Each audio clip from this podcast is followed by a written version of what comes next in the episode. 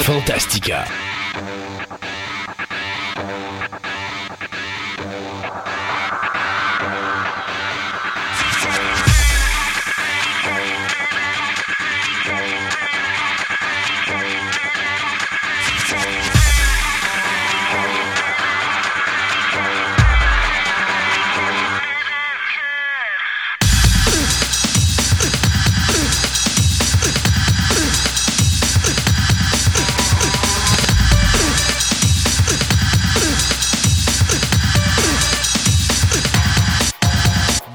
Mesdames et messieurs, bienvenue à cette nouvelle édition de Fantastica, la première édition de 2024. Mon nom est Christophe Lassens et je suis en compagnie de mon comparse de travail, M. Sébastien Comté. Bonjour, M. Sébastien. Salut. Encore dit monsieur, tu sais, pour cette écoute, il faut croire que j'ai vraiment... Euh, quelque chose qui s'est passé, ou bien je suis tombé en bas de mon lit, ou bien euh, je me suis cogné la tête violemment, ce qui fait que depuis la période des fêtes, j'ai beaucoup, beaucoup de respect envers mon confrère Sébastien que j'ose nommer monsieur. Ben oui, mais c'est ta blonde qui te le fait dire aussi. Ouais. Ou encore. Avoir plus de respect pour moi. Ou encore parce que je me remarque euh, de mon écran que tu as de plus en plus de cheveux gris, soit que c'est pas. et moins, moins, moins de cheveux, ça capote. Ouais, c'est ça. Le casque d'écoute fait en sorte. Tu tiens plus par les cheveux. Ouais, et présentement, tu perds tes cheveux, ça n'a pas de sens. Ah, c'est le point Écoute, euh, Sébastien, euh, bonne année. Toi aussi. Euh, on va souhaiter également une bonne année à nos auditeurs. Aujourd'hui à l'émission, on a quelque chose de spécial pour vous. Comme à l'accoutumée, c'est devenu une tradition avec Fantastica. On donne congé à nos chroniqueurs. Question de les reposer un petit peu. C'est nous autres qu'on fait tout le travail. Et donc, euh, Sébastien va nous, comme depuis les deux dernières années, nous faire faire la visite d'un coin de la ville de Québec. Plus précisément, dans cette émission-ci, ça va être les plaines d'Abraham. Donc, on va comme faire la première moitié de la visite euh, dans l'émission d'aujourd'hui. La dernière moitié sera dans l'émission de la euh, semaine prochaine. Moi, ici, euh, de mon côté, je vais vous parler de la musique de film. Donc ça, c'est ce qu'il va y avoir en plein milieu d'émission, ce qui va séparer les deux segments de blablatérage de mon ami Sébastien.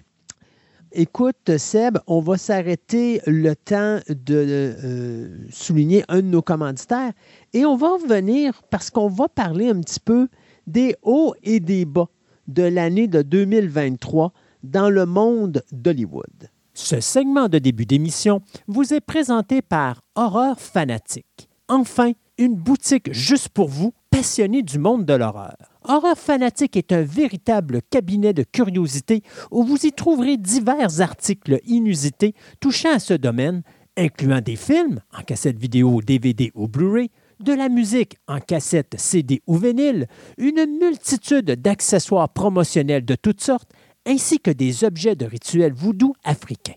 Allez découvrir ce magasin incroyable et mystérieux situé au marché aux puces Saint-Michel, au 7707 avenue Shelley à Montréal, ou encore, vous pouvez assister à leurs différents encans en streaming en vous rendant directement sur leur site web au horreurfanatique.ca. Horreur Fanatique, est la place où vous rendre, vous, amateur du monde de l'horreur.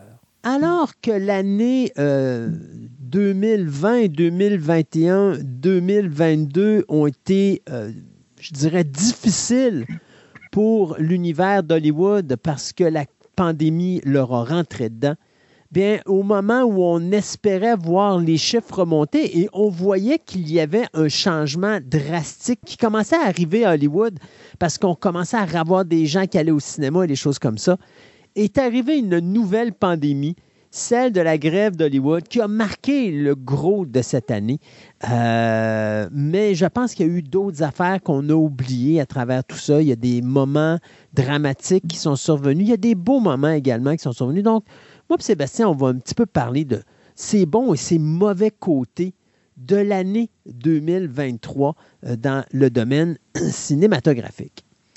Euh, je pense que c'est important de commencer par un acteur. Un acteur qui a commencé son année euh, de la mauvaise façon. Je parle ici de Jeremy Renner, qui est l'acteur qui faisait Hawkeye dans les Avengers qui s'est retrouvé sous euh, un camion de déneigement, si on pourrait dire, ou Une chenillette de déneigement. là, la sienne en plus, euh, parce que pour une raison qu'on ne sait pas encore, il a perdu le contrôle de son véhicule. Son véhicule se dirigeait tout droit vers un de ses neveux, si je ne me trompe pas. Et en sautant de- du véhicule, il est passé dessous. Et euh, Ben, exactement, je me rappelle bien. Il a perdu le contrôle du véhicule. Il s'est jeté en bas du véhicule. Mais après qu'il s'est jeté en bas, il a fait Euh, il se dirige vers un de mes neveux. Il faut Ouais. que j'en rembarque dedans. Puis c'est en essayant de rembarquer dedans que ça n'a pas marché. qui a glissé exactement, qui a passé en dessous. Ouais. Et euh, honnêtement, c'est, je crois, un miracle qu'il soit Ah oui. encore en vie. Euh, puis ça, vous avez des photos, vous avez même les vidéos où est-ce que, bon, euh, justement, là, ils ont été obligés de l'amener par hélicoptère à l'hôpital et tout ça. Ça, c'est la belle histoire de l'année parce que, euh, alors que son année 2023 était, a commencé d'une façon dramatique, euh, le gars a tout simplement remonté. Puis il a même recommencé à filmer avant la fin de l'année 2023, alors qu'on lui a dit qu'il serait probablement out of the game pour plusieurs années. Ben oubliez ça parce que Jeremy Reiner est un véritable Avengers. Il a, Ah, prouvé, il a prouvé au monde entier qu'il était un véritable super-héros. Et non seulement il a choisi de survivre à cet accident-là, mais euh, il s'est pris en main à un point tel que je me rappelle, je crois que c'était six mois plus tard ou huit mois plus tard, il passait en entrevue et euh, les gens venaient tout simplement pas parce qu'il était déjà en marchette puis il marchait déjà euh, alors que c'était pratiquement impossible que ça, ça arrive. Donc, Ah non, la chenillette, ils ont passé sur le corps carrément. Il a défoncé la cage. C'est débile. là. écoute, je me rappelle même plus le nombre d'os, euh, d'os, pardon, qui ont été brisés euh, dans cet accident-là, mais une chose est sûre, euh, ça, c'est, c'est une des deux belles histoires, je considère, de 2023. L'autre étant le film Elemental. Parce que Elemental, c'est une belle histoire d'amour que pas beaucoup de monde ont vu aller au box-office. On sait que Disney célébrait leur centième anniversaire cette année. C'est drôle parce que en regardant l'année 2023, je me suis rendu compte qu'on a oublié un anniversaire. On a souligné l'anniversaire de Disney, on a souligné l'anniversaire de Warner Bros. Mais cette année, c'était le centième anniversaire de l'écriteau à Hollywood. C'était le 4 avril qu'on installait le fameux écriteau à Hollywood, sur les montagnes d'Hollywood. Vous savez, quand vous avez souvent les images, vous voyez, c'est marqué Hollywood. Euh, et on a complètement passé par-dessus ça. Puis je regardais ça et dans, justement, le- le- le- le- les moments importants de l'année, on spécifiait que c'était le centième anniversaire de l'écriteau de Hollywood.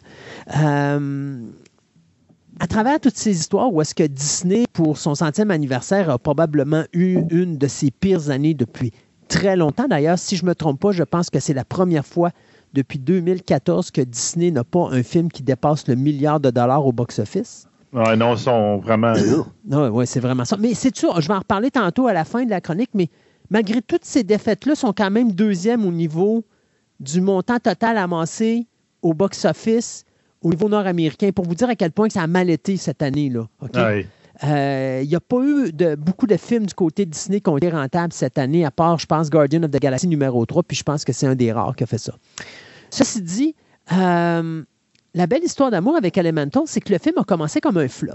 Puis il faut se rappeler que euh, Bob Chapek, qui était le président avant Bob Iger, avait décidé, lui, depuis la pandémie, que les films de Pixar, ben, ça allait pas au cinéma, mais que ça allait directement sur Disney pour justement essayer d'aller rechercher un auditoire euh, de plus pour le poste de streaming. Et puis finalement, ben, ça a joué quand même contre euh, Pixar parce que les gens se sont dit pourquoi j'irais voir un Pixar au cinéma Ben alors oui. que je peux attendre tout simplement à la maison puis ils vont le passer sur Disney Plus dans moins de 30 jours. Et puis on sait que les films, ben, ça coûte cher. Alors euh, quand tu vas voir un film de Pixar, ben, c'est maman, papa et les enfants. Donc euh, c'est, la facture est assez élevée. Là. Ben, ça a commencé comme un box-office minable, sauf que de fil en aiguille, tu sais, normalement, un film va perdre 50% après une semaine, 60% 70% euh, puis après trois semaines, un mois, il ne ramène plus, plus d'argent. Mais Elemental n'a jamais diminué. Il baissait Ouais. de 5% par semaine. Ce qui fait qu'Elemental, qui a commencé par un flop, est devenu pas un, gé- un- un génial box-office pour Marvel, euh, pas pour Marvel, mais pour Disney, mais au moins il a été semi-rentable. Et c'était quand même une belle histoire parce que ce film-là était le premier film de Pixar depuis 2019 à être diffusé en salle. Donc, ça prouve que quand vous avez un bon produit en salle, et c'est la morale de cette histoire, ben votre film, normalement, il va attirer son auditoire. Et donc, euh, ça nous amène aux autres problématiques parce que, euh, bon, euh, Disney, au niveau du streaming, les gens ont recommencé à sortir, les gens ont commencé à se trouver d'autres affaires à faire. Donc, Disney, Netflix, Amazon, tous les postes de streaming ont vu chuter leur achalandage à un point tel que Disney Plus était le numéro un à un certain moment. Là, il est redevenu numéro 3. Netflix, c'est la bonne nouvelle là-dedans, c'est le bon côté de la chose. Eux autres étaient tombés numéro 3, sont remontés numéro 1.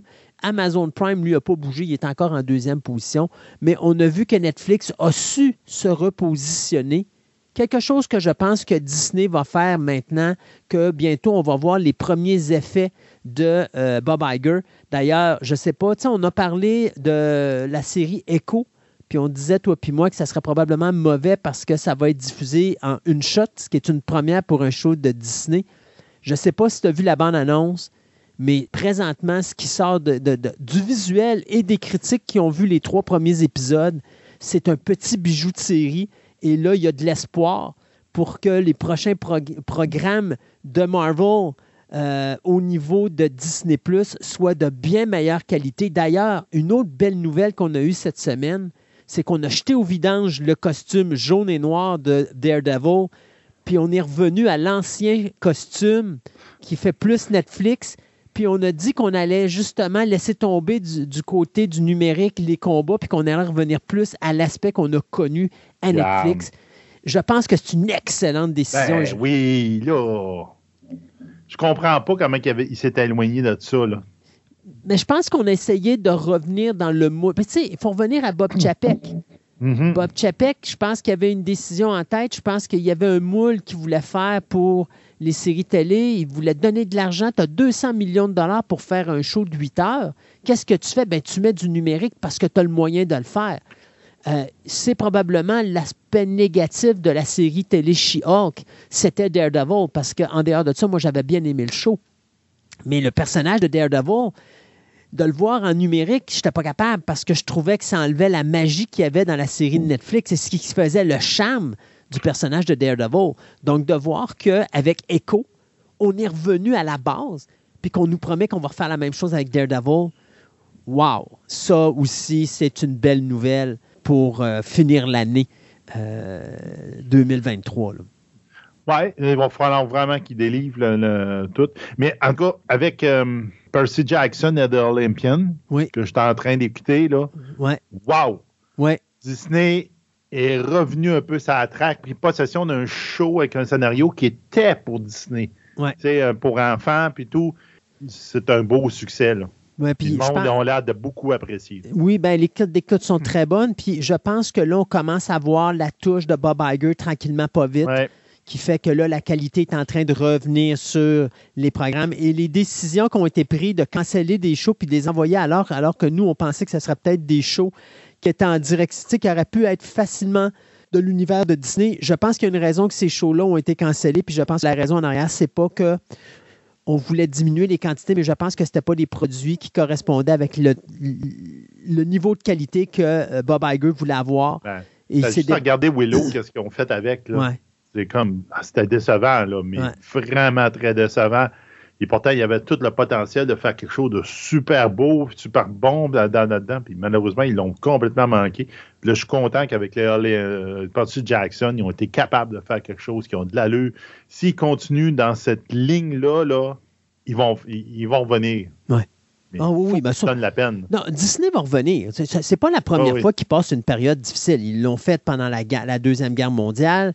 Euh, on se rappellera que leur dessin animé ne marchait pas à cette époque-là, que ce soit Dumbo, que ce soit Pinocchio, tout ça, c'était des flops commerciaux. Euh, la compagnie était sur le bord de la faillite, puis finalement, Cendrillon a sauvé la, donne. Euh, on a revécu la même affaire dans la fin des années 70 jusqu'à l'arrivée de la Renaissance avec la petite sirène en 89, où est-ce qu'on a une période de 12 ans là, où ça a été extrêmement difficile pour Disney. Soyons honnêtes, ce qui a sauvé Disney à cette époque-là, c'était les parcs d'attractions parce que s'il n'y avait pas eu ça, Disney Ouais. aurait probablement chuté. Euh, et là, on repasse à travers une mauvaise période qui a, été, qui a commencé avec la pandémie. Euh, et on a eu de la misère à revenir parce que je crois que Bob Chapek n'était juste pas la bonne personne à occuper ce poste-là. Euh, là, avec Bob Iger, ben, lui, il va remettre les choses à l'heure. Maintenant, il va falloir trouver quelqu'un qui va le remplacer. Parce que là, le bonhomme est quand même âgé. Là. Euh, c'est beau qu'il sorte de sa retraite pour quelques années, mais c'est parce qu'à un moment donné, euh, il ne pourra Il pas. pourra pas, de- non, il pourra T'sais, pas il pour- longtemps. faut qu'il trouve euh, quelqu'un qui va prendre sa, sa, sa sa place. suite, sa Ouais. place, qui va être bon puis qui va être capable de voir la vision. là. Oui, avoir Mais une non, vision Disney, exactement. C'est ça. là. Une autre bonne nouvelle, c'est ben, un moment marquant, ça a été euh, finalement euh, Discovery qui a mis la main sur euh, HBO Max et Warner Bros. et DC Comics. Mhm. qui a enlevé euh, à AT&T cette, euh, ce, ce monstre qui était, que AT&T était en train de détruire tout simplement. Et euh, David Zaslav a juste fait une super de belle job, a, a rebâti Warner Bros., a rebâti DC Comics. Oui, OK, les films ont des problèmes, mais c'est pas là qu'on va voir les changements. Je pense que les changements, on va les voir en 2025 lorsqu'on va voir l'univers de euh, James Gunn. Mais Ouais. je pense que déjà, on voit que Zaslav, c'est pas, tu sais, c'est le Bob Iger de Disney, mais pour Warner Bros. C'est pas un imbécile, c'est un gars qui a une tête sur ses épaules. C'est un gars qui a euh, une tête de business. Euh, puis, écoute, c'est Discovery Channel qui a acheté un major. faut le faire quand même. Et là, je sais pas s'il y a du monde qui le savent, mais présentement, il y a une grosse rumeur à Hollywood que Warner Bros. essayerait peut-être de faire un merging avec Paramount Pictures. Paramount. Ouais, je l'ai sorti, cette nouvelle-là. Là. Ça peut être major, ça. c'est aussi gros que quand Disney a acheté 20th Century Fox. Ouais. Euh, moi, je ne crois pas que Warner Bros. Va faire un mix avec Paramount ou une association avec Paramount. Je crois que si Warner Bros. font quelque chose, ils vont avaler Paramount. Tu n'as pas le choix. Euh, Paramount est trop petit pour euh, euh, faire une association. Euh, mais on a vu qu'il y a eu une très mauvaise réaction des, euh, des actionnaires des Ben deux oui. compagnies. Ça l'a ça l'a chuté, contrairement à quand Disney avait acheté 20th Century Fox. Les actions de Disney avaient monté, mais c'était les actions de 20th Century Fox qui avaient descendu au début jusqu'à ce qu'on se rende compte que, oh, OK, non, minute, attention, là, Disney ne va pas transformer 20th Century Fox en Disney numéro 2. Ils vont garder la compagnie, puis ils vont garder l'âme de 20th Century Fox. Puis là, c'était remonté. Là, ce que j'entends dire entre les lignes, c'est le partenariat serait peut-être au niveau du streaming. Euh, donc, il faudra attendre de voir ce qui va se passer, mais une chose est sûre, les deux présidents, donc président de Paramount et le président de Warner Bros. Discovery, se sont rencontrés un peu avant la période des fêtes pour parler euh, d'une fusion entre les deux compagnies, soit euh, Warner Bros. et Paramount. Donc ça, c'est quelque chose qu'il faudra surveiller en 2024, mais c'est quand même un gros événement et je crois qu'effectivement que Zaslav a fait une très belle job avec HBO Max, avec Warner Bros. et bien sûr l'arrivée de Max, qui est le nouveau nom du streaming maintenant, euh, et d'ailleurs qui s'est bien repris parce qu'on le voit que les, abonnements montent. Le, le, le- j'ai pas, moi, accès à Max, mais j'ai entendu dire entre les lignes que la manipulation est beaucoup plus facile depuis que Discovery ont pris accès à Max que c'était avec- dans le temps de HBO Max, où est-ce que c'était un des pires streamings euh, de tous les postes de streaming. Là. C'est lui qui, on disait tout le temps, il dit, Hey, il arrive dans nulle part, puis il va, il va, il va tout rafler, puis en fin de compte, ça a fait pouit, il s'est enfergé à la ligne d'arrivée. Là. Ouais. Mais euh, regarde, non, mais là, je pense maintenant, ils, ils ont un bon air d'aller, ils vont être capables de faire quelque chose. Un autre événement important, Barbenheimer. Hey! oui. Barbie et Oppenheimer euh, qui ont fait un ravage incroyable au box-office. Puis qui ont montré que le monde est capable, ça leur tente d'encore aller au cinéma. Ils ont montré que quand tu as un bon PR, que tu es capable de faire de quoi? De brillant. Barbie n'était pas le plus grand film de tous les temps, Non. mais n'empêche que ça a été le champion du box-office, non seulement nord-américain, mais au niveau international également, euh, puisque c'est lui qui a fini en tête de liste devant euh, Super Mario Bros. D'ailleurs, à un moment donné, tu te rappelleras que j'étais rendu avec euh, Barbin, euh, Barbintendo. Hein? Ouais, Barbintendo. Barbintendo, que j'avais parlé dans le moment où est-ce qu'on avait le conflit entre Super Mario Bros. et Barbie pour savoir qui finirait en tête du box-office. Euh, donc, Barbintendo et Barbenheimer ont été les gros événements de l'année 2023 au niveau du cinéma. Ce qui est encore amusant, c'est que Barbie a fini son momentum au Cinoche, mais Oppenheimer continue et euh, il s'en va vers le milliard. Ça a l'air de rien. Pour un film de trois heures et demie, euh, c'est quand même quelque chose d'exceptionnel. Je vais être honnête, j'ai vu le film. C'est pas le meilleur de Christopher Nolan. Euh, j'ai aimé beaucoup de choses. J'ai détesté beaucoup de choses aussi dans Oppenheimer, mais ça demeure quand même que c'est, je considère être le film de 2023. J'ai hâte aux Oscars si c'est un film qui ne va pas aller chercher énormément de prix, dont celui probablement du meilleur film. Je suis à peu près sûr qu'au Golden Globe, cependant, ça risque d'être Barbie qui va ramasser le prix du meilleur film parce que habituellement, les Golden Globes, c'est des prix les plus populaires pour le public et comme Barbie a ramassé le championnat du, fait, du meilleur box-office de l'année, je suis certain que c'est le film qui devrait remporter euh, le Golden Globe cette année. Euh, d'autres événements, ben écoutez, c'était le 50e anniversaire de Exorcist. On ne peut pas passer à côté. Dernier épisode de podcast, c'était ça? Hein? Exactement. Le dernier épisode de Fantastica, c'était ça. On mm-hmm. célébrait les 50 ans. La tristesse là-dedans, c'est que euh, quatre mois avant le 50e anniversaire, son réalisateur, William Friedkin, décédait. Euh, de pneumonie et de défaillance cardiaque à l'âge de 87 ans. Euh, ça, c'est ma tristesse parce que ça aurait été tellement bien que Friedkin puisse au moins assister au 50e anniversaire de son bébé euh, avant de partir, mais malheureusement, ça n'aura pas été sa chance.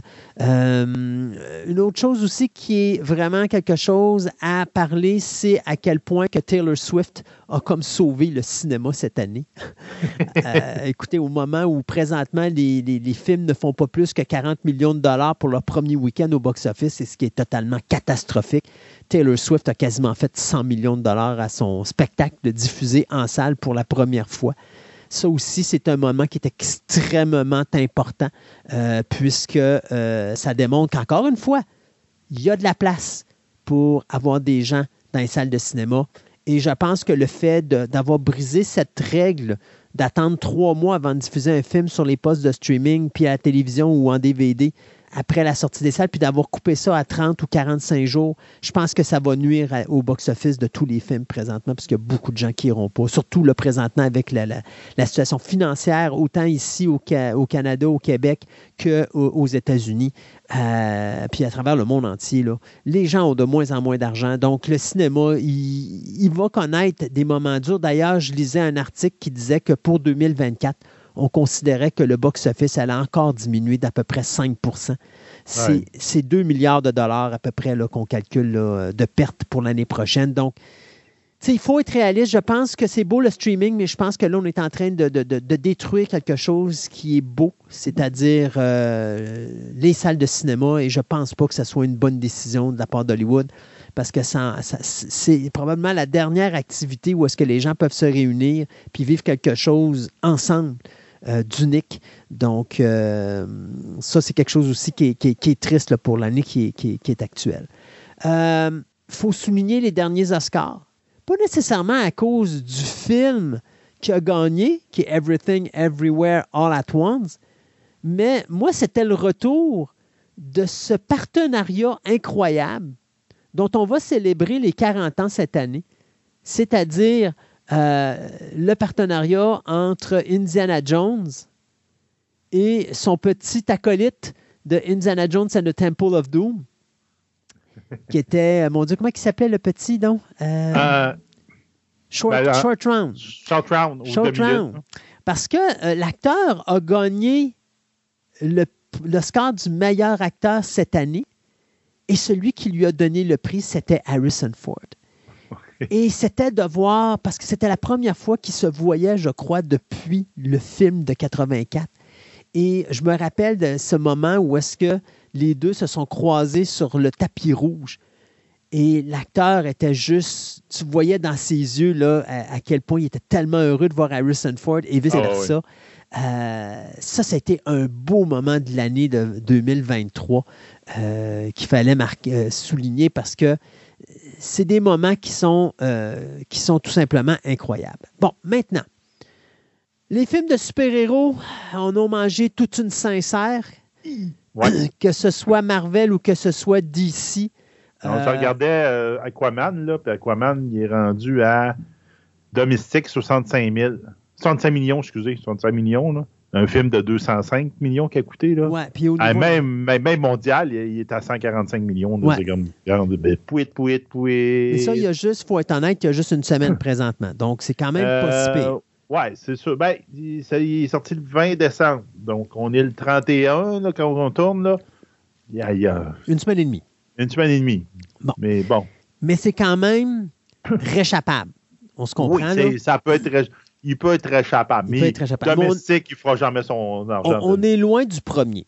Mhm. Euh, mais c'est pas juste DC. Puis DC, moi, je pense que Ah on s'entend, toi puis moi, là-dessus pour dire que les gens, maintenant qu'ils savent que cet univers-là n'existe plus puis qu'il va être flushé, je pense que c'est ce qui a amené à la fin de, des films de DC. Euh, avoir été. Discovery puis avoir été Zaslav, je n'aurais pas pris, j'aurais pas diffusé ces films-là en salle, je les aurais mis directement sur le poste de streaming. Oui, je pense que ça aurait été un meilleur move. Euh, le seul film que j'aurais mis en salle pour dire écoutez, ce film-là va faire partie de l'univers de James Gunn, ça aurait été. Blue Beetle, que je Ouais. trouve que c'est vraiment décevant son box-office parce que le film était pas si mauvais que ça. Non, il est, il est bien. Moi, je, je l'ai Ouais. écouté, là, puis j'ai pas détesté. J'ai aimé ça. C'est léger, on s'entend, là. C'est léger. Faut, faut pas, euh, faut pas Mais aller... soyons euh, honnêtes, c'est ce qu'on aime d'un film de super-héros. Ah oui. Moi, des- euh, non. C'est des films de super-héros lourds, là, je commence à être tanné. J'aime bien avoir quelque chose d'humoristique. Je m'ennuie de Kick-Ass. Euh, fait que, Blue Beetle, pour moi, je l'ai trouvé le fun à regarder. C'était juste parfait pour moi. Puis, tu sais, ça me faisait penser un petit peu à Miss Marvel, la série télé, Ouais. mais euh, pas avec une fin nounoune comme on a connu dans les deux derniers Ouais. épisodes de la série. là. C'est ça, là. faut que tu en ailles des comme ça, là. C'est pareil comme quand euh, Guardian of the Galaxy, le premier est sorti, on a tout fait des. Ouh, t'as peu, là. Ben, il a établi tout de suite le ton, tout de suite avec le générique du début, on s'entend, avec la petite danse, puis avec les. euh, il prend des bébites pour faire des micros, là. ouais. Mais ça, ça, ça fesse un petit peu sur le tout. Tu fais, ouh, OK, on, on rentre là-dedans. C'est beau. Ouais. Mais tout de suite, il avertit au début, donc c'est quand même bien monté, là. ouais. Mais euh, c'est ça. Mais tu regardes, Marvel, cette année, il- c'est, entre guillemets, il a été son, son pire ennemi lui-même parce qu'effectivement, Guardian of Galaxy 3, c'est lui qui. c'est, le meilleur de l'année. Là. C'est le meilleur de l'année. Et Exactement. même, je te dirais, peut-être même le meilleur de l'année passée aussi. tu sais, c'est pas dur, là, mais c'est comme, fait, wow! Puis Là, Ouais. tu fais, ah, c'est le dernier. Puis le gars, il est parti, il est allé voir, le- il, il est chez le voisin. Mais... Il est chez le voisin maintenant. Ben écoute, ça, c'est de la faute à Marvel parce que Marvel, Ah oui. sont- ils l'ont foutu dehors pour quelque chose de complètement stupide. Là. c'est ça. Euh, faut pas oublier Wednesday, qui a été la Ouais. grosse attraction, avec oui. également pour The Last of Us, qui a fait du bien parce que ça faisait longtemps qu'on se disait, euh, bon, à chaque fois qu'on fait des adaptations de jeux vidéo, euh, ça va mal, mais cette année, les jeux vidéo, ça a bien été. Tu as eu Oui. Last of Us, Super Mario Bros. qui a fini numéro 2 au niveau du box-office. Euh, même Five Nights at Freddy's qui a été surprenant parce que le film sortait en même temps sur le poste de streaming, mais il a fait plein d'argent au box-office. Puis dans un monde parallèle, j'aurais tendance à mettre même One, One Piece. Et- et- parce que les animes japonais ont de la misère. Oui. Ils sont adaptés en vrai souvent. Puis lui, Titi a eu un méchant gros succès, puis ça vaut à peine. Je l'ai écouté. Je comprends toujours pas comment ça se fait. euh, voyons, euh, Cowboy Bebop. Ça. Cowboy Ils n'ont pas, pas fait une deuxième saison, là, mais bon, ça, c'est une autre Très, histoire. ben, Mais je comprends pas regarde. que les gens l'ont boudé, mais moi, j'ai adoré Cowboy Bebop. Ouais, non, c'est ça. Mais One Piece, ça avait la peine, puis effectivement, ça a été un gros succès. Là, Ouais. puis, Donc, a- non, je te dirais que je ne sais pas, si- peut-être qu'ils prennent plus leur temps. Ils, ils- ils- ils- ils essayent de moins, moins changer l'histoire. Ouais. Moi, je pense que c'est ça, entre autres. C'est Last of Us, tu prends le jeu vidéo, tu joues, tu prends le film, tu- la série, tu le regardes. C'est pas mal la même histoire. Là. Ouais. C'est pas. Arrête de vouloir changer. Tu sais, ça a bien fonctionné avant. Les le monde vont juste le voir d'une autre manière, même si tu n'auras pas de. Je savais ce bout-là. Ben oui, Ouais. mais c'est sûr, tu l'as fait, tu l'as fait le jeu. Qu'est-ce que tu veux que je te dise? hein? Mm. Mais tu n'es pas obligé de tout changer pour dire que ça va être plus rafraîchissant. Puis tout. Non, tu changes d'histoire, c'est moins bon. Euh, les déceptions. Le dernier Indiana Jones, je suis déçu qu'il n'ait pas fait plus d'argent au box-office parce que c'était quand même un bon film. Euh, Ouais. Le dernier Mission Impossible méritait méchamment plus Oui. que ce qu'il y a eu. Totalement. Euh, même The Creator, je sais qu'il y a des gens qui m'en ont parlé qui n'ont pas aimé. Toi, je ne sais pas si tu as vu euh, le film. The parce Creator, j'ai adoré. Ouais, C'était rafraîchissant comme film. c'est ça, mais ça a été un flop. bon. Donc, ça n'a pas vraiment marché au box-office.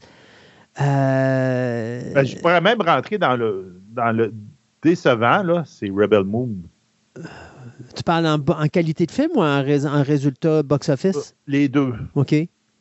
Les deux, j'ai pas, j'ai pas aimé ce film-là. Là. Les critiques sont très mauvaises dessus. Euh, j'ai- Ah. J'ai pas. J'ai pas. euh, j'ai- C'est, c'est, c'est, botché. Regarde, on s'entend, comme on disait l'autre fois, le visuel, Jack Ouais, Snyder, il est bon. Ouais. Il, il arrive à faire un bon visuel, les bons effets, puis tout, ça, ça a de l'allure. Ah, mais qui est mauvais pour faire un scénario, là. Oh! Mais c'est ça, Ça hein. pas de sens. En réalité- Là, là. il t'a offert un cadeau, l'emballage était super beau, mais finalement, quand tu ouvres l'emballage, Oui, oui, oui. c'est une boîte dans une boîte, dans une boîte, dans une boîte, dans une boîte, puis il n'y a rien en dernière. Il n'y a rien dans le. Ah non, non, c'est, décevant, là. Puis là, je vois le trailer que j'ai mis sur notre euh, Twitter, là, du deuxième, là. Ouais. Puis là, je fais, c'est encore pire que le premier. C'est Ben, comme tout de suite, pas- je vois les affaires, puis je fais, eh, non, ça peut pas être arrangé plus. Il peut pas être mieux que le premier parce qu'il n'a pas eu le temps d'arranger, il a tout fait d'une shot. Ben, c'est ça. Ouais. Là, ils disent, ah, il va y avoir un Snyder Cut. Oui, ben il oui. va être, euh, il va durer 6 heures, là. Il va, ouais, c'est ça, 6 heures avec Air Rated. En fait, il va y avoir, euh, je sais pas, il va peut-être une paire de 5 quelque part, là, je sais pas. Là. Ouais, Tu fais tabarnouche. Je te dis non. On dit oui, effectivement, tu aurais peut-être pu, avec plus de matériel, il y a certains des problèmes de ce film-là qui pourraient être patchés. Ouais. Parce que tu ne développes pas ton personnage. Il y en a un que je pense qu'il fait juste son but dans la vie, c'est de faire un sourire à l'écran. Ouais. Parce qu'il n'a pas, il a pas dit un mot de, toute la, de tout le mot du film. C'est comme, tu fais tabarnouche, tu es allé chercher lui, là, puis tu dis, oh, c'est un hot, euh, euh, mais il fait rien. ouais, c'est ça. Ils vont peut-être faire quelque chose dans le deuxième, on verra. On verra. Mais dans le premier, là, tu fais Ouh, ça n'a pas servi à grand chose de l'amener, lui. Mm. Alors, Peut-être que ça, avec du matériel supplémentaire, tu peux développer ce bout-là, mais c'est juste que tu n'offres pas un- dans un, un streaming où tu n'es pas limité par ton temps. Tu ne mets pas une histoire qui est coupée de tout bord, de tout côté pour dire Garde, voici mon produit que je vais vous diffuser. Il dit Ben non. Ouais, mais ça a toujours été mauvais- il y a des mauvaises décisions là-dedans. Vraiment. Je suis un fan de films d'horreur, ça n'a jamais été un secret. Et l'année 2023, pour moi, a été un petit délice. Euh, ça a commencé avec Cocaine Bear, que j'ai adoré. J'ai pas Euh, écouté encore. T'as pas... Ah, faut... ah, sérieux, il faut vraiment que tu vois ça. Mais là, là. Je suis pas sûr que je peux considérer ça comme film d'horreur, mais bon. on- Non, c'est oui, oui, parce que c'est assez sanglant. Soyons honnêtes, c'est assez sanglant. Euh, j'ai adoré Megan, qui est ce que le Ah, oui. remake de Chucky aurait dû être. Oui. Euh, Megan a fait une super belle job. J'ai hâte de voir le deuxième. Il y a Talk to Me aussi, qui est excellent, que j'ai vu euh, la fin de semaine passée, qui m'a vraiment épaté. Petit film petit budget, mais qui a, qui a épaté la galerie et qui m'a épaté également. Euh, Scream numéro 6, où je m'attendais vraiment pas à avoir quelque chose de bon. puis Finalement, j'ai vraiment été surpris.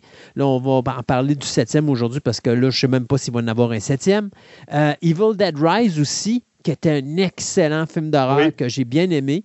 Euh, et The Fall of Usher, qui bien sûr est mon petit délice de l'année, la mini-série, la dernière série de euh, M. Flanagan sur euh, Netflix. Euh, écoute, j'ai- raffolé de cette série-là. Pourtant, c'est quoi? C'est 8 heures. J'avais Ouais. peur que ça soit long.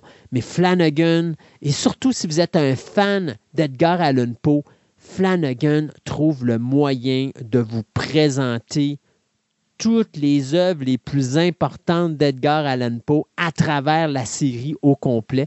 D'ailleurs, même à chaque fois qu'il y a un personnage qui saute, ben, il saute avec euh, une histoire en rapport avec une œuvre d'Edgar Allan Poe. Donc, euh, écoute, euh, pour moi, en tant que fan de films d'horreur, l'année 2023 a été une bonne année euh, et, bien, et bien aimé ça. Euh, des déceptions, on va parler du CW, Ouais, Le CW. Qui était un super de bon poste, qui était le dernier poste de télévision public qui diffusait des grosses séries. Euh, Ah Toutes les séries de Flash Arrow, Supergirl, il y avait Nancy Drew, il y avait River- Riverdale, toutes ces séries-là. Ben, ça a été racheté par un des actionnaires qui était Nexstar Media Group, qui eux autres ont décidé, ben non, nous autres, on va tout flusher ça, puis on va garder juste de la merde. Et ça fait que c'est devenu un des shows les moins écoutés présentement parce qu'ils ont tous perdu leur code d'écoute. Ben oui. Euh, je ne sais pas pendant combien de temps ils vont être capables de vivre avec ça, mais euh, présentement, ça ne s'en va pas dans la bonne direction. Euh, écoute, il n'y a pas, y a pas d'autre chose à dire là-dessus. Euh, dans les points négatifs, on va parler d'Ezra Miller, n'est-ce pas? Ouais. Oui. Avec ses niaiseries. Et maintenant, bien, on le sait, Jonathan Majors, accusé, on va en reparler un petit peu plus tard tantôt, euh, qui a été accusé de violence et tout le patatlan. Donc, même chose, lui aussi vient de prendre une dérape. Comment deux acteurs qui ont toute une carrière devant eux, comment la scraper? C'est ça. On s'entend que Ezra Miller est en partie responsable de la fin de l'univers de DC Comics. Oui. Parce que s'il n'avait pas fait ces conneries, je pense pas que du côté de DC, on aurait pensé à flusher l'univers au complet. Là. On commence à avoir plein de problèmes avec. euh, tu sais, on n'a qu'à parler aussi, euh, parce qu'on n'a pas parlé, Amber Hart, euh, qui a eu son, sa, sa- sa- sa- son- sa- sa- sa cause devant le tribunal avec euh, Johnny Depp, euh, puis qu'elle a tout perdu. Hein? Ouais. Elle a tout Ah perdu. Mais moi, moi, j'ai vu des commentaires, puis là, ils disaient euh, Ah, regarde, euh, justement, il flush euh, le gars qui fait Kang. Ah, de l'autre bord, il garde euh, Amber Hart. Pas tant toute la même affaire, là. Non, puis de comme- toute façon, soyons honnêtes, Amber Hart, ils ne l'ont pas gardé. Ils ont Non. flashé 90 Ah non. de ses scènes. Ils ont juste gardé ça. les scènes qui ne pouvaient pas se débarrasser d'elle parce que ça fait partie de l'histoire de base. C'est ça, là. Puis, mais- ils l'ont quand même flushé quand même pas mal. Ah oui, pas mal. Excuse-moi, ça n'a aucun rapport, les deux, les deux euh, situations des deux personnages, des deux acteurs. hein. Ben oui, parce que les deux, euh, indirectement, il y a eu de la violence conjugale. Dans le cas d'Amber Hart, euh, moi je l'ai dit, là, je prends pas plus le côté de Johnny Depp que d'Amber Hart. Les deux sont aussi deux de pique, un que l'autre. là. Je Ah, pense que dans, les, dans le cas de Johnny Depp, il y a un petit peu trop de boissons et un peu trop de drogue. Du côté de Amber Hart, il y a un petit peu de fille à papa. C'est, moi, cette fille-là, j'ai jamais eu un bon feeling avec depuis le début. J'ai entendu tellement d'histoires sur les plateaux de tournage que euh, c'est une actrice que j'ai jamais eu vraiment beaucoup de respect pour elle. Donc, moi, quand j'ai vu cette histoire-là, puis je la voyais faire son actrice devant, euh, sur le siège devant le, Mhm. le- le juré, c'est parce qu'excuse-moi, là, mais elle a causé elle-même sa perte là, par ses propres actions. Euh, alors, c'est c'est simple. là. C'est- c'est- ces trois personnages-là ont tout simplement amené, euh, du côté d'Ezra Miller et du côté d'Amber Hart, ont amené à la conclusion de l'univers de DC, du DC Universe, ou ce que les gens veulent appeler finalement le Snyderverse. Euh, et Jonathan Major, ben lui, on va voir ce qui va se passer parce que c'est sûr et certain, soit qu'on remplace l'acteur pour le personnage de Kang, ou encore on va tout simplement mettre un autre personnage. Moi, personnellement, je mettrais un autre personnage, mais écoute, Oui. je lisais, euh, je lisais des, des- des articles où est-ce qu'on disait qu'on avait déjà fait le changement avec le personnage euh, du euh, War Machine dans Iron Man, parce qu'on avait changé l'acteur euh, principal. Ben, on veut faire la même affaire. Donc, j'ai hâte de voir ce que ça va donner. Mais une chose est sûre, euh, c'est, ça va être difficile. C'est de la remise en situation du côté de Marvel. Puis euh, encore une fois, il va falloir. Mais tout- c'est une bonne chose. Oui, C'est une méchante bonne chose. Puis si je me rappelle bien, en 2024, il n'y en a pas de film de Marvel à part un. Marvel, ça se peut, parce que là, je sais Marvel, que je pense que c'est juste Deadpool. ça se peut, euh, parce que je sais que du côté de DC, il n'y a rien. Donc, euh, Ça, les- Donc, j'ai l'impression que ben là, la, la grève a fait euh, tout tasser tout le monde, là, mais Ouais. je pense que c'est une bonne idée. Ils vont prendre leur temps, surtout qu'ils ont un gros morceau à faire rentrer. Marvel, c'est les, Fa- les Fantastic Four et les, les X-Men. ouais. Ils ont deux gros morceaux à intégrer dans leur show, puis ils prennent leur temps, puis qu'ils arrêtent de faire de la, de la cochonnerie, là, Ouais. on pourrait dire. là. Ça va peut-être aider, là, tu sais. Puis, euh, DC, ben, ils sont bien partis, là. On va voir ce qu'ils vont, où est-ce qu'ils vont aller, là, mais je pense qu'ils sont dans bonne main. Ouais. Puis là, l'autre, il faut, faut qu'il fasse la Marvel, il faut qu'il fasse la même affaire. S'ils veulent revenir, il faut qu'ils réchappent le, le- le bateau, il est en train de couler, là, puis garde. euh, T'as mis beaucoup de, beaucoup de cargaison dans ton bateau, t'es mieux de le renflouer, puis envoie Ouais. go. Ben, le problème de Marvel, je pense que tant et aussi longtemps qu'on va faire des œuvres qui s'entrecroisent, euh, ça va devenir de plus en plus de problèmes. Parce que euh, au début, c'était le fun parce que c'était facile à suivre. Tu allais au cinéma, puis tu suivais les films, puis tu comprenais Ouais. ce qui se passait. Là, tu as Disney Plus qui présente des séries télé, puis tu as les films en même temps. C'est trop, là. Là, les gens, ils suivent plus. Euh, et quand tu perds ton auditoire puis que les gens sont plus capables de suivre, ben là, tu, tu vas aller en descendant, mais tu ne pourras pas remonter en montant. Et c'est la raison pourquoi je pense que DC a pris une bonne décision en resettant l'univers, parce que autres, ils se disent Ouais, OK, là, les gens sont plus capables de suivre, il faut qu'on reset. Le problème, c'est que ce qui me fait peur, c'est que DC a l'intention de faire ce que Marvel a fait. J'espère qu'ils sont en train de prendre des notes puis de se rendre compte que là, Marvel, ils se pètent la gueule parce que ça, ça ne marche pas d'aller au cinéma puis d'avoir des choses qui sont à télévision. Ce que vous devez faire, c'est des œuvres uniques en leur genre. Si vous faites un film sur Blue Beetle, parfait, c'est Blue Beetle. Mais faites pas en sorte qu'il y a une histoire qui va se partager dans une autre affaire. Sauf que si ton personnage de Blue Beetle apparaît dans Avengers, ou pas dans Avengers, mais mettons dans la Justice League, ben, OK, si tu fais des clins d'œil à la série télé, fais des clins d'œil, mais qui ne vont pas déranger les gens qui n'ont pas vu le film Blue Beetle, mais qui va être le fun pour ceux qui ont vu Blue Beetle. C'est ça. Donc, tu sais, C'est- un- c'est vraiment délicat comme balance à faire, mais je pense que c'est la seule façon que tu peux faire présentement un univers aussi gros avec un partage entre la télévision, les streaming et le cinéma. C'est ce que j'ai trouvé qu'il avait fait ça habilement avec Agent of Shield. Tu sais, je parle pas des dernières saisons qui sont comme parties ailleurs, là, mais si tu savais, elle a dit, garde, ah, euh, on vient de, on vient de trouver le, le sceptre de Loki. Ah, we will call the Avenger. Puis là, ça donnait que Avenger attaquait une place où il y avait le, ça, le, le film d'après. Ouais. Ou encore, elle dit, ah, on a vu euh, le- les, les épisodes avec euh, euh, le film avec Captain America puis Hydra qui sort. Oh, on l'intègre dans notre histoire. Exact. Mais ils font jamais de rapprochement. Ils faisaient des, des suggestions. Ouais.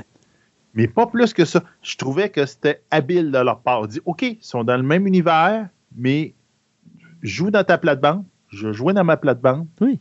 puis on va être correct. Oui, Là, à un moment donné, on finit par intégrer tout, puis je l'avais dit, ça. J'ai dit non, non, c'est impossible. Tu peux pas créer un personnage d'une série de télévision, puis l'engarocher dans un film après ça comme un des personnages principaux. Le monde ne suivront pas. Non. Ils seront jamais capables de suivre. Puis c'est ça qu'ils font. Puis c'est. Il faut qu'ils fassent deux, sy- deux affaires séparées. Les Oui. films, la série. Tu peux faire, à un moment donné, comme tu dis, un petit crossover. Tu sais, pareil comme ils ont fait avec le euh, Arrow Uni- Universe. Oui. Toutes les séries étaient séparées. Puis à un moment donné, oh, ils faisaient un épisode, ils mettaient tout ensemble. Puis, whoop, tout le monde repartait de son bar, puis il continuait dans son, son, son show séparé. Ben, j'aimais bien, ce que, j'aimais bien ce que DC faisait. Tu sais, DC, rappelle-toi qu'avant, il ne mélangeait jamais la télévision avec le cinéma. Ben oui. Donc, tu avais ton univers à la télévision, puis le cinéma, c'était un autre univers. Donc, si tu avais un flash au cinéma, c'était pas le flash de la série télé. Donc, ceux qui écoutaient la télévision connaissaient ce storyline-là, puis quand tu arrivais au cinéma, c'était un autre storyline. Là, Ben si oui. tu fais de quoi la télé, mettons que tu pars un personnage avec une série télé de, de Flash, puis que tu amènes un Flash dans The Justice League qui est, mettons, le Flash de la série télé, mais c'est parce qu'il faut que tu le présentes dans le film.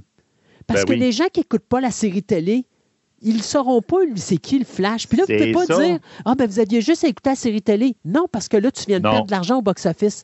Donc, ça va, être, ça va être difficile. J'ai confiance en James Gunn, mais j'ai juste peur qu'on fasse la même erreur que ce que Marvel a fait, c'est-à-dire qu'on étend trop. Et si on est en Ouais. trop, j'espère que d'ici, on est en train de prendre des notes sur la, la déra- le dérapage que Marvel est en train de prendre présentement. Et le dérapage de Marvel est dû principalement parce que là, on a extensionné beaucoup trop l'univers sur trop de, f- de- de formats différents, ce qui fait que les gens ne sont plus capables de suivre. Et là, tu sais, écoute, là, tous les nouveaux personnages, là, on se leurre pas, là. On était supposé avoir un film des Avengers. C'est les New Avengers, c'est les Young Avengers qu'on amenait. Donc, les Young Avengers, ben, c'est le personnage féminin de Hawkeye Ben probablement dans la série TV. qui est juste dans la série télé. Ça va être le personnage probablement de Echo, qui va être juste dans la série télé. série télé. Ça va être probablement She-Hulk, qui est juste le personnage de la télévision. Tu vas amener ça au cinéma, mais les gens qui n'ont pas vu la série télé vont voir ces personnages-là, puis ils vont dire Ouais, mais c'est qui ceux-là? C'est qui Ben, à la ça limite, tu appelles ça Young Adventure, tu le sépares de, de- de la continuité du reste.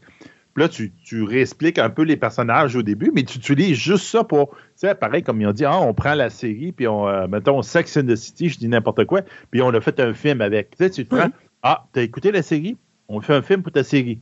Ouais. Une fois que le film est créé, puis tu as fait ça, là, tu peux faire la, oh, la petite apparition à la fin. tu sais, Exact. ou- tu sais, euh, quelqu'un qui vient les voir, puis il dit, il dit Es-tu intéressé par des Avengers Initiative? C'est comme, hey, Ouais. Ah oui, Là, tu peux lier à ton, à ton univers, puis là, à partir de là, tu peux faire des crossovers. Mais c'est qu'il faut que tu fasses ça séparé. Ouais. Il faut pas que tu mêles ça avec Iron Man, n'importe quoi. Non, parce que les gens Man, suivent c'est Ah, ben, Bon, tu le vois pas. Non, ça ne marchera pas. On parlait box-office. Euh, Ben oui. J'ai juste trouvé le top par compagnie, mais juste nord-américain. Euh, mondial, ça devient euh, vraiment compliqué. Euh, puis je vais vous donner comme les sept premières positions. Donc, Universal, qui finit en tête de liste avec euh, 1 milliard 793 millions. Ça, c'est bien sûr Oppenheimer et Fast and Furious. Walt Disney finit deuxième à 1 milliard 443 millions. Ça, là, dis-toi là, qu'avant la pandémie, Disney avait 33 parts du marché. Là, présentement, ils ont 16% du marché. Et, t'as mon bouche. Entre 33% et 16% ils ont perdu la moitié. 50% des parts de marché, ils l'ont perdu entre Ah oui. 2019 et 2023. C'est beaucoup. Warner Bros. arrive en troisième place avec 1 milliard 352 millions. Euh, Barbie, bien sûr. C'est Barbie qui a sauvé la- l'année de Warner Bros Ben oui. soyons honnêtes. Euh, Sony Pictures, qui eux ont fini avec 973 millions de dollars. Ça, bien sûr, vous aurez deviné que c'est grâce à Super Mario Bros. Paramount Pictures a quand même fini en cinquième place avec 842 millions. Bien sûr, la déception étant euh, Mission Impossible parce qu'on on espérait gagner au moins le milliard avec Mission Impossible Ben oui. tu sais, comme voguer sur le succès de Maverick Top Gun, mais ça ne s'est pas passé. Lionsgate, euh, qui, elle, finit en sixième place avec 573 millions. Et finalement, 20th Century Studio, qui appartient à Disney, qui, euh, elle, finit avec 409 millions de dollars. Bien sûr, là-dedans, vous devinerez que dans le 409 millions, ça inclut le... Non, c'est pas vrai, ça inclut pas Indiana Jones. Indiana Jones, c'était vraiment euh, Walt Disney. Ouais. Euh, mais en tout cas, disons que... Tu sais, en réalité, là... on peut dire que Disney a fini en tête de liste si on met 20th Century Studio puis Walt Disney ensemble parce que ça fait 1,8 million de dollars face à 1,793 pour euh, Universal. Euh, mais quand même, euh, c'est ça le rendement pour les sept meilleures places. Et pour finir, ben, on va souligner des décès. Tina Turner, qui nous a quittés cette Ouais. année, dans les gros noms, là. Euh, Raquel Welch, Piper Laurie, Ryan O'Neill, Matthew Perry pour les amateurs de Friends, Ben oui. Paul Mm. Rubens, Pee Wee, qui n'est plus là, euh, Alan Arkin, Tret William et deux monuments de la télévision qui nous ont quittés la même année, soit Bob Barker et Jerry Springer.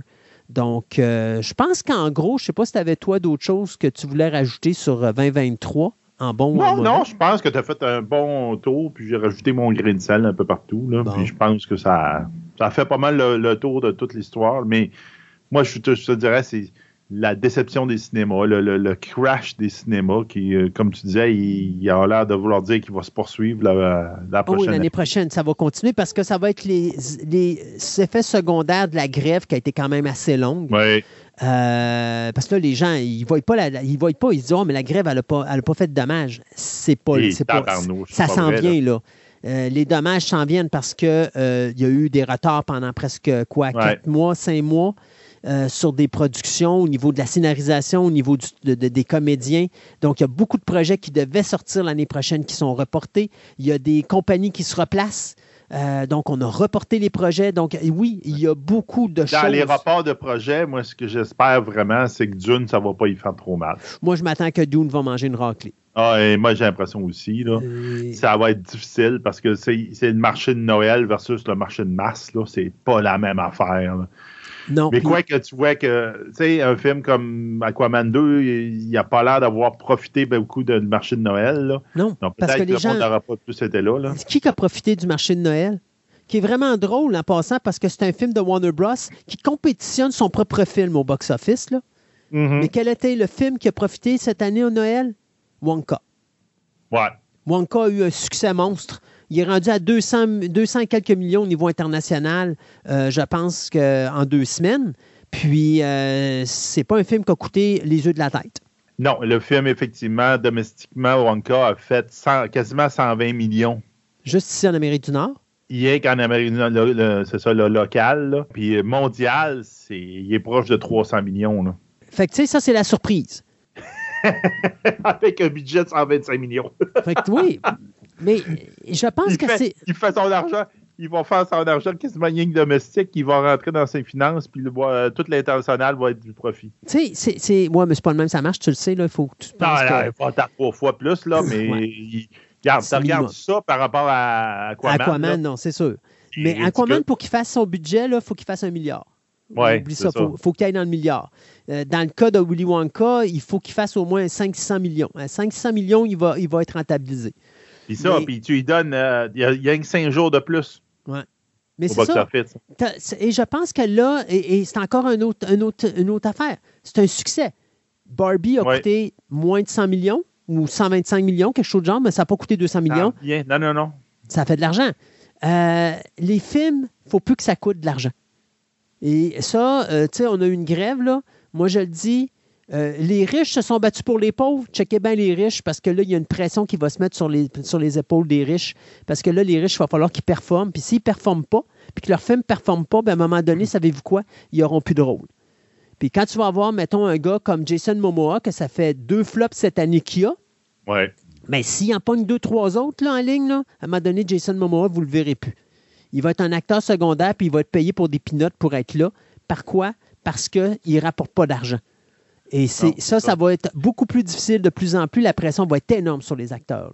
Non, non, c'est ça. Ça, c'est- ça, va, être, euh, ça va tout changer, je te dirais, la manière que les films vont être tournés. Puis, ça puis c'est, c'est ce que je retiens pas mal de cette année-là, de cette année, c'est les films ont mangé une claque, Oui. les cinémas ont mangé une claque, Oui. et là, il faut qu'ils changent la donne. Faut que ça arrête. qu'ils changent comment qu'ils font les Mm. films. Des films de 300 millions Indiana Jones, de 200 millions avec euh, Aquaman.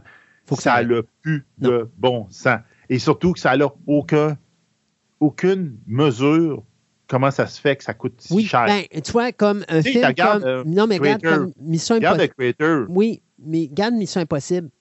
Tu sais pourquoi il a coûté 300 millions? Non. La pandémie. C'est sûr. Indiana Jones, je pense que le gros de son 300 millions vient de là aussi, parce qu'il y a eu des arrêts de tournage. Euh, il faut que tu payes ton monte. tu as des pénalités, tu as des ci, tu as des ça. Après ça, il faut installer tout le système de sécurité pour la pandémie. Ce qui s'est passé avec Mission Impossible. Ça, Ah, c'est quand ta production il peut arrêter deux, trois fois. Rappelez-vous qu'à un moment donné, Tom Cruise a pogné les nerfs sur le plateau de tournage de Mission Impossible parce qu'à chaque fois qu'il arrivait pour, part- pour partir d'un tournage, il y avait toujours des techniciens qui pognaient la COVID. Puis à un moment donné, Tom Cruise a pété un gasket sur le plateau de tournage pour dire Hey, les boys, on a des, des procédures à respecter. Sacrement, respectez-les. Vous nous Ben coûtez oui. de l'argent. Et c'est ce qui fait que ça a coûté 300 millions. Je pense pas que c'est le film comme tel qui a coûté 300, mais je pense que ça aurait Non. coûté 200 millions. Mais pas 300. Mais 300, je pense que la pandémie joue là-dedans un petit peu. là. Oui, c'est ça. Mais non, c'est, c'est, c'est, c'est décevant pour ça. Là. Mais, regarde, ils vont. J'espère qu'ils vont en prendre, puis ils vont, j'espère qu'ils vont changer leur manière de faire, puis tout. Mais un film de 100 millions, là, C'est ah, parfait. c'est, c'est parfait. Là. Présentement, c'est, présentement, c'est ce qu'il faut que ça prenne. Pas Puis, plus que ça. Justement, ce que le film Creator a voulu euh, Faire. prou- prouver, Ouais. parce que. Creator, je vais voir son budget. Tu sais, le film Creator, Mm. Le gars a, dit Regarde, voici comment je veux faire un film à petit budget, mais de science-fiction. Ouais. 80 millions. Ouais. Mais tu l'as un- vu? Ouais. T'as Ben, vu je le l'ai pas, avec- vu le film encore. T'as pas vu le film? Moi, je l'ai vu. Ça paraît pas son 80 millions. Là. Ouais. Ça- C'est beau comme film. Ouais. Les, les- les effets spéciaux sont top-notch. Ouais, mais t'es capable de faire de quoi de bien. Rappelle-toi, euh, Captain. C'est ça Cap- l'affaire. Ca- Sky Captain and the World of Tomorrow. Rappelle-toi. Ben oui. Il coûtait 40 millions à produire. Non, 60 millions à produire. Mais tu avais des films qui ramassaient 150 millions à cette époque-là. Puis les effets spéciaux de Sky Captain and the World of Tomorrow étaient méchamment supérieurs à de Ben, beaucoup. Notamment oui. des effets spéciaux que j'avais vus sur Star Wars épisode 2, Attack of the Clone, où est-ce que tu voyais le contour vert des personnages sur le grand écran, là, Ben oui. qui est pour moi c'était le pire Star Wars que j'ai vu au cinéma. Ouais, oui. Puis, cette C'était même année, je me tapais Sky Captain, puis j'avais trippé à bloc parce que Sky Captain, c'était juste d'une beauté remarquable. C'est ça. Donc, tu es capable de Oui, faire. C'est juste que là, en ce moment, la machine ne veut pas. C'est comme tu dis, là, là, tu sais, l'autre, euh, tantôt, tu en parlais au début, tu disais, ouais, il y avait du budget. Il dit, voici un budget pour faire une série, il faut mettre du CGI. Exact. Non, t'es pas obligé. C'est ça. J'ai dit, je te donne du 100 millions par- pour faire une série. Je vais en prendre 80. Oui. J'ai capable de faire exactement la même chose avec 80. Je prends 80, je garde le 120 dans mes poches. Ça fait son bonheur? Parfait, merci. C'est ça. Quand ça, puis tu, tu mettras sa deuxième saison, ça, ça, va faire déjà 20% de la série qui va te payer. Exact. Tu n'as pas, pas, de code ah. d'écoute, tu veux continuer, puis tu dis, garde, euh, je vais, je vais payer la deuxième saison, fais juste la diffuser. Oh, pas de problème. C'est ça, exactement. Hey Seb, on s'arrête, le temps de suivre. Ben là, il faut des rabais, hein? hein? Un autre de nos commanditaires. Et après ça, on s'en vient avec nos nouvelles de la semaine à Fantastica, l'émission radio.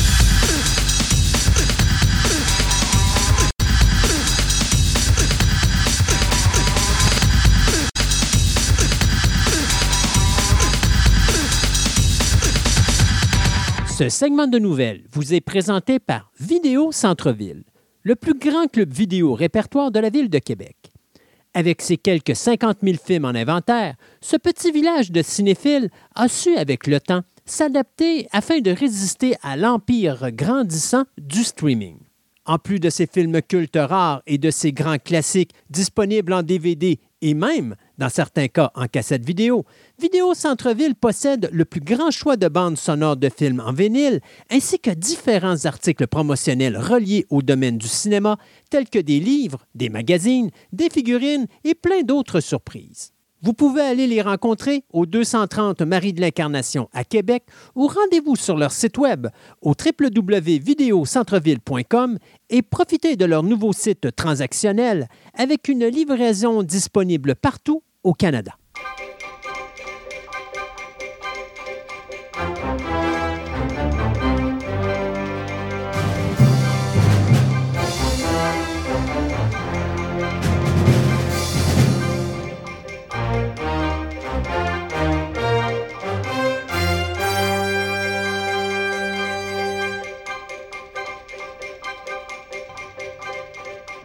Et pour commencer ce bulletin de nouvelles, on va y aller avec deux décès. D'abord, l'acteur James McAfee est décédé euh, le 17 décembre dernier d'un cancer.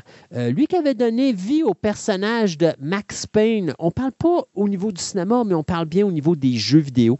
Euh, c'est lui qui avait hypnotisé des millions de joueurs en 2001 avec le jeu Max Payne et la suite The Fall of Max Payne qui été faite en 2003. Au niveau de euh, la télévision, on l'avait vu dans Sex and the City, New York Undercover, New York Special Unit et Swift Justice. McCaffrey avait également prêté sa voix au jeu euh, Control euh, et également Alan Wake numéro 2. Donc, il est décédé à l'âge de 65 ans.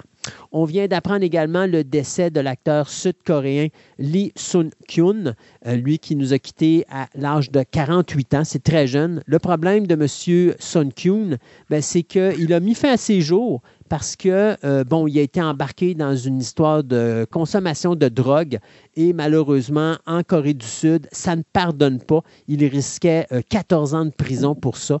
L'acteur dont on avait souligné la performance dans le film Parasite, vous savez, c'est le fameux film que Donald Trump avait dit aux Oscars, je ne sais pas ce qui se passe dans votre tête de donner des prix à un film sud-coréen. Ben, euh, c'est ça. Alors, Sun Kyun qui s'est enlevé la vie euh, récemment. Donc, euh, il avait commencé sa carrière en 2003. Donc, il avait tourné, plutôt dans plusieurs drames coréens, dont Behind the White Tower, Hard Day, euh, Miss Korea et My Mister. On a une, une résolution de, je n'avais même pas entendu parler, d'une poursuite entre Amazon et Tolkien Estate contre l'auteur Demetrius Polychrome. Donc, euh, lui qui poursuivait Amazon et Tolkien parce qu'il avait euh, profité de son œuvre. Que lui a écrit une sequel à Love the Ring qui s'appelle The Fellowship of the King. Il a écrit ça, mais sans avoir demandé à personne d'avoir les droits, les droits. Donc, il a écrit une suite qui était supposée d'avoir sept, sept parties, une série dans sept parties qui n'a pas été euh, euh, autorisé par personne. Puis là, il poursuivait Amazon puis Tolkien parce qu'il avait piqué des idées et de profiter de, de l'engouement que profitait sa, que faisait sa série, sa future série euh, pour. J'espère que le gars-là est conscient qu'il va se faire ramasser en cours. Ah, il s'est fait ramasser en cours. Un juge de Californie a décidé que garde, c'est n'importe quoi ton affaire, retourne chez vous, puis en passant, voilà ma facture de 134 637 pièces. Plus, là maintenant, Warner, Bros, Warner Bros. et la succession de Tolkien sera capable de le poursuivre parce qu'il n'y a aucunement le droit Eh de... oui, par un frais, un frais des droits d'auteur, ça fait la même. Quelle caisse de bain! Mais quel imbécile! Je ne sais pas. Il- je ne sais pas s'il pensait que les droits d'auteur de, de- de Tolkien étaient tombés parce que ça faisait trop longtemps.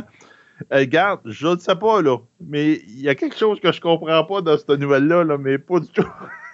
Mais quel abruti! Ah, C'est épouvantable. Aïe, aïe, aïe, aïe, aïe. Non seulement tu fais une œuvre, tu poursuis des gens en faisant une suite à quelque chose dont tu n'as pas les droits, mais après ça, tu dis, hey, j'ai fait de quoi qui a rapport avec quelque chose, puis j'ai pas payé de droits là-dessus, puis ben, Ben c'est oui. sûr qu'il va se faire ramasser. Ben oui. Quel abruti! Oh mon Dieu Seigneur! Euh, vous savez, on en a parlé euh, souvent euh, que le chiffre 7, normalement, est un chiffre porte-bonheur. Euh, malheureusement, avec la franchise de Frisson ou de Scream, c'est vraiment pas le cas. Donc, Madame Melissa Barrera, qui était l'actrice principale de la, je dirais, des deux derniers films de Scream, ben, quand il y a eu l'espèce de conflit Israël-Hamas qui avait débuté, elle a décidé, elle, sur ses réseaux sociaux, de dire des choses qui n'étaient pas très gentilles et donc elle s'est faite mettre dehors. Le lendemain, Jenna Ortega, qui fait bien sûr Wednesday Adam dans la série Wednesday et qui faisait la sœur du personnage de Melissa Barrera, elle a dit ben finalement j'en reviendrai pas parce que ben là avec la fin de la grève, on doit terminer le tournage de Wednesday, puis j'ai d'autres projets, puis là je suis plus capable de faire ce film là, donc je me retire on lisait entre les lignes que c'était sa façon de dire ben écoute, euh, je vais être fidèle à ma grande sœur, hein, fait que si elle a part, moi je pars. Ben là, c'est le réalisateur Christopher Landon qui était supposé réaliser le film Scream 7 qui vient d'annoncer son départ et donc il vient de dire que ben moi, je réaliserai pas le prochain film de Scream. Ça va pas bien parce que Scream 7 est supposé sortir cet automne. Donc, il faut dire que je pense pas qu'on va avoir un Scream 7 cette année. Ou sinon, si on en a un, ben, en tout cas, j'espère qu'on va prendre le temps de bien l'écrire, mais avec quelques semaines ou quelques mois, je suis pas sûr qu'on va être capable de faire la game. Puis, moi, je pense que la seule façon qu'on s'en sorte, c'est qu'il va falloir qu'on aille chercher euh, Campbell pour qu'elle reprenne son rôle de Sidney Prescott. Maintenant, est-ce que Mme Campbell va vouloir? Mme Campbell, elle doit attendre avec son chéquier ouvert, puis euh, euh, le papier, euh, pas le papier, mais le crayon à côté pour dire je vais vous donner un chèque, puis vous allez signer en bas du chèque pour me donner cet argent-là. Elle doit les attendre, mais d'aplomb. Mme Campbell, qui avait été. euh, moi, je considère que c'était un manque de respect, ou est-ce qu'on lui a fait une offre euh, vraiment ridicule pour qu'elle revienne dans le sixième chapitre de Scream, euh, alors que cette femme-là a quand même une carrière derrière elle, elle méritait mieux que ça. Donc, on va vous tenir au courant, mais j'ai comme l'impression qu'il y a des chances que Scream 7, il n'y en ait pas, ou s'il y en a un, ben que ça vire en film de bas niveau. Euh, en tout cas, on va surveiller ça de près. On se demandait tout le temps que si Harry Cavill allait se retrouver, allait avoir un univers au-delà de Superman et au-delà de, de Witcher. Ben, faites-vous-en pas pour M. Cavill. Il va se porter très bien. Ça fait depuis un an qu'on entend parler que Amazon Studio est en grosse conversation avec euh, Game Workshop pour avoir la franchise de Warhammer 40 000. Et finalement, ben, ça a l'air que c'est vraiment, vraiment, vraiment, vraiment signé. Et il va y avoir un univers étendu à Amazon de Warhammer 40 000. Et qui l'autre de mieux que de porter le flambeau de ça, c'est M. Harry Cavill, qui est un fanatique de Warhammer 40 000, que vous pouvez voir des petites vidéos de lui qui peint ses, figurines chez eux, puis pendant la pandémie, et qui va être en avant de l'écran, il va être en arrière de l'écran. Parce qu'ils vont utiliser son, son savoir de l'univers de Warhammer 40 000 pour le mettre en arrière de l'écran et pour qu'il aide à unifier toute le. Donc, il va être représenter correctement. Il va être producteur ou assistant. Je ne sais pas trop trop comment ils vont faire ça, mais c'est carrément dit par Amazon. Ils disent, non, non, il est en arrière puis il est en avant. Oui, c'est ça, il va être producteur. Donc, ils vont faire carrément ce que Witcher, ils ont- ils l'ont mis à la porte pour, pour dire non, non, non, moi, je veux respecter le produit et je voici ce quoi ça devrait aller. Ils ont fait ferme ta gueule, sac ton camp, puis on va, on va se débrouiller sans toi. J'ai bien hâte qu'ils vont se débrouiller avec le Witcher, avec le changement de personnage principal. J'y crois pas. Puis donc, on va voir Warhammer 40 000 et j'ai très hâte de voir, comme vous te disais, euh, Amazon, ils arrivent à mettre Apple, ils arrivent à, mettre des prix dans leur série, puis à faire des beaux effets. Et j'avoue que Warhammer 40 000, j'ai hâte de voir ça avec des vrais acteurs. Ça risque d'être très intéressant. On a parlé en début d'émission, Jonathan Major, qui est finalement accusé de violence, c'est ça. Euh, il est reconnu coupable d'agression au troisième degré, ayant causé des blessures physiques, et harcèlement au deuxième degré sur son ancienne petite amie. Cependant, il est déclaré non coupable d'agression au troisième degré avec intention de causer des blessures physiques et il est non coupable de harcèlement aggravé au deuxième degré. Donc, euh, au total, ce que ça veut dire, c'est qu'il risque un an de prison, mais sa sentence va être prononcée le 6 février prochain. Sauf que du côté de Disney et de Kevin Feige, ben, euh, on n'attendra pas le 6 février prochain. On l'a déjà mis dehors. Et puis, là, ce qu'on va voir, c'est qu'est-ce qu'on fait? Est-ce que Kevin Feige ou c'est Kevin Feige, pardon, euh, va faire comme il a fait avec Iron Man 2, c'est-à-dire prendre l'acteur Terrence Howard puis le remplacer par Don Cheadle, euh, ou est-ce qu'il va remplacer le personnage de Kang par un autre personnage. Bien, sûr, présentement, les rumeurs veulent que ce soit, bien sûr, le Doctor Doom, parce qu'on amène les Fantastic Four en 2025. Donc, si Doctor Doom arrive là, on pourrait peut-être changer le personnage puis faire en sorte qu'il devienne le grand méchant. Moi, personnellement, je pense qu'on devrait y aller avec Doctor Doom, euh, parce que personnellement, le personnage de Kang, présentement, il m'épate pas. Non, il pas intéressant. On l'a vu dans la première saison puis la deuxième saison de Lucky. On l'a vu dans Ant-Man euh, and the Wasp, Quatumania. Euh, c'est pas un vilain qui m'épate. C'est pas quelque. Tu sais, je vois pas où est-ce que ce personnage-là est un danger qui va forcer la création des New Avengers. Fait que je, je sais pas. Là, en plus, on sait que le film Avengers de Kang Dynasty qui devait sortir en 2026, ben, le réalisateur Destin Daniel Credden, lui, est parti. Donc euh, là, on avait réembauché un nouveau scénariste pour réécrire. Puis bien sûr, on avait pris euh, le scénariste Michael Waldron parce que lui avait travaillé le personnage de Kang dans la série télé de Loki. Ben là, j'ai comme l'impression qu'il va falloir qu'on change tout ça. Et moi, je continue à dire qu'il faut qu'on amène un autre personnage que Kang. Parce que euh, Kang, je ne sais pas, j'ai de la misère avec ce personnage-là. J'ai de la misère à voir ce qu'ils veulent faire avec, exactement voir. Il n'y a pas l'air d'avoir des super pouvoirs, il n'y a pas l'air d'avoir quoi que ce soit de, de autre que de jouer dans, dans la ligne temporelle puis qu'il y en a plusieurs. Donc, j'ai l'impression que ça va mélanger tout le monde. Doctor Doom serait parfait, c'est un one-liner, c'est un personnage en Le multivers, là, ouais j'ai tout le temps trouvé ça extrêmement risqué. Oui, ben c'est parce que le problème, c'est que du côté de DC, c'est pas eux. Je veux dire, du côté de Marvel, c'est pas eux qui l'ont créé. Alors, ils jouent sur des, bandes, des hmm. plates-bandes à DC. DC sont, sont, habitués au multiverse, eux autres. Ils l'ont bien façonné, ils l'ont bien construit. Marvel, ça fait pas plusieurs années que c'est là. Donc, eux autres, ils font de l'improvisation présentement et je pense que c'est pas une bonne chose à faire. Donc, je pense qu'on devrait revenir avec Doctor Doom puis arrêter. Euh, pour revenir avec notre acteur favori, Jonathan Majors, juste dire qu'en plus, ben, présentement, euh, son agent vient de le, mettre, de, le laisser tomber. Euh, tous les spots, parce qu'il a fait des spots publicitaires pour l'armée américaine, et puis tous les spots qui avaient été faits, on les a tous retirés de la télévision. il devait jouer dans des, dans des films comme The Man in My Basement et Die Understudy de Spike Lee. Puis il y avait un film avec Dennis Rothman aussi qui était 48 Hours in Vegas, mais il a tout perdu ça. Donc finalement, je pense que là, le gars va se retrouver exilé d'Hollywood. Euh, donc c'est ça qui va se passer avec M. Jonathan Major. No more! Bye bye. Bye bye. Regarde, moi puis mes maudites rumeurs. Oui, tes maudites rumeurs. Ben, c'est ça. Ben, en tout cas, il y a quelqu'un qui a déjà été très connu, qui a ouvert sa trappe, M. Chris Carter. Oh non. On ne pas dire M. Chris Carter.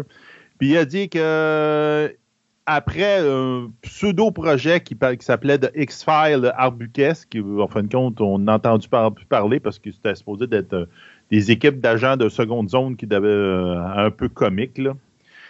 Euh, en dessin animé en plus. Ils ont mis ça de côté. Puis là, il a dit non, non, non, non, non, là, là, là, là, là la vraie affaire, c'est que j'ai contacté un jeune homme qui s'appelle M. Ryan, euh, Ryan Coogler, Coogler, excusez, celui qui est en arrière de Black Panther de Creed, et que il dit il est en train de travailler un reboot. Ce gars-là est sur ce projet-là depuis trois ans. Et c'est ce gars-là qui a approché 20th Century Fox pour rebooter l'univers de The X-Files. Ouais, ben là, ça a l'air euh, que Chris Carter tirait la couverte de son bord, comme de raison. Ben oui, c'est sûr. Il y a juste ça, Carter, dans sa carrière. Ben, c'est ça. Donc, il a tiré la couverte de son bord, puis ça a l'air que ça serait en place, et ça serait en place pour mettre ça sur Disney+. Donc, pensez ce que vous voulez. Là. Non, ça, j'ai pas de misère à croire, parce que, écoute, Disney, à date, on le voit, ils ont relancé la franchise de Predator, ils ont relancé la franchise de Alien, sont sur le bord de relancer la franchise de Planet of the Apes. Oui. Puis à voir ce qu'ils ont fait avec Predator, j'ai hâte de voir ce qu'ils vont faire avec Aliens. Mm-hmm. J'ai bien aimé ce que j'ai vu de Planet of the Apes. Oui, c'est tout à fait normal qu'ils relancent X-Files. Et euh, euh, euh, soit, avec ce gars-là en arrière, tu sais déjà que Mulder. Ben, de toute façon, ce qu'on veut faire, c'est. Mulder et Scully, c'est ça qui les deux acteurs, en tout cas, je me rappelle ben, bien. David Duchovny veut revenir, mais euh, Anderson, elle, a dit que jamais plus. Elle, c'est terminé. Mais moi, je continue à dire que tu peux faire une continuité à The X-Files avec, bien sûr, il faut vous y attendre, le, nouveau euh, monsieur, entre guillemets, Mulder et la nouvelle madame, entre guillemets, Scully risque d'être ah afro-américaine parce que le, gars derrière le projet, c'est un afro-américain. Mais David Duchovny reviendrait dans le rôle de Mulder pour aider ces deux agents-là en tant que conseiller. Moi, je serais partant. Je ben serais partant tout de suite. Tout de suite. X-Files est une série qui a tellement de potentiel. Laissez tomber les affaires des petits hommes verts, là, puis tomber avec des enquêtes d'affaires surnaturelles. C'était la force de The X-Files. Oui. Euh, c'était ça qui était bon. L'espèce de patente extraterrestre à la Chris Carter, c'était de la trois petits points, je ne le dirais pas en nom pour rester poli. Là. Mais, euh, mais Carter, c'est ça. Tout ce qui a fait de bon, Carter ne vient pas de lui. Tout ce qui vient de bon vient, euh, pour lui, c'était Morgan et Wong qui ont fait un univers incroyable avec The X-Files, qui ont sorti, qui ont pour moi donné euh, la meilleure saison de Millennium. Millennium, ça j'allais dire. Dans les trois saisons, la deuxième est la plus intense. Puis c'était ces gars-là qui étaient en arrière. Puis c'était Chris Carter qui a mis des bâtons dans les roues, puis s'est arrangé que les gars se fassent mettre dehors parce que c'était pas sa vision à lui. Mais sa vision à lui, à Chris Carter, on l'a vu, elle n'est pas plaisante, elle nous plaît pas. On veut voir la vision de gars qui ont des bonnes idées. Quand ils ont fait la nouvelle première saison de The X-Files, quand ils ont relancé The X-Files, je crois que c'était six épisodes, je pense. Trois des épisodes sur six étaient écrits par Morgan et Wong. Puis savez-vous quoi? C'était les trois meilleurs épisodes. C'est ça. Fait que Morgan, mettez pas Chris Carter dans ce projet-là, il va tout scraper. Laissez, l'autre s'en occuper, puis ça va être une bonne affaire. Sais-tu que Disney préparait un troisième film pour euh, Princess Diaries? Je t'avais entendu parler un peu. Le film qui a mis sur la map euh, l'actrice Anne Hathaway euh, il y a plus de 22 ans de tout ça. Ben là, Anne Hathaway serait intéressée à revenir. Julie euh, Andrews serait probablement également intéressée à revenir. Dépêchez-vous, les boys, elle a 88 ans. à un moment donné, euh, elle sera plus capable. À un moment donné, elle sera plus capable. La productrice euh, Deborah Martin Chase également va être de retour. Et là, on dit que c'est Adrita Mukherjee qui a écrit Supergirl et la série télé Richer qui serait sur le scénario présentement pour justement euh, sortir un Princess Diary numéro 3. Donc, euh, ce serait peut-être temps de faire de quoi. Même si ça serait fait pour Disney, euh, je m'en fous. oui, ça serait le fun de voir où sont rendus les personnages. Le personnage de Mia, qui est interprété par Anne Hathaway, ce serait le fun de savoir ce qui s'est passé avec elle. Et également, ben, de revoir Julian Drews une dernière fois avant qu'elle prenne finalement sa mm-hmm. retraite une bonne fois pour tout. Donc, quelque chose qui se prépare présentement sur Disney. Princess Diary, il n'y a rien qui dit si c'est un film ou si c'est euh, un téléfilm qui sera diffusé euh, sur Disney+. Chaque année, on a tout le temps les, euh, je te dirais, l'espèce de palmarès des séries les plus piratées du monde du cinéma et de la télévision. Et cette année, ben, c'est les dix premières positions, c'est The Last of Us, HBO, The Mandalorian, Disney+, Lucky, Disney+, Azuka, Disney+, Secret Invasion, Disney+, Silo, Apple TV, Monarch de Legacy of Monster, Apple TV+, Tulsa King, Paramount+, Gen V, Amazon Prime, puis Ted Lasso, Apple TV. Moi, je te dirais, là, tu regardes, c'est parce que c'est les streaming. C'est de Ouais. leur faute. C'est comme. Ça, c'est- la pointe de l'iceberg. Regarde, c'est sûr que d'une année à l'autre, ça va toujours être les, séries les plus. les plus hot, les plus. Mais tu regarderas, il n'y a pas un maudit film là-dedans. Ouais.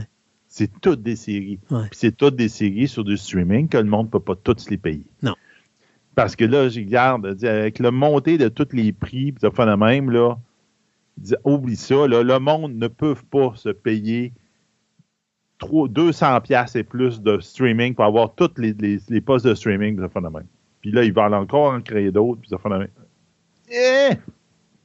Moi, le garde, ils, ils récoltent malheureusement ce qu'ils sèment, là. Puis à un moment donné, il faut que ces séries-là, c'est bien beau là, de tomber sur streaming, là. Mais à un moment donné, fais comme bien du monde, fais ça sur streaming, puis après ça, fais-toi un post open, là, puis tu passes tes séries-là. Le monde va attendre. Ouais. Puis c'est toutes des séries pour des jeunes aussi. Garde les vieux, euh, ils, ils savent pas comment ça marche le, le piratage, là, puis ils vont les écouter quand ils vont passer. C'est plate à dire, mais c'est ça. Oh mon Dieu. OK, moi de mon côté, je vais finir avec The Age of Legends. Donc, euh, Carrie Scogland qui euh, s'est occupé du Falcon and the Winter Soldiers et de Handmaid's Tale, qui a réalisé quelques épisodes là-dessus, bien, va réaliser euh, comme un live action feature, donc un film avec des vrais acteurs euh, basé sur The Age of Legends. Donc, bien sûr, ça va être comme un prequel ben, au roman de The Wheel of Time de Robert Jordan. Et euh, ça devrait être une trilogie, donc ça va être le premier d'une trilogie. J'ai ça quand ils font ça. Là. Si ça marche pas, tu sais que ça va tomber dans, dans le schnook, puis on verra jamais la fin. C'est ça. Ouais, c'est comme, faites, faites votre premier film, là, puis si ça marche, ben, là, prenez le deuxième, puis après ça, le troisième, mais finissez. En passant, euh, pour ceux qui ne font pas de saut, ça va, être- ça va virer science-fiction. Ah, tu parles de Age of Legend? Ah oui, non, non, c'est, c'est, c'est, c'est- quand je l'ai moi j'ai lu le, le- le- l'espèce de, recueil qui parle de- du temps avant, là, parce que moi j'ai beaucoup trippé sur Love Time, les livres, là, pas de série. Puis c'est, c'est oui, c'est magie, mais c'est, c'est magie avec euh, quasiment science-fi, sci-fi, là, avec des vaisseaux et tout, là, c'est- ça va être particulier, ça va faire un clash avec le monde qui ont, qui ont gardé la série, mettons, hein, Ben, euh, là, ou ce qu'on pas regardé la série. Oui, c'est ça. Là, ce qu'on sait, c'est que ça n'a aucune connexion avec Non. la série télé d'Amazon Prime Ça, ou un autre projet que je vais vous parler dans quelques instants. Euh, mais ce qu'on sait, c'est que présentement, euh, c'est Zach Stenst qui écrit le, euh, le scénario. Lui qui a écrit le scénario de Thor et de X-Men First Class. Donc, c'est quand même un bon scénariste. Donc, je pense qu'on a la chance d'avoir de quoi d'intéressant là-dedans. Donc, c'est quelque chose qui se travaille actuellement. Euh, donc, euh, Carrie Scogland qui est engagée pour réaliser le premier film d'une soi-disant trilogie. L'autre affaire, ben, c'est The Witcher, Sirens of the Deep, qui est un film d'animation qui va être basé, bien sûr, sur l'univers de Witcher, euh, mais qui va sortir à la fin de cette année, donc en 2024, et qui va être produit par Netflix. Alors, le film d'animation devrait se passer à peu près au milieu de la première saison de la série télé. Puis c'est basé sur la courte histoire de A Little Sacrifice. Pour le moment, ce qu'on sait, c'est que c'est l'acteur Doug Cockle qui euh, va prendre ou qui va redonner la voix au personnage de Gérald. C'est lui qui donnait la voix au personnage de Gérald dans le jeu vidéo Witcher 3 Wild Hunt. Donc, d'une certaine façon, les gens qui sont, Continuité. c'est ça. Les gens qui sont habitués aux jeux vidéo ne verront pas de changement. Donc, on sait qu'Harry Cavill, c'est terminé, il est parti. Là, c'est Liam Hemswo- Hem- Hemsworth pardon, qui Mm. devrait être de retour pour la euh, quatrième saison.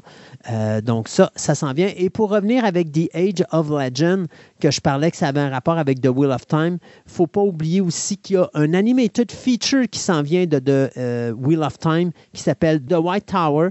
Donc, euh, ça aussi, là, ça s'en vient dans, dans l'univers. Donc, il y a plein, plein, plein de choses présentement là, qui s'en viennent, euh, des choses qui sont intéressantes à écouter, que ce soit sur Amazon Prime ou sur Netflix. Juste pour vous dire qu'on n'oublie pas le- les, les, les, les déboires de M. Depardieu en France. Mon Dieu. qu'après une enquête dans une émission de TV, on a mis dans la face de bien du monde que euh, c'est un gros. euh, c'est ça. Ouais. Puis, puis là, il y a du monde qui l'ont défendu dans une euh, 56 personnalités qui ont dit Hey, arrêtez de vouloir le canceller, la même, il n'est pas si pire que ça, la même. Puis là, il y a une nouvelle 600 personnes qui ont écrit dans une tribune, puis ils ont fait Hey, là, là, arrêtez d'appuyer ce gars-là, appuyez peut-être les victimes, Ouais. puis garde. Là, à un moment donné, tu sais, il faut se rappeler que la France, c'est- comment, c'est qui le, réalisateur, le super réalisateur que la France protège depuis des années? Ben, c'est Roman Polanski. Polanski. Polanski. S'il met le pied aux États-Unis, il est arrêté automatique, là. Ouais, parce qu'il y a. La France, ils ont une, euh, une personnalité du culte très, très, très forte sur les acteurs et les enfants de. Je ne prendrais pas la, dé- la défense de Depardieu, sauf qu'il faut comprendre que pour la France, Depardieu, c'est un monument. Ah oui, c'est sûr. C'est comme si demain matin, on apprendrait euh, aux États-Unis que Steven Spielberg ou George Lucas euh, ont fait des choses inappropriées. Ah oui, oui, ça, je suis d'accord. Ou que Stanley Kubrick a fait ça.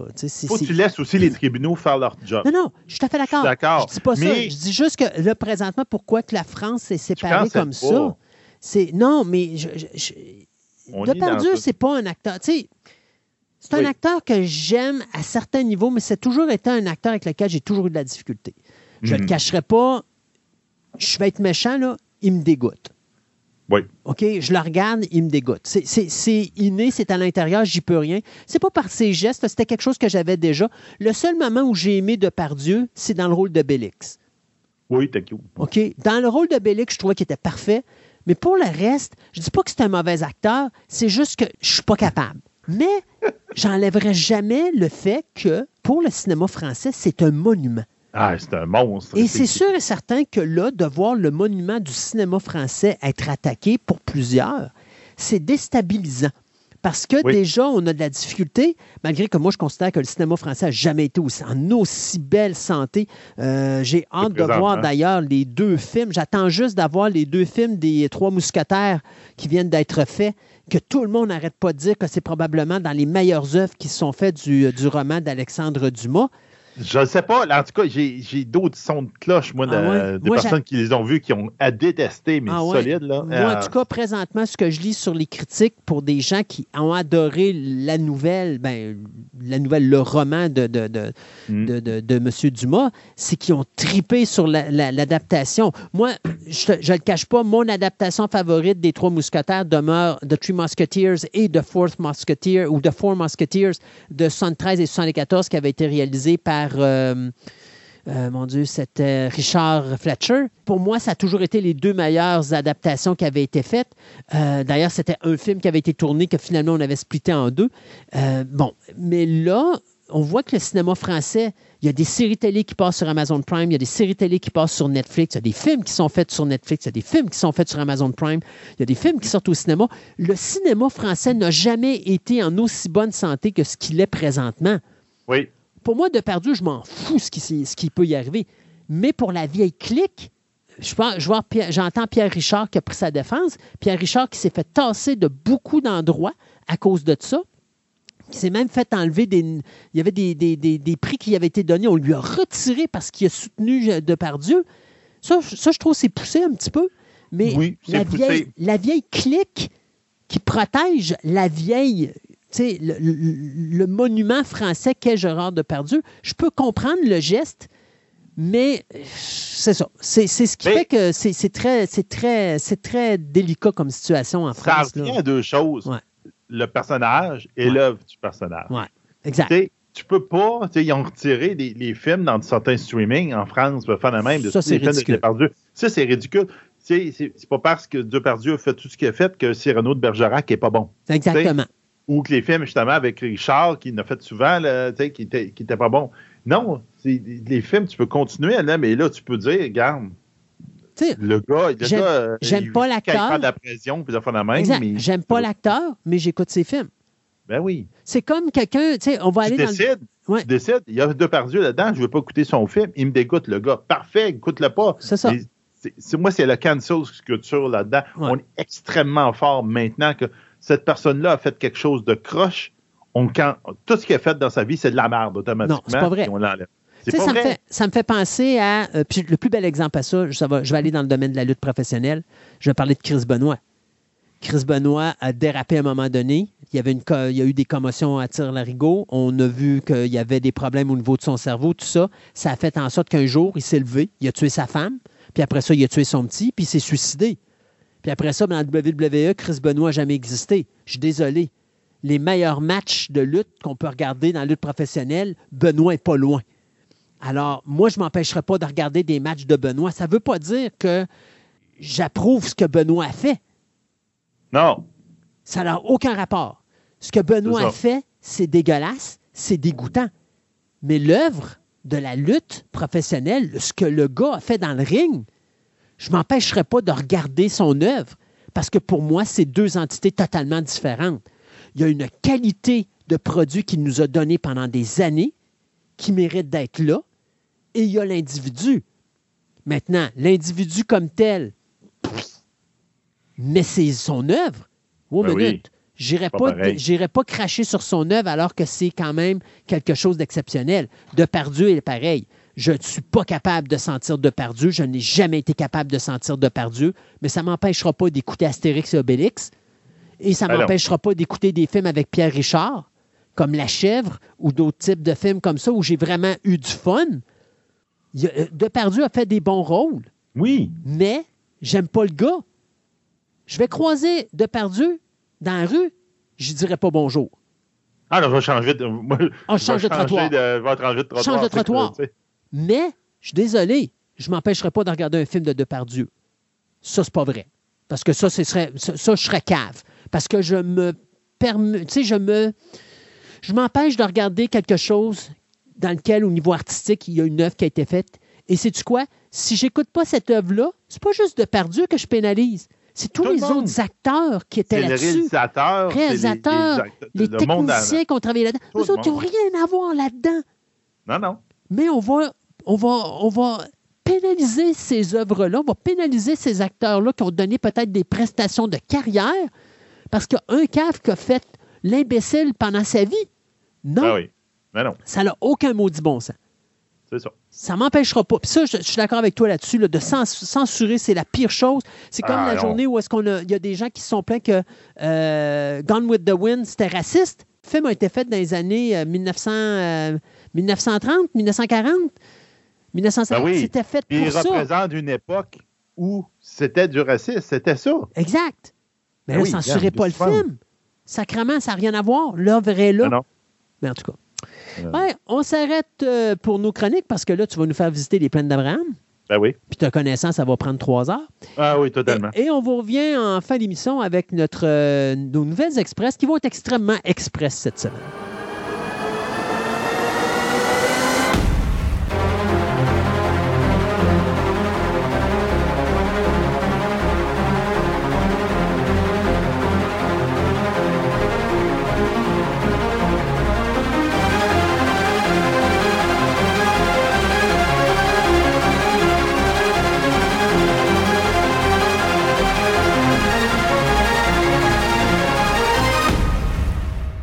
Et comme à chaque fin d'année et début d'année, eh bien, nous autres ici à Fantastica, on est des traditionnalistes. Donc, depuis deux ans, Sébastien s'amuse à nous faire visiter Québec et à nous parler un petit peu de l'histoire de cette ville.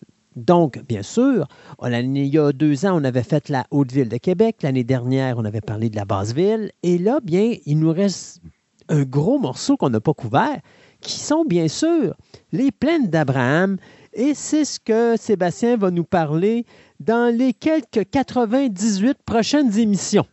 Eh, oui, ben c'est ça. En fait, c'est la, deux- la deuxième visite historique que j'ai montée. Je l'ai faite avec des cobayes cet été euh, qui ont beaucoup aimé. Donc, on va parler des plaines d'Abraham. Les plaines d'Abraham, on va en parler à travers le temps. On travaille à différentes époques en les marchant.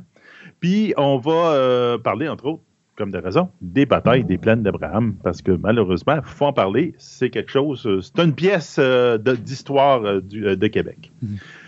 Pour commencer, où qu'on commence ça, vous allez au, euh, au manège militaire. Donc, le début de la première visite que je vous avais fait faire il y a deux ans. C'est juste qu'on va en arrière du manège militaire sur les plaines d'Abraham. Vous allez voir, il y a à peu près une dizaine de canons qui sont là. Donc, on va commencer là. C'est ce qu'on appelle l'îlot d'interprétation des canons allemands. Donc, dans le cadre du retour historique du régiment du voltigeurs de Québec au manège militaire en 2015, après avoir euh, rebâti le bâtiment au complet qui avait passé au feu, on est dévoilé en arrière de celui-ci l'îlot d'interprétation dédié aux canons allemands saisis lors de la Première Guerre mondiale. En fin de compte, c'est des, des prises de guerre. C'est des souvenirs que l'armée canadienne a pris, a ramené au Canada après avoir vaincu les Allemands euh, durant la Première Guerre mondiale. Euh, auparavant, ils étaient disséminés un petit peu partout. Ils avaient euh, répartis un peu partout dans, toutes les plaines d'Abraham, mais, avec la restauration du manège militaire, ils ont tout mis en arrière. Je trouve que c'est vraiment une bonne idée parce que ça fait rassemble toute l'histoire à même endroit. ces trophées de guerre représentent, des représentations tangibles des victoires, ont des valeurs symboliques auprès du corps expéditionnaire canadien. Par exemple, l'un d'eux a été saisi lors de la bataille de, la crête de Vimy en avril 1917 au cours de laquelle les militaires canadiens se sont imposés comme un groupe de combattants redoutables. Euh, qu'est-ce que la crête de Vimy? Ben, la crête de Vimy, ça se trouve, dans, pour ceux qui ne le savent pas, dans le nord de la France. En 1917, les Britanniques et les Français avaient perdu plus de 150 000 hommes pour tenter sans succès de prendre cette côte-là aux Allemands, cette crête-là aux Allemands. Au début de 1917, le haut commandement britannique demande au corps canadien bah, Regarde, toi, nous autres, moi, je t'ai de perdre des hommes là. Dit Occupe-toi cette place-là. Donc, il donne le haut commandement britannique, donne aux Canadiens, il dit Faire la job, puis C'est ce qu'ils ont fait le 9 avril 1917, avec seulement 10 600 morts et blessés. Ils ont réussi l'assaut de la place et ils ont conquis la crête de Vimy. Donc, ils ont prouvé à tous les autres euh, corps euh, militaires des autres pays comme quoi que le Canada était une force indépendante et unifiée, quand même sous l'Empire britannique, mais était aussi quelqu'un qui allait devenir très important avec le temps et qui allait justement, ça donner une petite poussée dans le dos du Canada pour son indépendance de l'Angleterre. Si vous voulez aller voir c'est quoi cet endroit-là, vous pouvez aller sur Internet et taper le monument des, aux disparus canadiens de la Première Guerre à Vimy il y a un monument qui a été installé là pour les pas la victoire, mais vraiment pour les disparus, les morts canadiens. Donc, en 1936, il a été instauré là. C'est un et si vous êtes en France et vous allez au monument, vous êtes en territoire canadien. La France a donné la crête de Vimy au gouvernement canadien et avec une espèce d'exemption de taxes à perpétuité. oh mon Dieu, c'est ça j'allais te dire. Si je m'en vais rester là, je vais-tu payer les taxes canadiennes? Et eh non, c'est ça. Donc là, c'est vraiment, c'est appartient au Canada. Euh, pour continuer un peu sur ce que c'est Vimy, faire le même, en 1940, durant la Deuxième Guerre mondiale, le Canada laisse entendre que les Allemands allaient détruire le monument en question parce que ça représentait un peu euh, un monument contre les Allemands, on pourrait dire. Or, étrangement, euh, ce monument était le préféré de Hitler. Parce que justement, Hitler considérait que ce monument-là faisait hommage aux disparus et aux morts, et non pas à la victoire contre les Allemands, des affaires de même, puis il aimait ce monument-là. Et donc, le 2 juin de la même année, 1940, Hitler fait venir toute la presse mondiale pour dire, regardez, le monument est intact, nous ne l'avons pas détruit, et je vais même stationner des SS ici, puis il n'y a personne qui va y toucher autant allemand que n'importe qui d'autre. et effectivement, donc, il y a un régiment des SS, donc la garde, on peut dire personnelle de Hitler, qui ont gardé le monument pendant toute la guerre.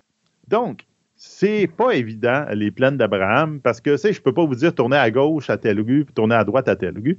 Donc, vous allez vous mettre euh, le, manège militaire dans le dos, avec les canons dans le dos. Et là, vous allez avoir ce qui s'appelle l'avenue Georges VI. Vous allez tourner vers la gauche et vous allez comme aller vers l'entrée officielle des plaines d'Abraham. Quand vous allez vous rendre à l'intersection, ou genre vous avez le choix aller vers Grande Allée, puis le, le Parlement, puis vous pouvez aller à droite sur une petite avenue qui s'appelait l'avenue du Cap Diamant, qui monte le long de la citadelle. Vous allez commencer à monter vers là comme on est à pied, je vous dirais, profitez-en, marchez sur le gazon, allez un peu sur le bord de la citadelle, vous allez avoir une belle vue, ça fait euh, quelque chose d'intéressant. On n'a pas besoin de marcher bien, bien loin. On va tout de suite parler un peu des plaines d'Abraham au cours du temps. Au départ des troupes britanniques de Québec en 1871, quand l'armée britannique est partie de Québec, si on s'en rappelle, j'en avais parlé dans les, prochaines, les précédentes visites, euh, ça marque en quelque sorte la fin de l'emprise foncière de l'armée sur des espaces convoités. C'est-à-dire que depuis longtemps, les autorités britanniques s'arrangeaient pour pas qu'il y ait de maisons qui se construisent autour de la citadelle, puis autour des murailles de la ville de Québec, parce que c'est une question défensive. Donc, ils voulaient, ils freinaient complètement tout le développement dans ce coin-ci. Donc, l'armée contrôlait tout ce qu'appelle le Cove le Field, C-O-V-E-F-I-E-L-D. Donc, les champs de Cove, on pourrait dire, euh, qui étaient toutes les parties des plaines d'Abraham que vous voyez présentement devant vous. Puis en plus, elle louait aux Ursulines ce qui appelait techniquement les plaines d'Abraham, c'est-à-dire à cette époque-là, tout ce qui se situe entre le musée des beaux-arts jusqu'au euh, domaine Mirici. Donc, tout ce qui est au-delà du musée des beaux-arts, c'est ce qui appelait, ce qui appartenait aux, Ursulines et ce qui euh, était appelé techniquement les plaines d'Abraham. Donc, le fait que l'armée britannique s'en va, ben là, tout le monde veut acheter tous ces terrains-là et tout le monde veut construire des affaires dessus. Donc, déjà en 1876, on veut tout le tir, la, pièce, toute la place en avant de la citadelle, mettre des belles maisons, euh, mettre les grandes allées pleines de maisons là, etc. En plus, il y avait un bail au avec le gouvernement fédéral qui, a été signé en 1871, qui liait avec les Ursulines, allait se terminer en 1902 à peu près. Donc, même les Ursulines voulaient vendre les terrains pour faire de l'argent pour construire des maisons. Donc, déjà là, l'opinion publique est plus ou moins pour ça. il y avait quand même un espace vert, entre guillemets, proche de la ville. Là, il y a du monde qui lève la main et dit on pourrait peut-être faire un parc. Donc, c'est sous la pression populaire que, le 20 septembre 1901, après de longues négociations avec le gouvernement fédéral, que lui achète les plaines d'Abraham aux Ursulines pour une somme de, à l'époque, de 80 000 et les lègue la même journée à la Ville de Québec, à un bail, un bail qu'on appelle amphithéotique, c'est-à-dire un bail de 99 ans et plus. C'est le pour le tricentenaire de la Ville de Québec que la Commission des champs de bataille et le Parc des plaines d'Abraham a été créé en 1908. En fait, c'était pas la date prévue. Ça a été à un poil comme quoi qui allait être inauguré un an plus tard, en 1909, pour coïncider avec l'inauguration du pont de Québec. Or, ce dernier, ben, le 29 août 1907, euh, s'écroule. ça chamboule tous les plans. Puis il décide Ah, il y a le 300e de la ville de Québec, il est là, on va faire ça là. Euh, tantôt, tu disais que c'était 80 000 qu'il avait payé en 1902. Oui. Ça veut dire que ça vaut à peu près 3 millions de dollars aujourd'hui? Oui, à peu près. Ah non, c'est.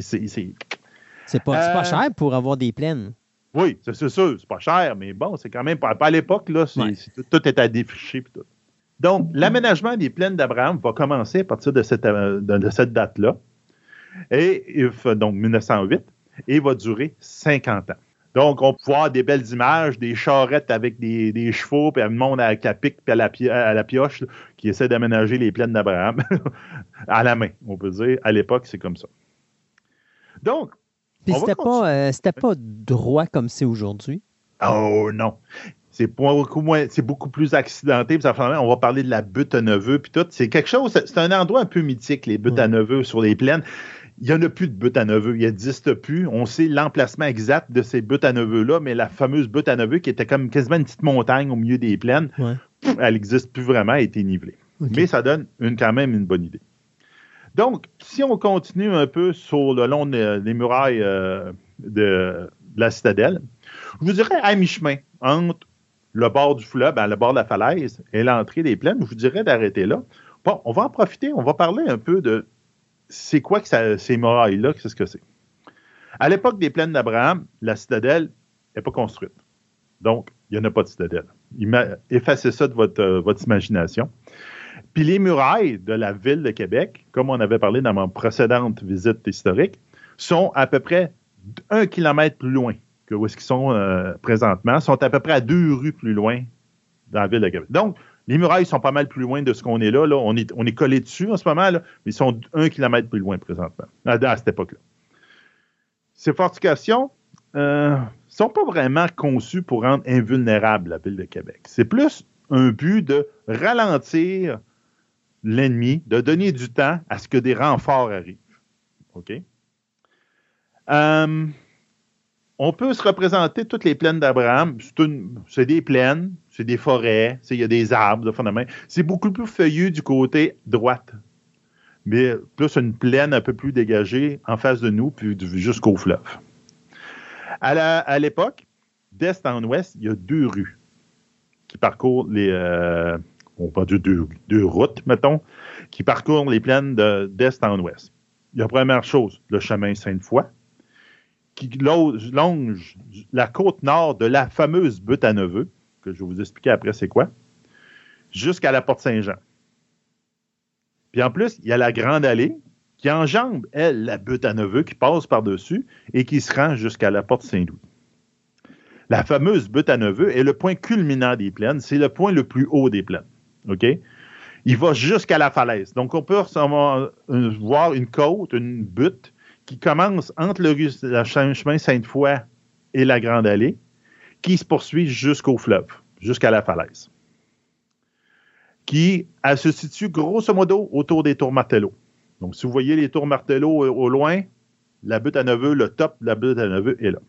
On va en parler beaucoup durant toute la visite. Il y a plein de choses qui se passent à la butte à Neveu. Euh, en fait, personne ne pense qu'il va avoir une attaque qui vient venir des plaines d'Abraham de cette direction-là. C'est pour ça que les, euh, les, défenses ils sont beaucoup moins présentes. Et les moyens de sonner une alarme, euh, pas trop trop existants, ils n'ont pas vraiment pensé. ils auraient dû y penser, ça aurait peut-être évité bien des problèmes. Mais bon.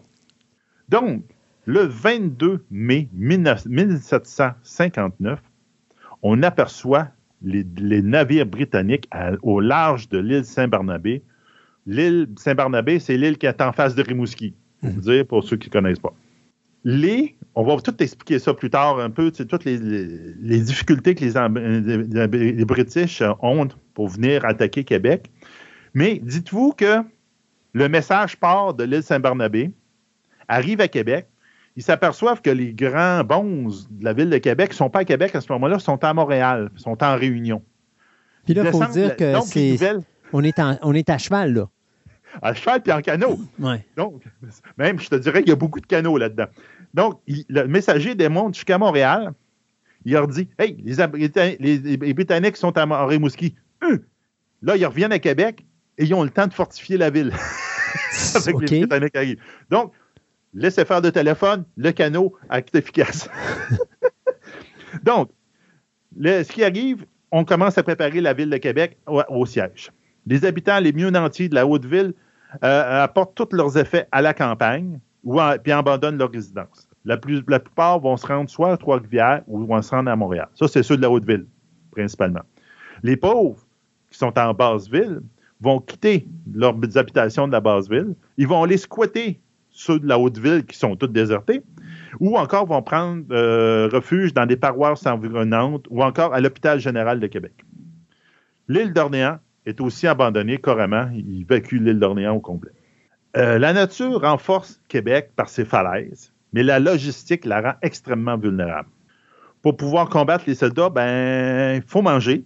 Puis le printemps 59 à Québec, il n'y avait pas eu de quoi nourrir aucun défenseur à la ville de Québec. La de 58 aussi avait été extrêmement maigre et les, navires euh, du continent étaient très rares la ville pourrait bien tomber sans aucun coup de feu parce que le monde n'y aurait pas de bouffe pour manger. Donc, pas d'énergie pour se battre. C'est ça.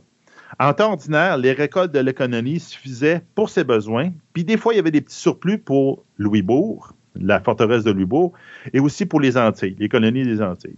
Mais les récoltes de 54, 56, 57 et 58, donc les quatre dernières années, ça n'avait pas été bon. Puis c'était, en plus, il y avait un service euh, depuis la guerre de sept ans il y a un service obligatoire militaire. Donc, euh, quand tu as un service obligatoire militaire, ben, tu ne récoltes pas tes, euh, champs. On s'entend. C'est un, un marchand euh, du, de Québec, M. Joseph Michel Cadet, qui va affréter à ses frais des navires en France pour approvisionner la colonie. Ils vont réussir à passer les navires anglais le- entre le 10 et le 20 mai. Coudon, euh, les Anglais, euh, je peux comprendre que de prendre le thé à 4 heures, c'est important, mais à un moment donné, euh, C'est tough. Mais on va en parler tantôt, les grosses difficultés que les Anglais ont à arriver à Québec. mais c'est, C'est pourquoi est-ce que. euh, écoute, là, on parle pas de quelque chose Oui. qui se passe en une journée. Là. Partir en France puis revenir en bateau, là, on parle de mois ici. Mhm. Puis les bateaux, eux autres, sont rentrés dans le. Dans le Ah, ils ont, ils passé à côté des navires anglais puis ils ont rentré. En plus, la récolte de 1959 à- à- dans la région de Montréal est tellement exceptionnelle cette année-là qu'ils ont assez de bouffe pour nourrir toute la colonie cette année-là, en 59. Puis en plus, ils sont capables de même la nourrir en 60, s'ils voulaient. Donc, ils ont des ravitaillements. Donc là, la bouffe, c'est plus un problème. Tout le monde va manger. Euh, même qu'il y a un petit problème logistique entre, Québec, entre guillemets. Québec n'a pas de nourriture, mais ils ont beaucoup d'hommes. À Montréal, ils ont des récoltes, mais ils n'ont pas vraiment de fermiers. Donc, le chevalier de qui est stationné à Montréal à ce moment-là, va prendre 400 soldats. Il dit Toi, tu lâches ton fusil, tu le gardes à côté. Si, tu vois un Anglais, tu y tires dedans. Mais en attendant, tu prends ta faux, puis tu t'envoies dans le champ. Puis en plus, il demande aux enfants, aux femmes et aux vieillards, puis ainsi les religieux Ah oui, lâche ton église, puis va-t'en dans le champ, puis va récolter.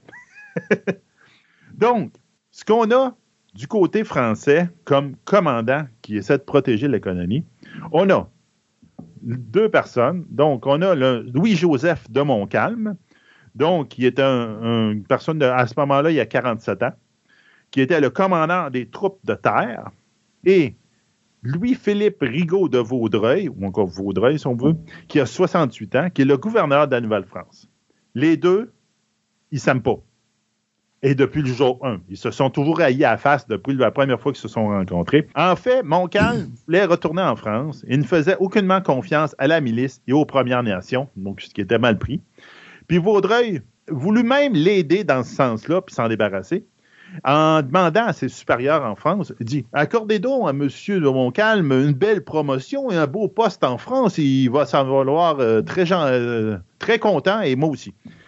Euh, ben, en fin de compte, les supérieurs en France, ils ont donné une promotion, mais ils ont dit de laisser à Québec. Donc, au bout de la ligne, il a mis encore plus, la merde entre les deux. Donc, ça vous donne un peu la situation dans la colonie française. Là, on va continuer vers le, tranquillement vers la falaise. On va se rendre dans. euh, il y a une espèce de présentoir, un, je dirais un gros kiosque sur le bord de la falaise. Mais juste en avant du kiosque, vous allez voir, à côté du stationnement, il y a une belle roche avec une plaque dessus. On va parler de cette plaque-là. Cette plaque-là, euh, c'est la plaque de M. Abraham Martin. Arrivé en Nouvelle-France en 1620, quelques années après la fondation de la Ville de Québec, le pêcheur et pilote du Saint-Laurent, Abraham Martin, dit l'Écossais, possédait des terres à Québec. Il faisait paître ses bêtes à la rivière Saint-Charles jusqu'à l'actuelle Grande Allée. D'où le nom de Côte et de Plaine d'Abraham. Hmm. Il semble bien que l'utilisation du nom soit à la fois populaire et militaire. Le nom d'Abraham apparaît sur le toponyme de Québec dès le régime français. Des actes notariés font référence à la côte d'Abraham et un plan de 1734 localise même avec précision la rue Abraham. On parle même dans les journaux du chevalier de, de Lévis et du marquis de Montcalm des hauteurs d'Abraham. Donc, oui, c'est le monsieur qui fait, qui euh, paître ses, bêtes, euh, ses, euh, ses bœufs, puis font même dans les plaines d'Abraham, mais c'est lui qui a donné le nom à tout. Là, j'aurais tendance à aller, dépendant combien il y a de touristes autour, aller soit au petit pavillon, regarder un peu la vue, ou aller en avant du pavillon, vraiment sur le bord de la falaise. On va parler, on parle un peu de les, batailles des plaines d'Abraham, mais c'est- c'est quoi ça, les batailles des plaines d'Abraham? La bataille des, des plaines d'Abraham constitue l'élément clé de la guerre de sept ans, qui s'est passée de 1756 à 1763, qui sévit en Europe, en Inde et en Amérique du Nord. D'un côté, on trouve la France et ses alliés, l'Autriche, la Suède, la Saxe, qu'en fin de compte, la Saxe, c'est comme l'Allemagne. C'est l'Allemagne qui était divisée en plein de petits pays à cette époque-là. La Russie et l'Espagne. Et de l'autre côté, leur ennemi, la Grande-Bretagne, ainsi que la Prusse, qui est une partie de l'Allemagne aussi, et la Hanovre, qui est aussi une partie de l'Allemagne. Ce n'est pas pour rien que Winston Churchill a qualifié la guerre de Sept Ans comme étant la première vraie guerre mondiale. Parce que c'est une guerre qui flaque plusieurs pays et qui même se retrouve sur trois continents différents. Pendant que la France est surtout préoccupée par les hostilités en Europe, comme pour la plupart de ses alliés, eux autres ont plus des, des intérêts en Europe, la Grande-Bretagne vise le territoire français en Amérique pour l'affaiblir commercialement. Donc, son but, il dit, si on frappe dans le commerce de fourrure, ça va faire mal à la France, ça va être une bonne chose. Donc, cette, guerre fait des orages depuis trois ans quand elle arrive à ce chapitre déterminant de 1759. Jusque-là, les Français avaient su tirer leur épingle du jeu en Amérique en gagnant plusieurs batailles décisives. Mais Québec dominait l'Amérique française et donc, si Québec tombe, l'Amérique est à la Grande-Bretagne. Le talon d'Achille de la ville est qu'elle devait être ravitaillée principalement par l'extérieur en hommes, en matériel et en vivres. Mais malgré la faiblesse de la marine française, les Anglais n'avaient pas été capables d'isoler totalement la colonie jusqu'à date. La ville était très bien fortifiée par sa falaise et son fleuve. Et en absence d'une importante force navale, la première ligne, la ligne de défense du fleuve était extrêmement importante pour Québec. Encore aujourd'hui, la navigation du fleuve Saint-Laurent est considérée comme l'une des plus difficiles en eau intérieure mondialement. C'est là que tu vas voir pourquoi que les, Britanniques, euh, les British à l'époque avaient de la misère. Aucun navire ne navigue sur le fleuve sans trois pilotes expérimentés canadiens pour faire le chemin jusqu'à Montréal. Donc, entre les Escoumins, Québec, il y a un pilote. Entre Québec, Trois-Rivières, il y a un deuxième pilote. Entre Trois-Rivières et Montréal, il y a un troisième pilote. Donc, imaginez au 18e siècle. Lors de la dernière grande invasion britannique de 1711, sept transports de troupes et un vivrier, donc un navire de vivres, s'était échoué à l'île aux œufs. L'île aux œufs, c'était à mi-chemin entre Bécomo et cette île. Et les Britanniques avaient perdu 740 soldats et 140 matelots lors du naufrage de ce navire-là. Ça avait complètement, justement, fait avorter une attaque à la ville de Québec à l'époque. De plus, en préparation de l'attaque, plusieurs aides à navigation au large de l'île d'Orléans avaient été changées de place. Les Français, ils avaient comme changé de place pour tout mêler les, aides à la navigation. Cependant, dans les premières années de la guerre, les Britanniques avaient réussi à prendre quelques navires français. Donc, ils avaient réussi à, pogner des cartes qui n'avaient pas été détruites. Et aussi avaient euh, été capables de capturer des pilotes français pour puis les forcer à leur donner des informations. Donc, c'est surtout la navigation du fleuve qui empêchait beaucoup les, Anglais, puis ils allaient extrêmement lentement, très précautionneusement pour ne pas frapper des récifs. Oui, c'est ça. Donc, l'eau était, l'eau était pas. Euh, non, le fleuve. Le, c'est pas l'essence de La navigation du fleuve, déjà encore présentement, est extrêmement compliquée. C'est pour ça que malgré les GPS, les, satellites, puis les affaires main, on oblige d'avoir des pilotes. OK. De quelqu'un qui connaît le fleuve. C'est l'eau la plus traite au monde. ah oui. Il faut faire extrêmement attention. Il y a plein du monde qui a beaucoup de respect pour le fleuve, entre autres à cause des tempêtes de qui peuvent se lever. C'est à une heure, là, tu peux avoir une grosse tempête sur toi puis tu ne l'as pas venu arriver. Alors qu'à l'océan, tu peux l'avoir venir de très loin. Puis il y a beaucoup de récifs. Donc, c'est pas c'est vraiment pas le fun. Euh, Mais pendant qu'ils ont fait ça, les Britanniques, ça veut dire qu'ils ont perdu des bateaux? Non, il en a pas parlé justement, mais il allait extrêmement lentement. L'histoire de l'île aux œufs en 1711, il y en avait peur. Il disait on ne veut pas recommencer la même passe. Donc, en 1958, l'année précédente, euh, les, Britanniques avaient pris la forteresse de Louisbourg. Bon, pour ceux qui ne savent pas ce que c'est Louisbourg, ben Louisbourg, c'est une. C'est comme la, petite cousine de la forteresse de Québec. C'est une ville qui a été reconstruit pendant la crise économique au Canada euh, à peu près au quart pour les touristes. C'est un, beau lieu, aller là. C'était euh, la, la forteresse qui gardait l'entrée du fleuve. Donc, c'était eux autres qui étaient supposés de protéger l'entrée du fleuve, puis de prévenir Québec en cas d'attaque, etc. Puis l'année précédente, ben, Les, les Britanniques l'avaient pris au complet. Puis ils l'ont dans les deux dernières deux années suivantes, ils vont même la raser au complet, puis il ne restera plus rien de cette citadelle-là. Ils ont décidé qu'on ne l'habiterait pas, ça ne sert à rien, il n'y a personne d'autre qui va l'utiliser à part nous autres, ils l'ont détruit. Donc, c'est une belle place à aller visiter pour ceux qui veulent faire du tourisme, c'est vraiment une belle place. Donc, les autres, ils sont, donc, s'étaient établis là en 1958. Ils ont parti, donc l'entrée du fleuve leur était grande ouverte. Puis à partir de là, ils ont décidé de partir de là pour l'attaque de Québec en 1959. À la tête de l'armée, il y a le monsieur Général Wolfe. Le général Wolfe, lui, c'est un petit jeune de 32 ans. Il avait fait ses, armes plus avec, contre les Écossais en Europe. Donc, c'est quoi les forces qu'on a en ce moment? On va vous donner un peu des chiffres. Donc, Wolfe se met en route vers la ville de Québec avec une armée de 10 000 soldats, 10 100 soldats réguliers et marines et 900 Américains. En fait, la moitié de l'armée provenait des Amériques, donc provenait de l'économie euh, britannique euh, en, Amérique. La défense de Québec, elle, comprend 18 000 hommes. Donc, on, est pas mal plus, dont 11 000 miliciens sans aucun entraînement, 5 600 soldats et membres de la marine et 1800 guerriers autochtones. L'appel aux armes, en fait, l'appel aux armes de la milice avait tellement marché que Montcalm ne savait plus quoi faire des enfants de 12 à 13 ans jusqu'aux vieillards de 80 ans avaient répondu à l'appel. En fin de compte, on a recensé qu'en grosso modo, de 20 à 25% de la population de 60 000, personnes de la province de Québec, on veut dire des Québec, Montréal, avaient répondu à l'appel des armes.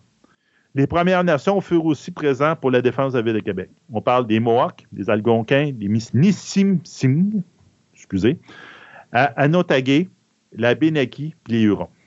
Lors de la réunion de New York en 1755, les Anglais avaient justement demandé aux Premières Nations de rester neutres dans le conflit à venir, parce qu'ils prévoyaient qu'il y avait à avoir d'autres guerres.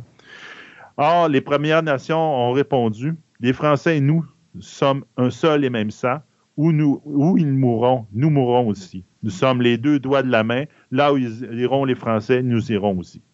Ils ne se battent pas par obligation mais pour soutenir une alliance. Donc, cependant, ce que Wolf en pas en homme, il a vraiment en expérience. Les autres, c'est des soldats aguerris. Alors que nous autres, ben, c'est des fermiers avec des armes. On s'entend que les Premières Nations sont pas mal bons, là, mais euh, puis les, militaires de, base français, mais le gros des troupes, c'est des fermiers avec des gars. Donc, les premiers navires anglais atteignent l'île d'Orléans le 14 juin 1759 les premières troupes débarquent sur l'île deux semaines plus tard. Tu sais, même, ils prennent leur temps. Comme tu vois, ils arrivent à l'île, mais ils attendent, les premiers navires. Ils attendent les autres navires, ils attendent les autres navires. Puis là, ils disent, bon, deux semaines après, dit, bon, je pense qu'on est assez, on peut commencer à débarquer. À ce moment-là, les Anglais mettent le pied sur l'île. Ça fait 69 ans que les Anglais n'ont pas mis le pied sur l'île d'Orléans. Ça vous donne une idée, ça fait quasiment 70 ans qu'ils sont venus la dernière fois. Donc, ils ne connaissent pas les lieux. 170 ans, ça change pas mal. Les Français, ben, ils ne voient aucune résistance sur l'île, en fait, parce que les Français, justement, ils ont tout évacué l'île. La seule chose qu'il y a, c'est une attaque de brûlots. Qu'est-ce que c'est des brûlots? c'est j'allais dire. C'est des petits ils prennent des petits bateaux, puis quand ils, ils, poussent vers les navires anglais, puis à la dernière seconde, ils sont supposés les allumer, puis mettre le feu dedans avec de l'huile, puis dans l'espoir que quand ils vont percuter les navires anglais, ils vont mettre le feu dessus. Malheureusement, les, euh, les, brûlots sont allumés prématurément et ben, les Anglais sont capables de les détourner avant qu'ils arrivent sur les navires. Donc, ça aurait pu finir ça là, la guerre d'Abraham et tout. Donc, Wolfe, à la mi-mai, traverse le bois et les champs de l'île. Il va être le premier à voir le promontoire de la ville de Québec. Son plan était simple débarquer à Beauport, contourner la ville, attaquer par les plaines d'Abraham par la terre il a installé des canons. Or, il a appris ce jour-là qu'il avait affaire à un adversaire qui connaissait les tactiques militaires. La côte de Beauport avait été fortifiée avec cinq camps. Les Français avaient coulé des navires à l'entrée de la rivière Saint-Charles pour en bloquer, puis en plus, ils avaient mis des canons dessus. Et donc, les Français ne s'étaient pas juste enfermés dans les fortifications de la ville de Québec, ils avaient tout fortifié l'ensemble. Donc, comme il avait fortifié, ça veut là, il y avait des canons à travers leur fortification, donc ils pouvaient Tout le bout, le long, ben, ils ne pouvaient pas vraiment répliquer, c'est loin. Tu sais, on voit, la, mettons, imaginez-vous la ville de Québec, là. Mm-hmm. Christophe, tu vois une carte, là, justement. la distance entre l'île d'Orléans et la ville de Québec, c'est immense. Il n'y a aucun canon qui peut tirer ça. Non, ça, c'est sûr. C'est impossible. Donc, ils savent que tout le bord de, la- de Beauport est fortifié. Donc, l'idée de juste débarquer à Beauport, puis ah ouais, on fait le tour, ça marche plus. Ce que les Britanniques décident de faire, c'est qu'ils prennent de l'île d'Orléans, ils s'en vont à Lévis, puis ils vont prendre la pointe Lévis, que les Français n'avaient pas vraiment assez fortifié. Ils avaient juste mis 40 miliciens et 200 Amérindiens là, que malheureusement, ils se font ramasser assez rapidement. Puis ils essayent, dans l'idée, ils disent on va prendre là, puis on va essayer d'attaquer par Saint-Michel. Saint-Michel, c'est Céleri. C'est l'église de Céleri que vous avez dans le bas. Malheureusement, ben, malheureusement pour les Anglais, un, c'est pas très, très trop praticable. Puis en plus, les Français avaient installé une batterie de canon, ce qu'on appelle la ba- batterie Samos, euh, au niveau du cimetière, Saint-Patrick. C'est quelqu'un au bois de Coulonge, cimetière Saint-Patrick, pour ceux qui connaissent le coin. Ils ont installé des canons là, donc ils ont empêché d'en- d'entrer par là. Et finalement, Wolfe, ben, il retourne à, la pointe Lévis, puis il fait Bon, ben, OK, bon, on va installer nos canons à la pointe Lévis, puis on va bombarder ce qu'on peut faire. Donc, à partir de là, il arrive à bombarder la basse ville de Québec. La haute ville, presque pas. C'est un, peu, mais pas tant que ça. C'est surtout la, la basse ville de Québec. Puis à ce moment-là, ils vont s'amuser un peu avec ça. Là, ce que je vous amène, on continue notre petit bonhomme de chemin. On reprend, no- on débarque de notre euh, petit belvédère, puis on continue sur la route qui nous a amenés jusque-là. Donc, en fin de compte, l'avenue du Cap-Diamant. Vous longez euh, cette rue-là qui va vous mener un petit peu plus loin sur le long de la Faraise. À un moment donné, avant que ça, y a une grande courbe, avant la grande courbe, vous allez voir par votre gauche une espèce de, il y a une grande dénivellation, puis dans le bas de la dénivellation, il y a comme des, euh, euh, des tracés en pierre carrés, comme une ruine en pierre dans le bas. C'est ce qu'on appelle le blockhouse de la citadelle temporaire. Donc, ce qu'on appelle un marquage, donc les pierres à terre, rappelle la présence de cet endroit d'un ancien blockhouse britannique construit en 1782. Donc, c'est après l'invasion britannique. L'idée avait été euh, émise après l'invasion américaine de 1775 qu'il fallait peut-être construire quelque chose sur les plaines pour protéger la ville de Québec. Ça, c'est encore quelque chose qu'on a parlé dans ma précédente visite. Donc, on, craignait que les Américains reviennent pour essayer de faire une nouvelle attaque sur la ville de Québec. Donc, la citadelle n'était pas encore construite. Elle allait se faire construire. Donc, à l'attendant, on allait construire des petits bâtiments temporaires un petit peu partout sur les plaines. Le blockhouse, qui était à cet endroit particulier, avait en plus une vue imprenable sur le fleuve et tout sur la rive sud. Il s'agissait d'un petit bâtiment de deux étages. Le deuxième étage étant plus grand que celui d'en dessous, parce que plus large, ça permettait, que, avec des trous dans le plancher, de tirer si quelqu'un se collait sur les murs. On- Par des trous dans le plancher. C'est original. Oui, oui, c'est ça. Euh, Ça empêche, un- euh, ça empêche les gars d'amener des échelles puis de monter comme dans l'époque des Vikings. Exactement, c'est ça. Donc, il y avait un quartier pour les officiers, un quartier pour les soldats, etc. Donc, euh, c'est quand même une belle petit ouvrage de défense. Des hommes y étaient logés euh, jusqu'à l'époque de la, guerre, jusqu'en 1812-1814 à peu près. Ils vont être logés là. Jusqu'à ce que là, ça va, il va brûler dans un incendie. Puis ils ne vont jamais le reconstruire parce que là, la citadelle prend la place. Un petit peu plus loin de ces ruines-là, vous allez voir, il y a un canon. Il y a un canon avec une avancée un peu qui euh, donne une belle vue sur la partie dro- droite d'ouest du fleuve. Là, malheureusement, c'est difficile en, euh, en audio de vous dire ça, mais vous pourriez voir l'anse au foulon. Donc, l'anse au foulon, vous allez voir, il y a des constructions un peu comme un quai avec euh, des formes bizarres. Donc, ça, c'est l'anse au foulon. C'est là que les Anglais vont débarquer quand ils vont attaquer les plaines d'Abraham. Puis, au-dessus de ça, vous avez les- le- ou le- ce que je vous parlais tantôt, le cimetière Saint-Patrick. Donc, la fameuse batterie Samos, c'est là, avec les batteries de canon qui empêchaient les Anglais d'attaquer de, de ce côté-là. Donc, ça, c'est intéressant. Ce qui est intéressant aussi, c'est qu'à Lens ou Foulon, il y a quelque chose que personne, il n'y a pas beaucoup de personnes sait. Je ne sais pas si Christophe était au courant, mais il y a un tunnel de 1,6 km en dessous des plaines d'Abraham. C'est-tu là où il y a les prisons? Non, c'est pas les prisons. Fait que celui-là, je le connais pas. Le 1.6 un tunnel de 1,6 km. Il part de la Lance au Foulon, puis il se rend jusqu'au quartier Saint-Malo.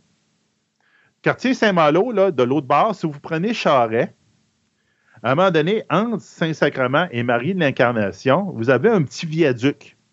À gauche, vous allez voir, il y a, une bâti- il y a des bâtiments militaires. Il y a des camions militaires, des affaires de même qui sont là. Mais à droite, là, vous regardez, il y a un trou dans, la, montagne. C'est la même chose de l'autre côté au niveau de, euh, de l'Anse au Foulon. Quand vous passez sur le long de, de l'autoroute qui est là, vous allez voir une place, vous allez juste voir le haut du tunnel où c'est marqué un numéro puis Canadian Pacific. C'est en dessous du viaduc, vous allez voir qu'il y a un tunnel. Puis ça, c'est vraiment c'est un tunnel de train.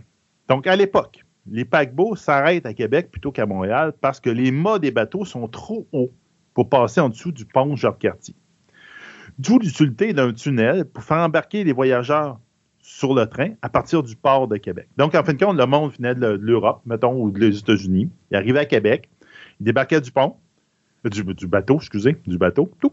Il embarquait sur un train. Puis là, il y avait un tunnel qui leur permettait de traverser la montagne et après ça, de prendre le réseau ferroviaire pour se rendre jusqu'à Montréal, ainsi que les Grands Lacs. Le passage dans le fameux tunnel est vraiment pénible. Avec les trains à vapeur de l'époque, on s'imagine, tu sais, le gros train, la- pendant 1,6 km, le train à vapeur qui qui chauffait au charbon, qui crache la boucane noire dans un tunnel, je peux te dire que tout le monde fermait les, les portes, puis les fenêtres, Ben puis même tu portais quasiment un masque, même dans le train, parce que tu ne vois pas respirer, c'est la boucane qui était dans le tunnel. Même que ça a fait que c'est une des premières, premières locomotives à diesel qui a été inventée, a été placée là, à- au Canada, pour rendre un petit peu plus un, petit peu plus un, un beau confort aux passagers du, du- du train. Sont-ils encore accessibles, ces tunnels-là, ou sont Oui. fermés? Ils sont encore utilisés. OK. Ina- Inauguré à l'été 1931, le tunnel a mobilisé pas moins de 600 travailleurs, 300 de chaque côté, qui ont parti creuser pour se rejoindre au centre. Donc, le tracé ne sert plus à, à- à transporter des passagers dans notre époque présente, mais parce que maintenant, tout le trajet a été adapté pour les plus gros navires pour se rendre jusqu'à Montréal.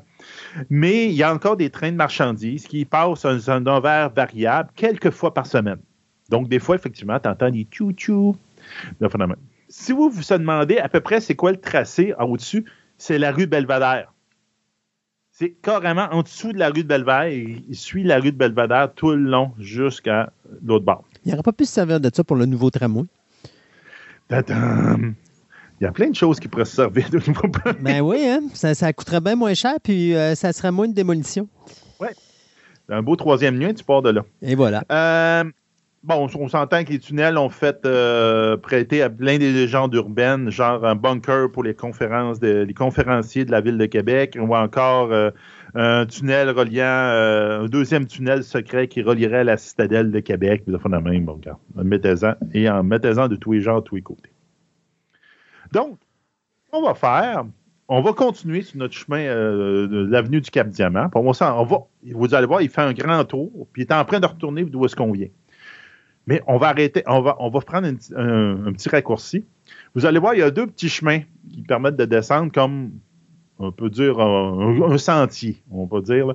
Prenez pas le premier, il est un petit peu escarpé. là. Prenez le deuxième, il est un petit peu mieux. Là, vous descendez, vous allez plus vers le centre des plaines d'Abraham, où est-ce qu'ils font les une partie des spectacles durant les, euh, durant les, les- le festival d'été. le. Donc, je vous dirais, rendez-vous pas jusqu'au chemin asphalté. Arrêtez-vous un peu en, avant, dans la pente, puis regardez un peu ce que vous voyez devant vous. C'est là qu'on va parler de les fameux baraquements. La déclaration de guerre de 1939 sonne le suspens des grands travaux pour le parc. Parce que ça fait, ça fait pas si longtemps qu'ils ont commencé à aménager euh, le parc. Euh, au même moment, les autorités militaires érigent sur le les Cove Field, donc justement où ce qu'on est, une quarantaine de bâtiments destinés à loger des militaires en attente de leur transport vers Halifax, puis vers le front européen. Toutefois, ces baraques sont rapidement réquisitionnées par l'armée britannique, qui souhaite y implanter un camp de prisonniers de guerre allemand. Entre 1940 et 1946, le Canada va recevoir 35 000 prisonniers allemands répartis dans 26 camps permanents en grandeur du Canada, répartis dans trois provinces, dont 10 camps vont être au Québec. Ce, euh, qui euh, constitue l'un des aspects les plus, méconnus de la participation canadienne à ce conflit. Par exemple, j'ai jamais été capable de trouver aucune photo de ce fameux camp euh, de Québec. Il n'y a aucune photo qui existe, oubliez ça, c'est un secret militaire. OK. Au Québec, plusieurs des camps sont situés en Montélégie puis en Estrie. Euh, des camps forestiers sont aussi euh, établis en Mauricie, en Abitibi, où on fait couper du bois aux Allemands, en se disant, ben, ils sauvent, ils sauvent, bonne chance, mon gars, tu ne retrouveras jamais l'Europe. Hmm. Euh, au début, début, c'est des prisonniers, c'est surtout des citoyens étrangers, donc soit british ou encore canadiens, mais aussi des prisonniers de guerre envoyés de la Grande-Bretagne, parfois même des officiers nazis très haut gradés plusieurs camps jugés trop près des villes ne resteront pas longtemps en activité. C'est le cas de celui des plaines d'Abraham, qui ne reste ouvert que trois mois. Non, mon Dieu. le camp des plaines, nommé le camp L, ou encore le camp Cofield, ouvre euh, en juillet 1940 et va loger 793 individus. Donc, il est quand même important pour trois mois. Ces internés sont majoritairement des civils allemands pour la plupart juifs, qui s'étaient réfugiés en Angleterre, mais que le gouvernement se méfiait, puis ils ont déporté au Canada dans, les camps ici. Le camp va loger également 90 prisonniers de guerre, soit des aviateurs ou des marins allemands. On imagine qu'à l'époque, mettre des Juifs et des Allemands dans la même prison, c'était pas la meilleure idée du monde. Ouais. Je sais pas pourquoi, hein? Quelques années plus tard, on a fini par comprendre pourquoi ah, s'est c'est ça. Euh, c'est à l'automne 1940 que le camp L va finalement fermer ses portes et tous les prisonniers vont être relocalisés dans d'autres camps au Québec ou ailleurs. Ces prisonniers-là, quand la guerre a été terminée, sont-ils restés au Canada ou ils sont partis chez eux? Euh, j'ai, vu un documentaire là-dessus, c'est vraiment intéressant. Il y en a plusieurs, ben, il y en a plusieurs qui sont retournés en Allemagne. En majorité, ils sont retournés en Allemagne après, ils ont été libérés. Mais il y en a plusieurs qui sont revenus au Québec, puis ils sont venus s'établir au Québec. Mm-hmm parce qu'ils ont fait des amitiés, puis ils ont fait. Parce qu'ils travaillaient dans les champs souvent. Ils allaient cueillir les pommes à quelque part en Estrie, puis je finissais par connaître euh, le monde là, puis tout. Puis euh, ils venaient souper C'était loin de ce que les, euh, les ben Allemands faisaient aux Juifs. Exactement. On n'était plus dans le même game. On n'est pas le même genre. Parce que quand on pense au camp de concentration, la première image qui nous vient, c'est toujours des images de massacre, mais ben oui. ici au Québec, c'était pas la même affaire. Normalement, les prisonniers, il y avait, il y avait une certaine convention pour pouvoir les, les comment traiter les prisonniers, alors que les Allemands, avec les camps juifs, ben, ils faisaient d'autres choses. Oui, c'est ça. Mais c'est bon. Euh, donc, euh, quand tout, est, tout le monde est relocalisé ailleurs, les baraques vont retrouver leur vocation première, soit le logement des militaires canadiens. Pendant un bout, pour aussi, en fin de compte, ils les ramenaient là, ils les entraînaient un petit peu, puis ouais, ils chipent euh, sur le front. En 1945, après la guerre, la ville fait face à une grave pénurie de logements et de nombreux ménages se trouvent euh, retrouvés forcés à la rue. Avec la permission du gouvernement fédéral, la ville loue une vingtaine de baraques pour y loger temporairement des familles, dont une quarantaine vivent à l'automne 1945. Il y a une quarantaine de familles qui vivent dans les maisons. C'est ce qu'on appelle le faubourg de la misère à Québec. L'année suivante, en 1946, on installe déjà une école, on installe une chapelle. Donc, on, parle de quasiment plus trop, trop temporaire. La, population qui, euh, on connaît, comme je vous ai dit, le faubourg de la misère, ça croît régulièrement, mais on vit dans un état d'élabrement qu'on constate ça jure avec la vocation qu'ils veulent leur donner aux plaines. Les plaines d'Abraham, là, la guerre est finie, ils veulent recommencer la construction des plaines d'Abraham. Les autorités font toutefois face à un grand dilemme. D'une part, on cherche à faire disparaître les baraques qui défigurent les plaines et qui répugnent les touristes. Et d'autre part, ben, c'est pas très charitable, c'est pas très chrétien de jeter des familles à la rue de nouveau. Et c'est là que vient d'être créé Vanny. à peu près. peu à peu, la ville trouve à reloger des familles. En 1949, la commission peut éliminer les bâtiments au fur et à mesure qu'ils sont vidés. Les derniers occupants du Faubourg de la Misère sont sommés de quitter les lieux au plus tard le 1er mai 1951. À cette époque-là, on a, on a considéré qu'il y avait à peu près 126 familles qui ont habité le Faubourg durant toute son existence. Euh, durant l'été euh, 2023, il y avait des, euh, euh, des kiosques qui avaient été construits. Puis il y avait même des cordes à linge, parce que là, Christophe voit des photos que j'ai du faubourg de la misère. Euh, il y a des cordes à linge avec, euh, pour représenter les photos qu'on a. Puis il faisait un, appel à tous que si vous connaissez quelqu'un qui a habité ici, nous voudrions lui parler, nous voudrions avoir son témoignage. Donc, ils vont faire probablement quelque chose pour commémorer un peu cet endroit-là. Donc, je trouve ça super intéressant. Oui, parce que l'année prochaine, ça va faire quoi, 80 ans? À peu près. Donc là, euh, on est quand même bien dedans. quand on, parle l'année prochaine, là, euh, on parle de 2025. Oui, ouais, 24, 25, ouais, parce que là, on parle de 45. Ouais. Euh, donc, pas l'année prochaine, l'autre d'après, d'après. Donc, l'arsenal. OK, si on descend un petit peu, on finit de descendre notre côte. Donc, on en arrive sur le, chemin pavé des, des, plaines.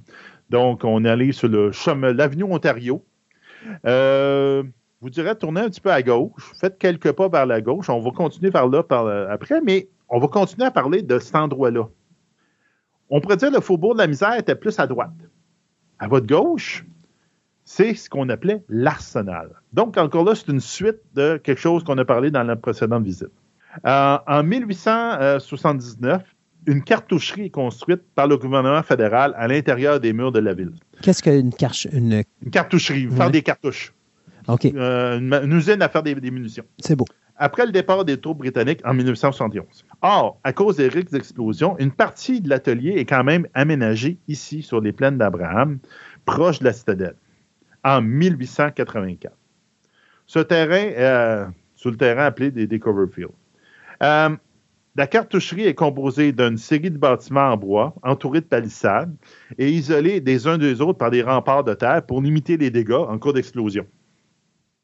En plus, en plus, il va y avoir un chantier qui va être également aménagé à côté pour contrôler les munitions. Donc, en fait, il marche-tu notre batch? On en tire une coupelle sur des cibles, puis on regarde ça marche bien. Comme le Cofield est appelé à faire partie du parc des champs de bataille, le chantier est déplacé dans le quartier Saint-Sauveur, justement à Saint-Malo. Ce que je vous ai parlé tantôt, quand vous êtes sur Charest, vous regardez, il y a des camions militaires sur le petit viaduc entre Saint-Sacrement et euh, Marie-l'Incarnation. C'est là, c'est déménagé là.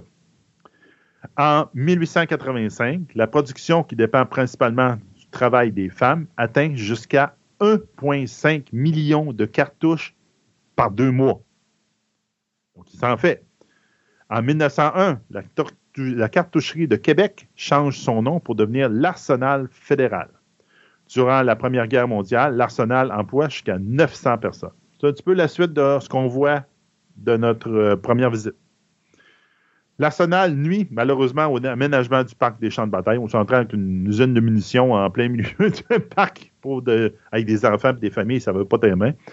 Donc, finalement, elle est devenue désuète au fil du temps et elle va finalement être démolie en 1939.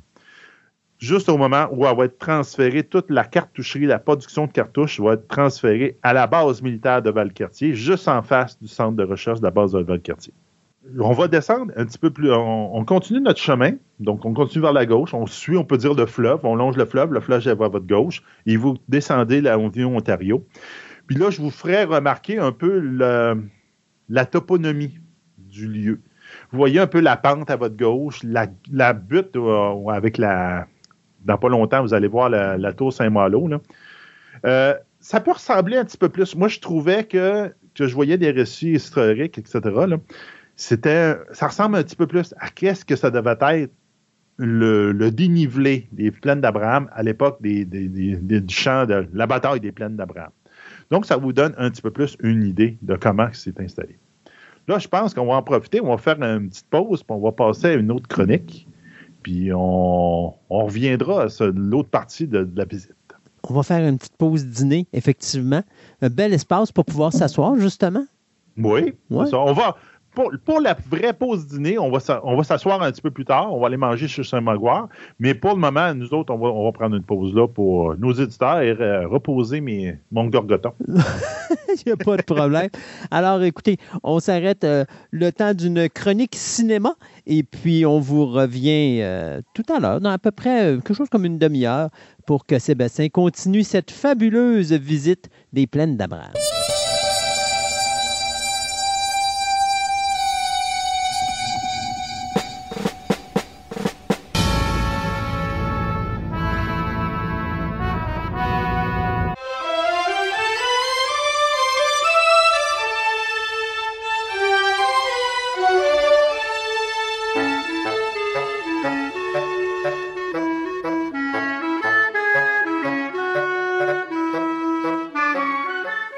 On avait des films muets, là, même avec les films muets, on voyait, on voit ça dans les vieux, dans, évidemment, dans les vieux films.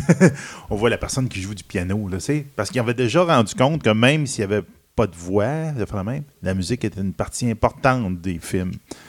Donc, on est, on est parti de là, ou pas loin de là, puis là, on est rendu que maintenant, c'est une profession et c'est un art et il y a des grands maîtres. de- Il y avait des grands maîtres, là. Ouais, il y en a moins, il y en a moins. Mais bon, donc, on va parler de musique de film, mais on va y aller de l'historique. Ouais. C'est parti de où? Puis on s'est rendu jusqu'à maintenant. Puis après ça, on. Mais on son évolution, comment qu'on est arrivé, puis que- comment qu'on a monté la trame sonore de film, d'où c'est parti, mais surtout l'évolution de la technologie qui a permis euh, à, arriver à ça. Et euh, c'est un art qui, malheureusement, moi, je dirais, a atteint son, apo- son apogée pas mal dans les années 70, fin des années 70, Ouais. 80. Puis à partir des années 90, ça commençait à descendre un petit peu. Il reste encore certains compositeurs là, qui sont vraiment extraordinaires puis qui réussissent à une fois de temps en temps à nous, épa- à nous épanouir l'oreille Oui. et euh, l'auditif lorsqu'on écoute la musique. Mais euh, comme tel, là, la, la- la- la thématique est devenue un petit peu maussade. Euh, on, on- on a perdu la beauté, euh, l'aspect raffiné de, de- de- de la musique comme on avait dans les années 70. Très thématique, 70, 80, 90. Tu écoutais Oui. un thème de film, tu savais, oh, ça c'était l'affaire, ça c'était l'affaire, ça c'était l'affaire. Aujourd'hui, T'écoutes les- ça, puis tu sais pas. Aujourd'hui, tu pourrais prendre le thème, le mettre dans n'importe quel film, puis ça va te donner exactement la même affaire. C'est ça. Mais on va venir, comme tu dis, euh, avant même le cinéma muet, on va commencer à la création. Je dirais pas la création de l'être humain, là, mais la création du Adam cinéma. et Ève. Adam et Ève, c'est ça. Mais on va commencer plutôt avec Thomas Edison, parce que Thomas Edison a été un des premiers à présenter des films et à réaliser des films. Les frères Lumière sont arrivés là aussi. Mais Edison a pas mal été un des créateurs. Et euh, déjà, à l'origine, lorsqu'il a commencé à faire ses premiers films, Thomas Edison, il y avait déjà l'idée de jumeler la musique avec le son. Mais lui, il voulait le faire d'une façon qui soit toujours synchronisée, puis que tu vas présenter ton film, puis ton son va toujours être présent. C'est Thomas Edison, c'est la technique. C'est ça, exactement. Alors, il a, il a décidé d'utiliser deux de ses inventions pour faire ça. Il y a le kinétoscope, qui est un genre de caméra que euh, Edison avait breveté en 1891. Et à ce moment-là, euh, cette caméra-là servait également de projecteur.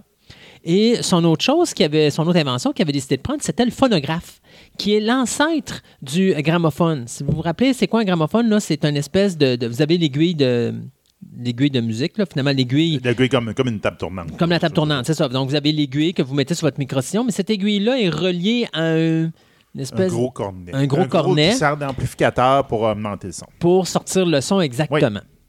Alors, à ce moment-là, en 1894, il va approcher un de ses amis qui, va s'appelle William Kennedy Laurie Dixon. Et là, il va dire à son ami euh, Est-ce que tu peux t'organiser pour me faire un test? Je veux avoir du son synchronisé. Face à ça, Dixon va euh, créer avec un violon un petit air. Et il va essayer de euh, faire ça avec un film de Edison, sauf qu'il ne sera jamais capable de garder la synchronisation. Ça ne marchera pas. Deux ans avant ça, il y a un homme qui s'appelle Émile Reynaud, qui est un Français, qui lui euh, a un théâtre optique qui est hébergé par le musée Grévin. Et à ce moment-là, lui est le premier et le concepteur du dessin animé au cinéma. Donc, c'était pas Disney qui a parti les dessins animés, c'est non. vraiment Reynaud. Et à ce moment-là, déjà là, lui a l'idéologie de dire que le son doit faire partie de l'image. Parce qu'il faut que ça rehausse les émotions, puis aussi apporter des moments forts dans les moments comiques et des choses comme ça. Soutenir l'émotion ou ce qu'on veut essayer de dire comme message à travers la bobine. à l'époque, il faut se dire que des gars comme Edison ou les Frères Lumière, quand ils font un film, c'est à peu près une minute. Renault, lui, quand il fait un film, c'est entre 90 secondes, soit une, une minute et demie, et 5 minutes. Alors lui, il se dit, si on n'est pas capable à une minute de synchroniser quelque chose, comment je vais faire, moi, une minute et demie à cinq minutes pour faire de la synchronisation? Et il va engager, euh, je dirais, un pianiste euh, du nom de Gaston Paulin. Et à ce moment-là, il va lui demander de créer une œuvre. Sauf qu'à chaque fois que Renault va présenter son film, euh, Paulin, lui, va être dans la salle avec son piano, puis il va jouer de la Va musique. jouer. Il va improviser. Il n'aura pas le choix d'improviser parce que notre ami Renault, lui, quand il décide de faire un arrêt sur image ou de reculer pour montrer sa technologie ou montrer les caractéristiques de ses dessins animés, ben Renault, lui, faut, euh, pas Renault, mais Gaulin, euh, Paulin, pardon, il faut qu'il fasse la même affaire. Il faut qu'au niveau musical, il arrête. Puis qu'après ça, il fasse de la musique, qu'il fasse comme si on rembobine ou faire quelque chose d'amusant. Donc, il faut qu'il improvise continuellement. Face à ça, les frères Lumière regardent ça puis ils se disent Hey, l'idée n'est pas pire.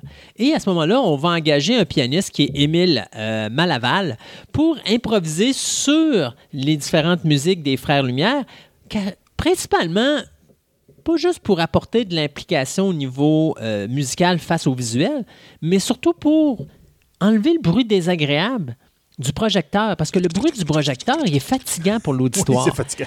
Et il n'y a pas juste ça aussi. Il faut se dire qu'à l'époque, les gens, quand ils allaient au cinéma, ils étaient terrorisés par l'image parce qu'eux autres, ils avaient l'impression que c'était vrai. Ben oui. Si vous vous rappelez la le premier film à être présenté à un auditoire, tu as un auditoire qui est dans une salle de cinéma, on ferme la lumière, le monde panique, et là, on ouvre une lumière où on monte une traque de chemin de fer. Tu as une caméra qui se sur la traque de chemin de fer et tu as un train qui s'en vient en direction de la caméra. Et les gens se lèvent parce qu'ils ont l'impression qu'il y a un train qui va leur rentrer dedans. Ça, c'est la première expérience cinématographique des gens dans une salle de cinéma. Comment les traumatiser pour qu'ils ne reviennent pas? Voilà. Alors, donc, euh, quand tu baisses les lumières, les gens sont un petit peu stressés, mais la musique va servir à calmer les gens également. Donc, ça a comme plusieurs raisons d'être, cette musique-là. Euh, le concept va tellement être intéressant euh, au niveau des, euh, des Frères Lumière parce que là, les Frères Lumière ont vraiment plus d'implication que M. Reynaud de tantôt. M. Reynaud est diffusé dans un musée, mais les Frères Lumière sont présentés à travers le monde.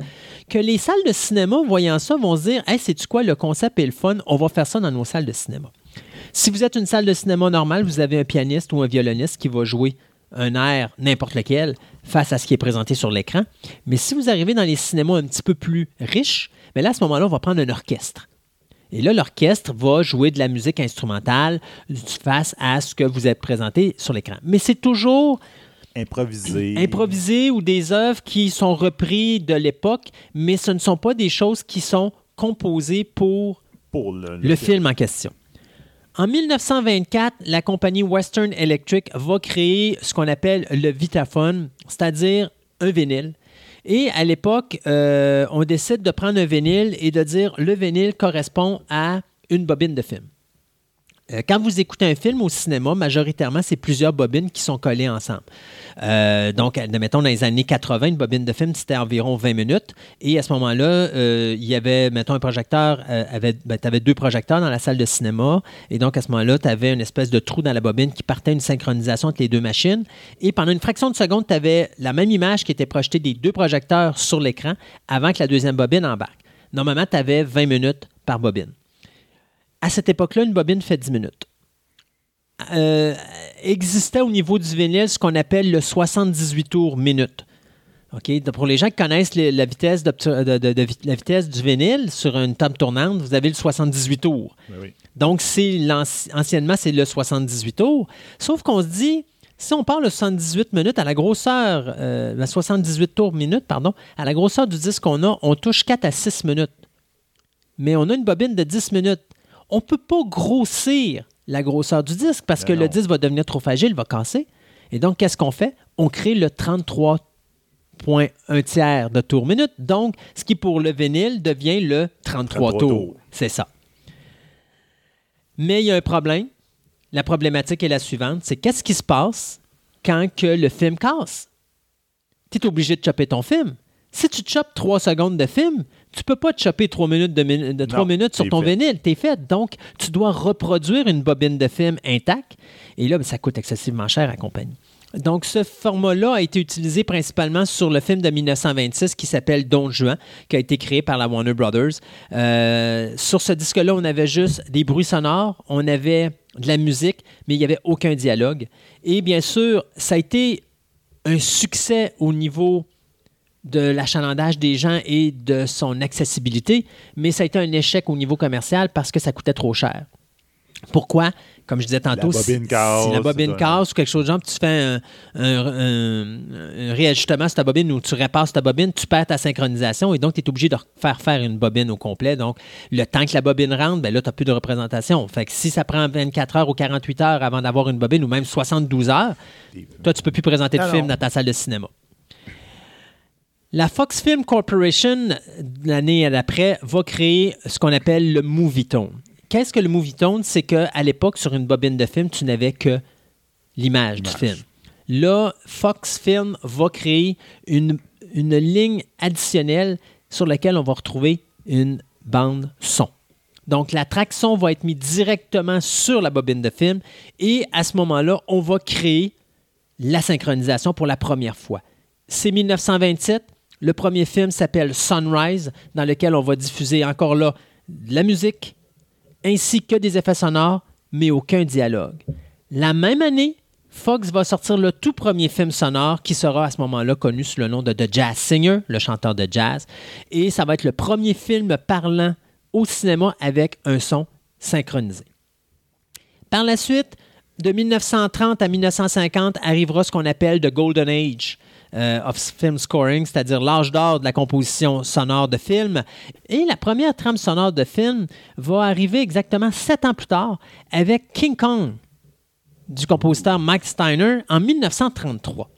Donc, Mike Steiner va faire officiellement la première composition de film euh, pour un film. C'est-à-dire première composition Non. orchestrale pour un film Une œuvre originale qui va avec le film. une œuvre originale qui va être mis qui va être associée à un film. Avant ça, il n'y avait jamais rien eu, mais pour King Kong, qui déjà là était un film en lui-même, C'est un monstre. c'était un monstre, euh, mais qui était également euh, une- très innovateur au niveau du stop motion et ainsi de suite, faisait des Ben choses qui n'avaient jamais été faites. On se ramasse en plus de ça avec la première trame sonore de film. Cependant, ce n'est pas la première trame sonore de film à être commercial- commercialisée. Parce qu'il faudra attendre 5 ans de plus avant que Walt Disney sorte la première trame sonore commercialisée qui sera Snow White and the Seven Dwarfs ou Blanche-Neige et les Sept Nains, où à ce moment-là, on sortira un disque qu'on appelle les Sing-Along. Et à ce moment-là, vous allez avoir la chanson. Et à l'endo, vous... Hey ho. Ouais, exactement. Et à tu vas avoir la chanson, mais juste l'instrumental et les gens pourront chanter sous les airs de euh, la musique.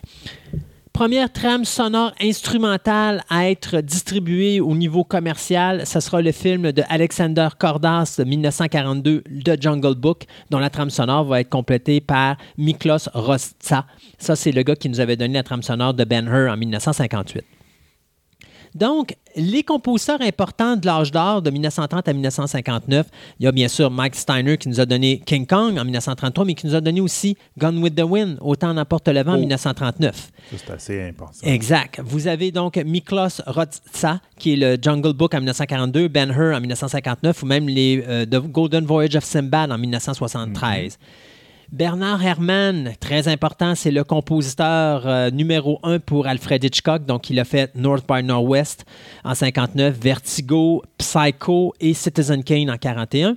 Vous avez aussi Heinrich euh, euh, Korngold, pardon, qui nous avait donné en 1938 les aventures de Robin des Bois, donc Adventures of Robin Hood, et de Seahawk en 1940 avec Errol Flynn.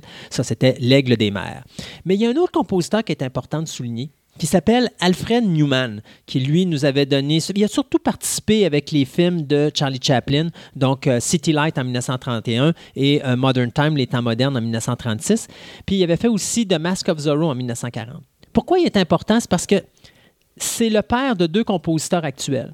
Donc, si vous entendez parler de Thomas Newman, vous allez le reconnaître parce que ce gars-là, grâce à lui, euh, James Bond a maintenant deux Oscars pour les chansons, euh, soit la chanson d'Adèle qui est Skyfall et euh, la chanson de euh, Spectre, Spectre. ouais, dont le titre m'échappe, mais c'est Writing on the Wall, je crois. Ouais, je pense que c'est ça. Et euh, Thomas, Thomas Newman, donc, qui est devenu le nouveau compositeur des films de James Bond. Ça, c'est le fils de Alfred Newman. Son frère, David Newman. David Newman qui fait les trames sonores des films de l'ère de glace, Ice Age, pour euh, DreamWorks Animation.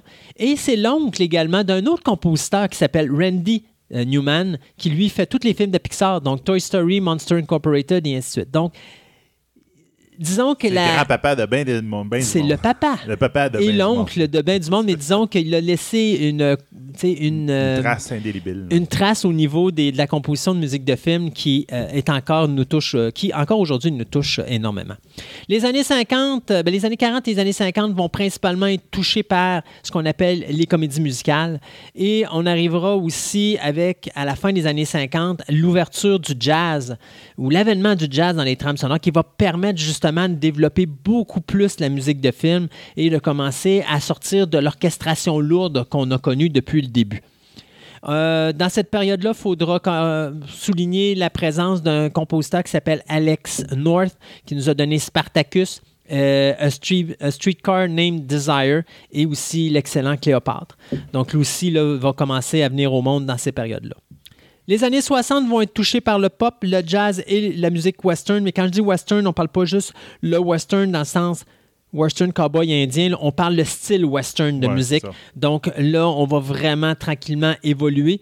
Et à la fin des années 60, on va commencer à prendre les musiques des chansons de groupe rock et les mettre, les insérer à travers les films. Donc pensez à The Graduate en 1967 ou encore Easy Rider en 1969.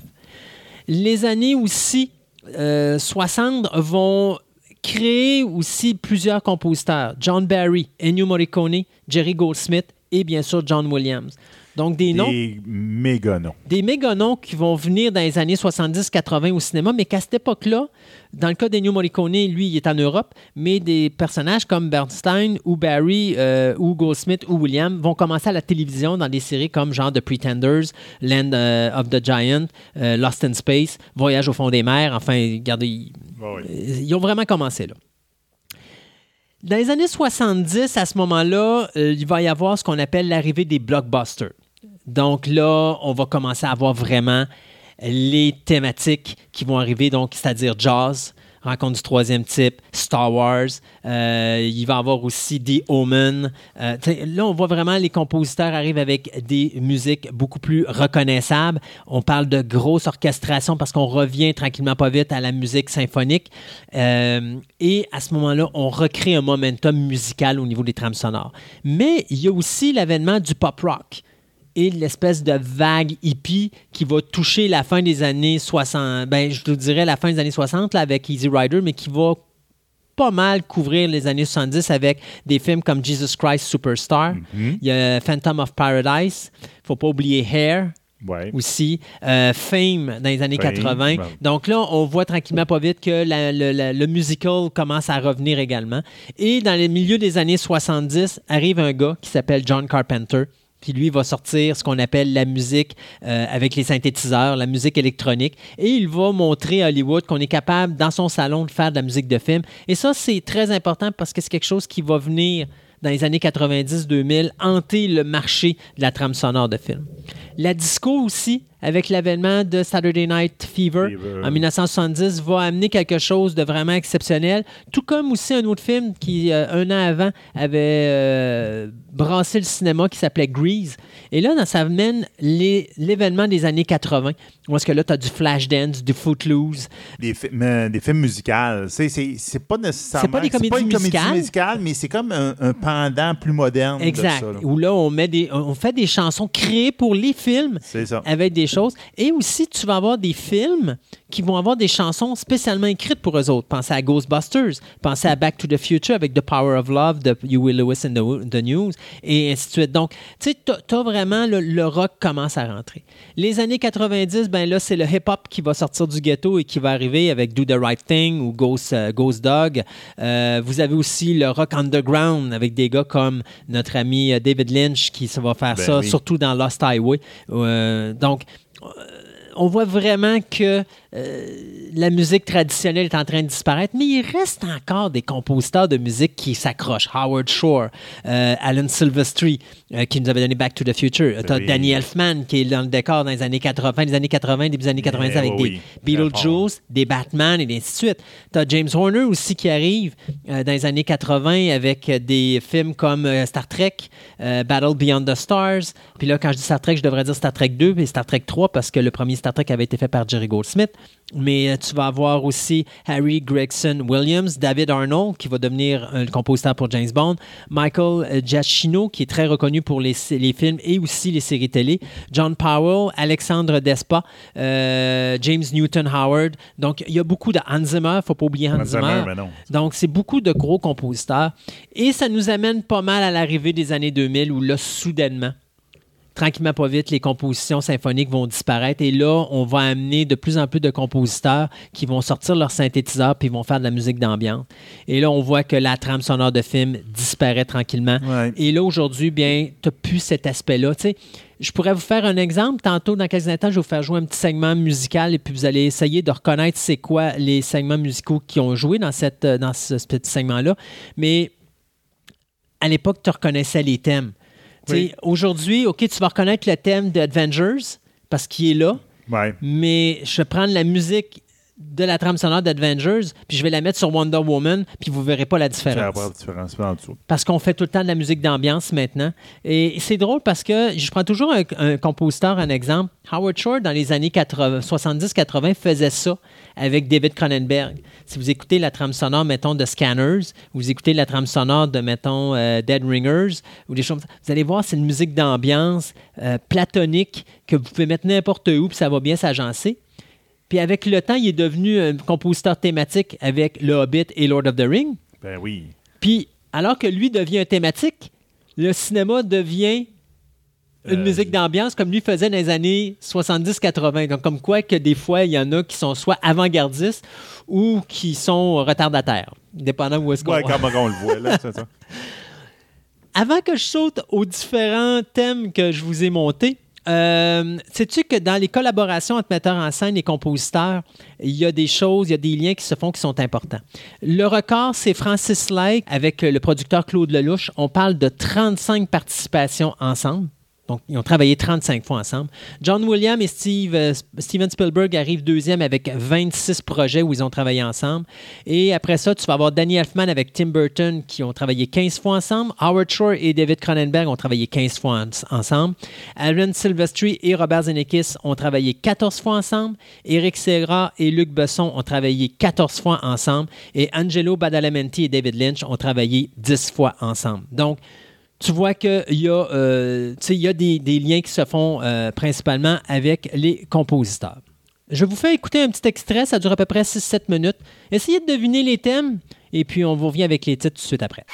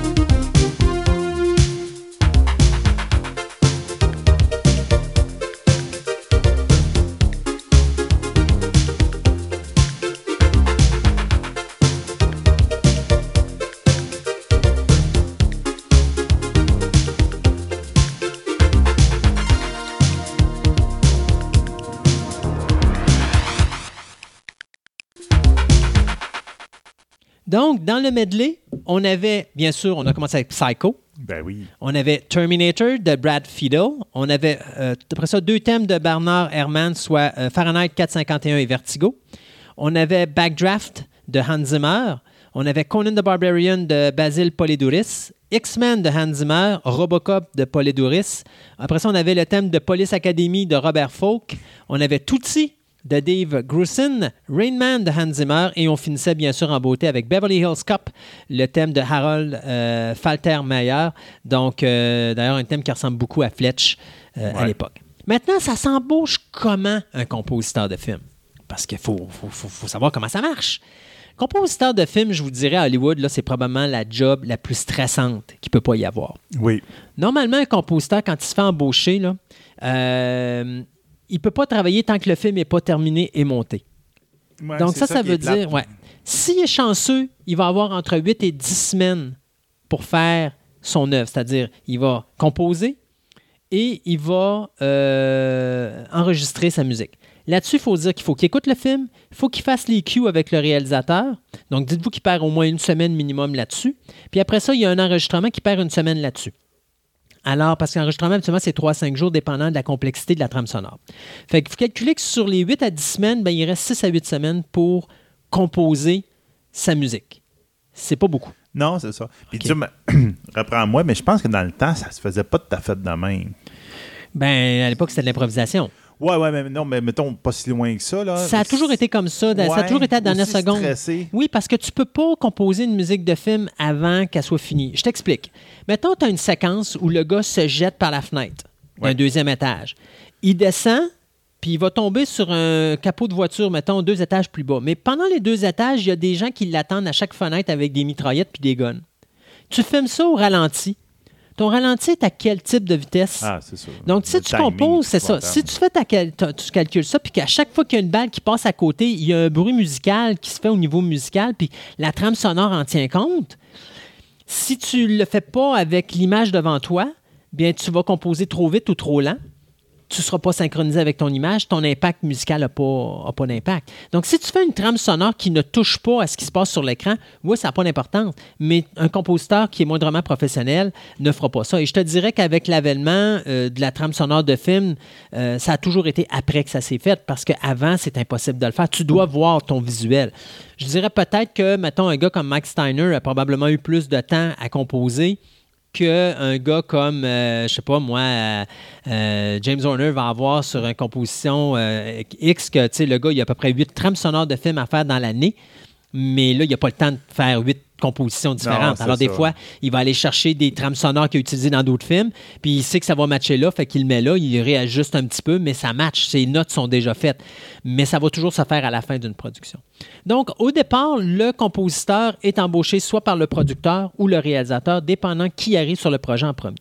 Donc, exemple, si un gars, mettons, ça va être, mettons, parlons de Han Solo, euh, Star, euh, Star Wars Story Star Wars ou Story. Solo euh, Star Wars Story, Ron Howard est arrivé très tard dans la composition. Donc, il y a le producteur qui était là en premier. Lui, il avait déjà engagé tout son monde, incluant son compositeur. Puis Ron Howard arrive, puis là, il va dire à son compositeur de musique, OK, je veux ça, je veux ça, je veux ça.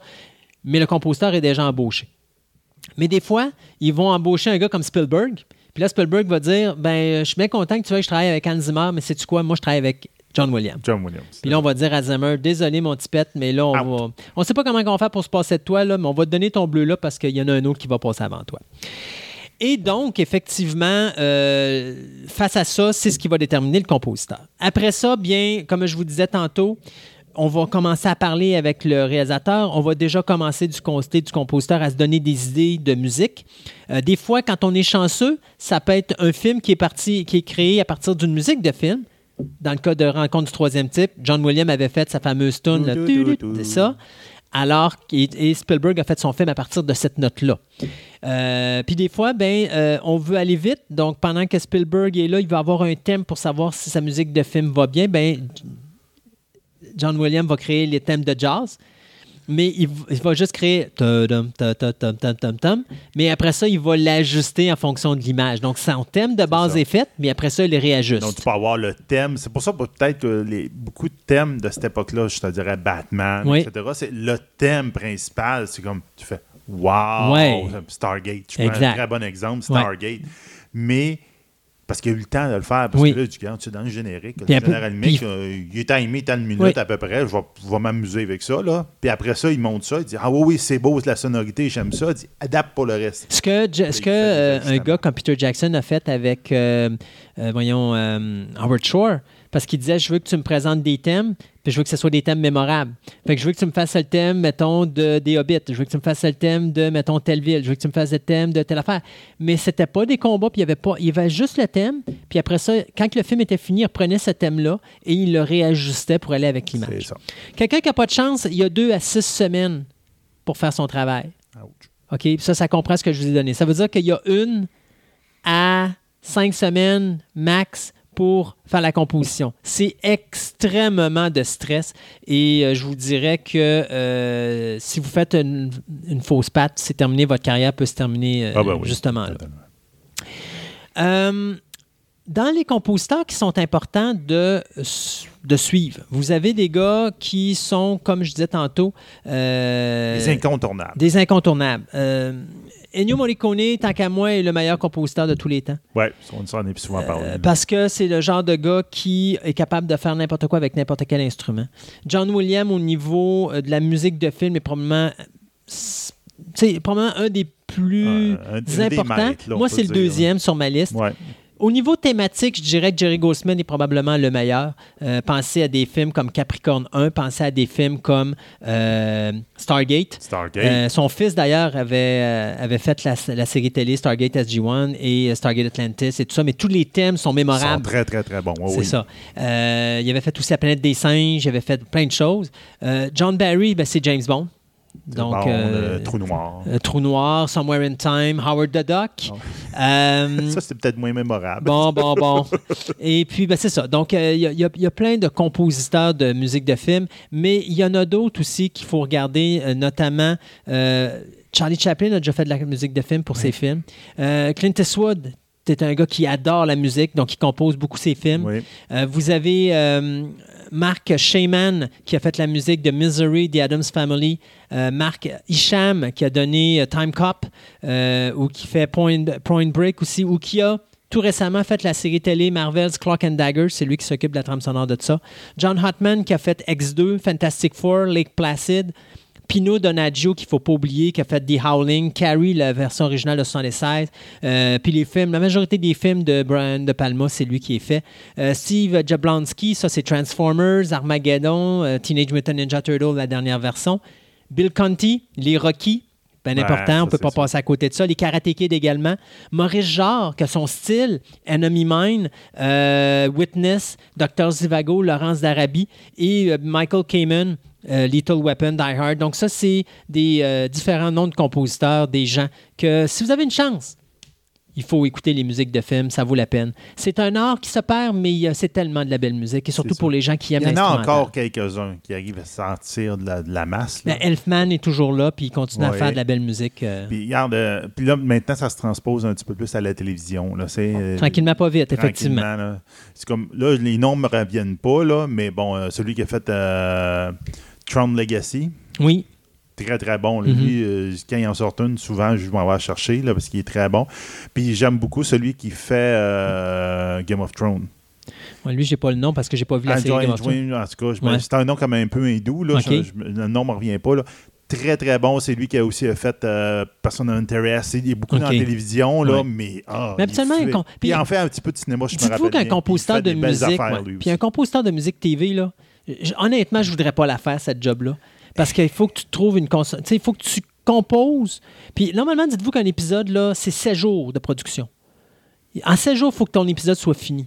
Alors, tu filmes, tu fais ton montage, euh, puis là, il faut que tu fasses ta musique de film en, plus de ça. C'est débile, là, le, le- le roulement est, effarant. Alors, un compositeur de musique de, de, de- de- je prends une, tra- trame sonore de série de télévision. Là. Écoutez, on parle de stress d'un compositeur de musique de film, mais je pense que les compositeurs de musique de film l'ont facile face aux compositeurs de musique de TV. Et il y a des gens qui se spécialisent dans la musique de série télé. Donc, euh, voilà, la trame sonore de film, un art qui se perd. Oui. Donc, un gros merci, Christophe. Ça me fait plaisir.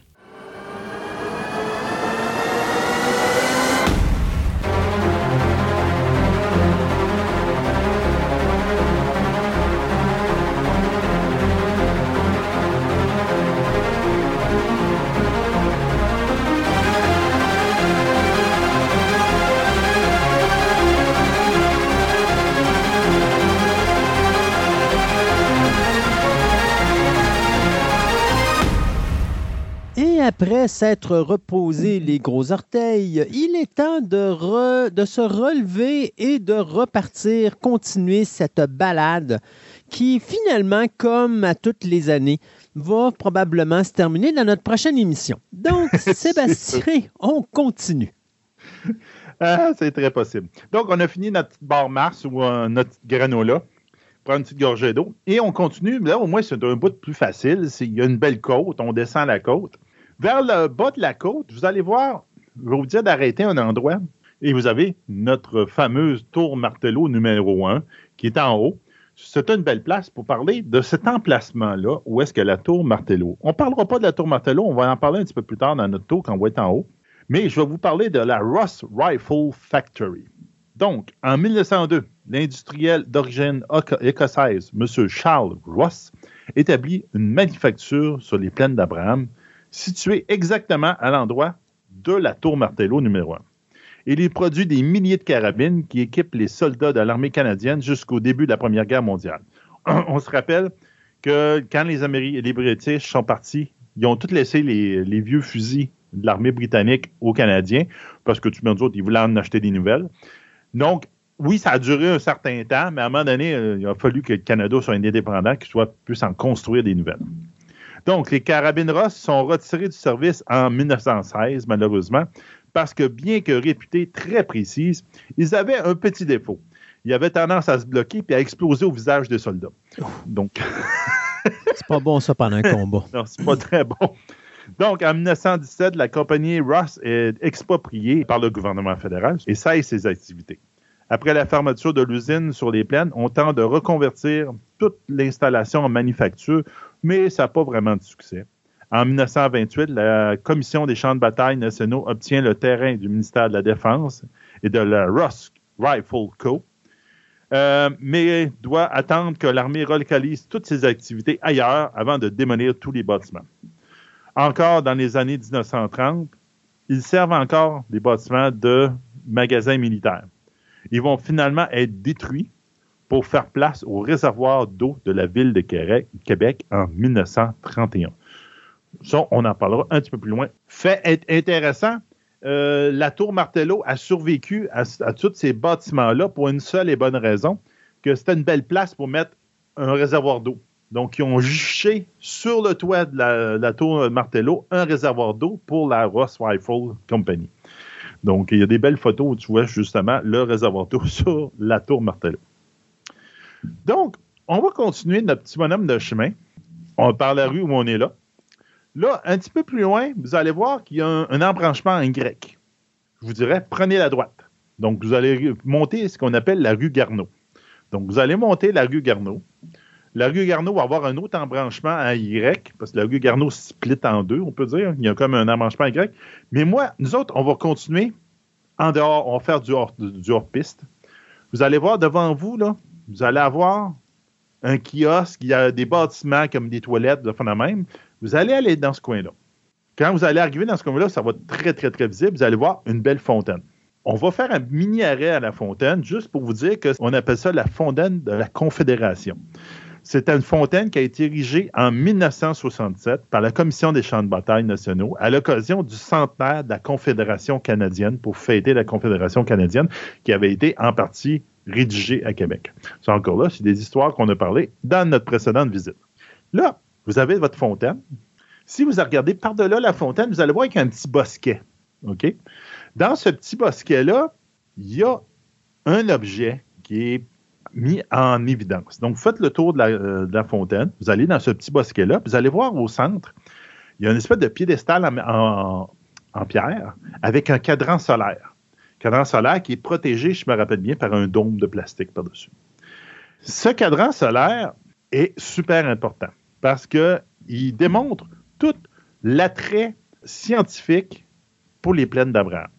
Donc, à l'été 1987, dans le but de commémorer l'observatoire et la vocation scientifique des plaines d'Abraham, on inaugure un cadran solaire près de l'emplacement de l'original observatoire astronomique de la ville de Québec.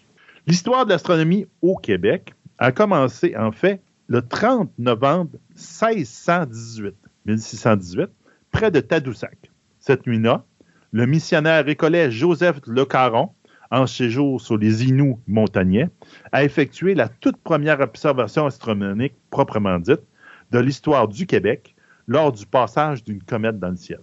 Le 10 décembre 1685, l'hydrographe Jean de venu de la France quelques mois plus tôt pour effectuer des relevés hydrogéologiques du fleuve Sonora, observe de Québec une éclipse au cours de laquelle il note précisément l'heure à laquelle la Lune quitte l'ombre de la Terre. Cette observation, faite à l'œil nu, permet par la suite à un astronome de Paris d'établir la valeur de la longitude de la ville de Québec avec une erreur de seulement 102 km. Assez impressionnant pour le 1685. En 1769, l'arpenteur général du Canada, M. Samuel Hollande, ainsi que Lemaire Saint-Germain, professeur de physique au Séminaire de Québec, participe de Québec à une importante expérience scientifique qui a relié plus de 150 astronomes de par le monde, y compris le Japon. Dans un dôme d'observation aménagé dans la maison d'Hollande, cette maison-là se situe en haut de la route Saint-Sacrement. Si vous montez la, la côte Saint-Sacrement, vous traversez le chemin Sainte-Foy, vous allez voir, il y a un grand parc à gauche avec des buildings à appartements, là, pas loin. Ce grand parc-là, c'est là que ça se situait. Ils ont observé de cet observatoire-là le passage de la planète Vénus devant le Soleil, un phénomène extrêmement rare qui se produit environ une fois par siècle. Leur observation combinée avec celle des autres astronomes euh, a permis de mesurer la distance de la Terre au Soleil avec une précision de l'ordre de quelques pourcents. Pourquoi c'est si important ça de savoir les astres, même? C'est parce que l'orientation en mer est une des données essentielles. L'heure est une des données essentielles pour les marins pour pouvoir connaître sa position exacte. Or, avant le développement de la télécommunication, des, cellulaires, des appareils de navigation modernes, on devait se fier aux observations astronomiques pour déterminer précisément l'heure. À Québec, dans le but d'aider de nombreux navigateurs qui visitent le port chaque année, on construit en 1850 un observatoire astronomique à la Citadelle de Québec. Ce dernier est terminé en 1954, 1854-1855. Euh, Pour donner l'heure au navire, on amage à la Citadelle une grande tour c'est une grande tour de métal. On dit une, structure, on mettait une structure de mécano, là, c'est une structure très, on voit à travers d'un bout à l'autre. Puis il y a une boule au centre, une boule de métal. Donc, à partir de 1852, elle va commencer à être utilisée, cette tour-là, jusqu'en 1880-90 environ. La boule est utilisée exactement du 13 mai de chaque année jusqu'au 29 novembre de chaque année. À midi 45, la boule qui est au centre est mobile. Donc, à midi 45, on monte la boule à mi-hauteur de la tour. À midi 55, on la hisse au sommet et à une heure précise, on la drop à terre. Souvent accompagné d'un coup de canon. Donc, le visuel de la tour étant plus précis que le son du canon, pour la simple et bonne raison que la vitesse de la lumière est plus vite que la vitesse du son. Donc, un navire qui était dans le fleuve au large de Québec avec sa jumelle était capable d'avoir la boule vient de tomber, c'est une heure. Parce qu'il faut se comprendre que la latitude est calculée à partir du temps et qu'une minute de différence, c'est 20 km de différence avec ton point d'arrivée. Donc, c'est très important. Cette tour-là, vous allez pouvoir, la, tour avec la boule, est encore, est encore à la citadelle présentement. Vous allez la voir si vous allez à la citadelle. De l'extérieur de la citadelle, c'est plus difficile. La seule place, je vous dirais que c'est dans le coin euh, du parc Jeanne d'Arc, qu'on va parler un petit peu plus loin, là, où vous avez une à ce moment-là, soit avec votre zoom de votre caméra ou encore une paire de jumelles, vous allez la voir au-dessus de la citadelle. Mais sinon, elle, est visible seulement du fleuve. C'est fait vraiment pour être vue du fleuve. Es-tu dans la citadelle? Oui, elle est dans la citadelle encore. Euh, c'est à compter de 1864 que les observations astronomiques vont se transporter en partie sur les plaines et s'installer dans une tour surmontée d'un dôme, juste ici où est-ce qu'on se trouve avec le fameux cadran solaire. Euh, les travaux vont être menés notamment ont permis de photographier des éclipses, des taches solaires, etc. Donc, il y a eu quand même beaucoup d'observations astronomiques qui ont été faites là. En 1973-1974, le reste des équipements de la citadelle va tout être transformé, transporté à cet endroit-là. La seule chose qui va rester, c'est la boule qu'on appelle une, une boule chronométrique, qui, elle, va rester à la citadelle parce qu'il faut qu'elle soit vue du fleuve. C'est juste qu'à partir de cette époque-là, elle va être euh, actionnée par un bouton électrique. Donc, eux autres vont calculer l'heure à l'observatoire, puis quand ça va être, euh, ils vont faire les différentes étapes en pesant sur un bouton électrique. Au début du 20e siècle, grâce au développement de la technologie, de la télécommunication, les, moyens de transport, les dépendent de moins en moins de l'astronomie. Et dès lors, la météorologie prend le dessus. Donc, en 1930, l'observatoire devient une station météorologique. L'observatoire est démoli finalement en 1936 et une partie de ses instruments sont cédés au Collège des Jésuites. La station météorologique va être déménagée, quant à elle, au coin de la rue Laurier et Taché, près de la tour Martelot numéro 2. Et il demeure jusqu'en 1954. À ce moment-là, tout va être déménagé à l'aéroport de Québec qui vient d'être inauguré.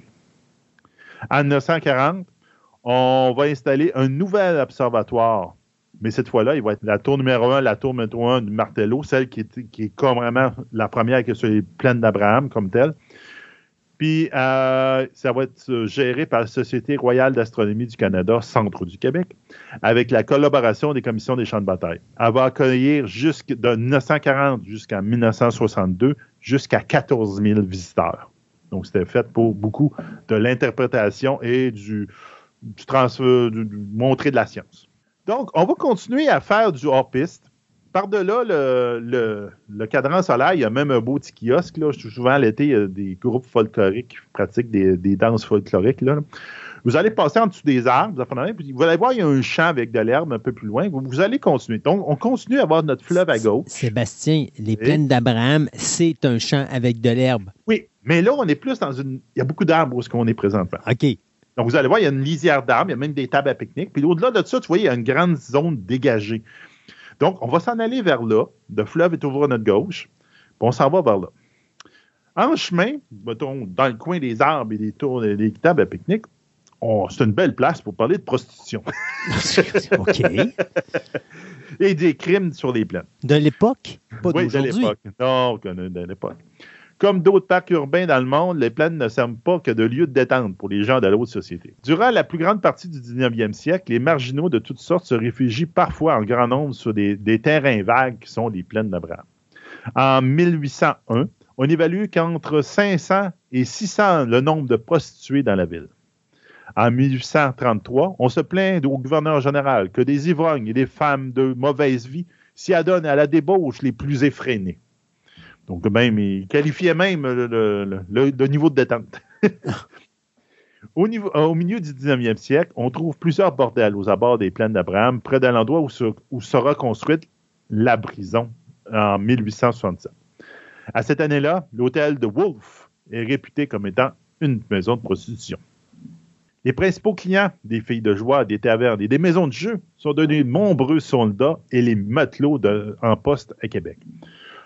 La preuve de ceci, c'est que les maladies vénériennes sont le responsable à peu près du tiers des décès dans l'armée britannique au milieu du 19e siècle.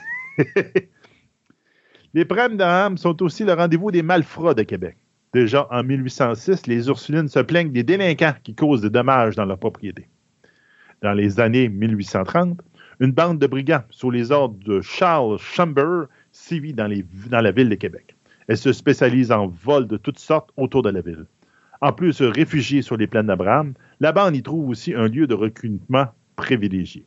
Reconnu que de coupable de vol en 1837, M. Charles Chamber est finalement déporté en Australie.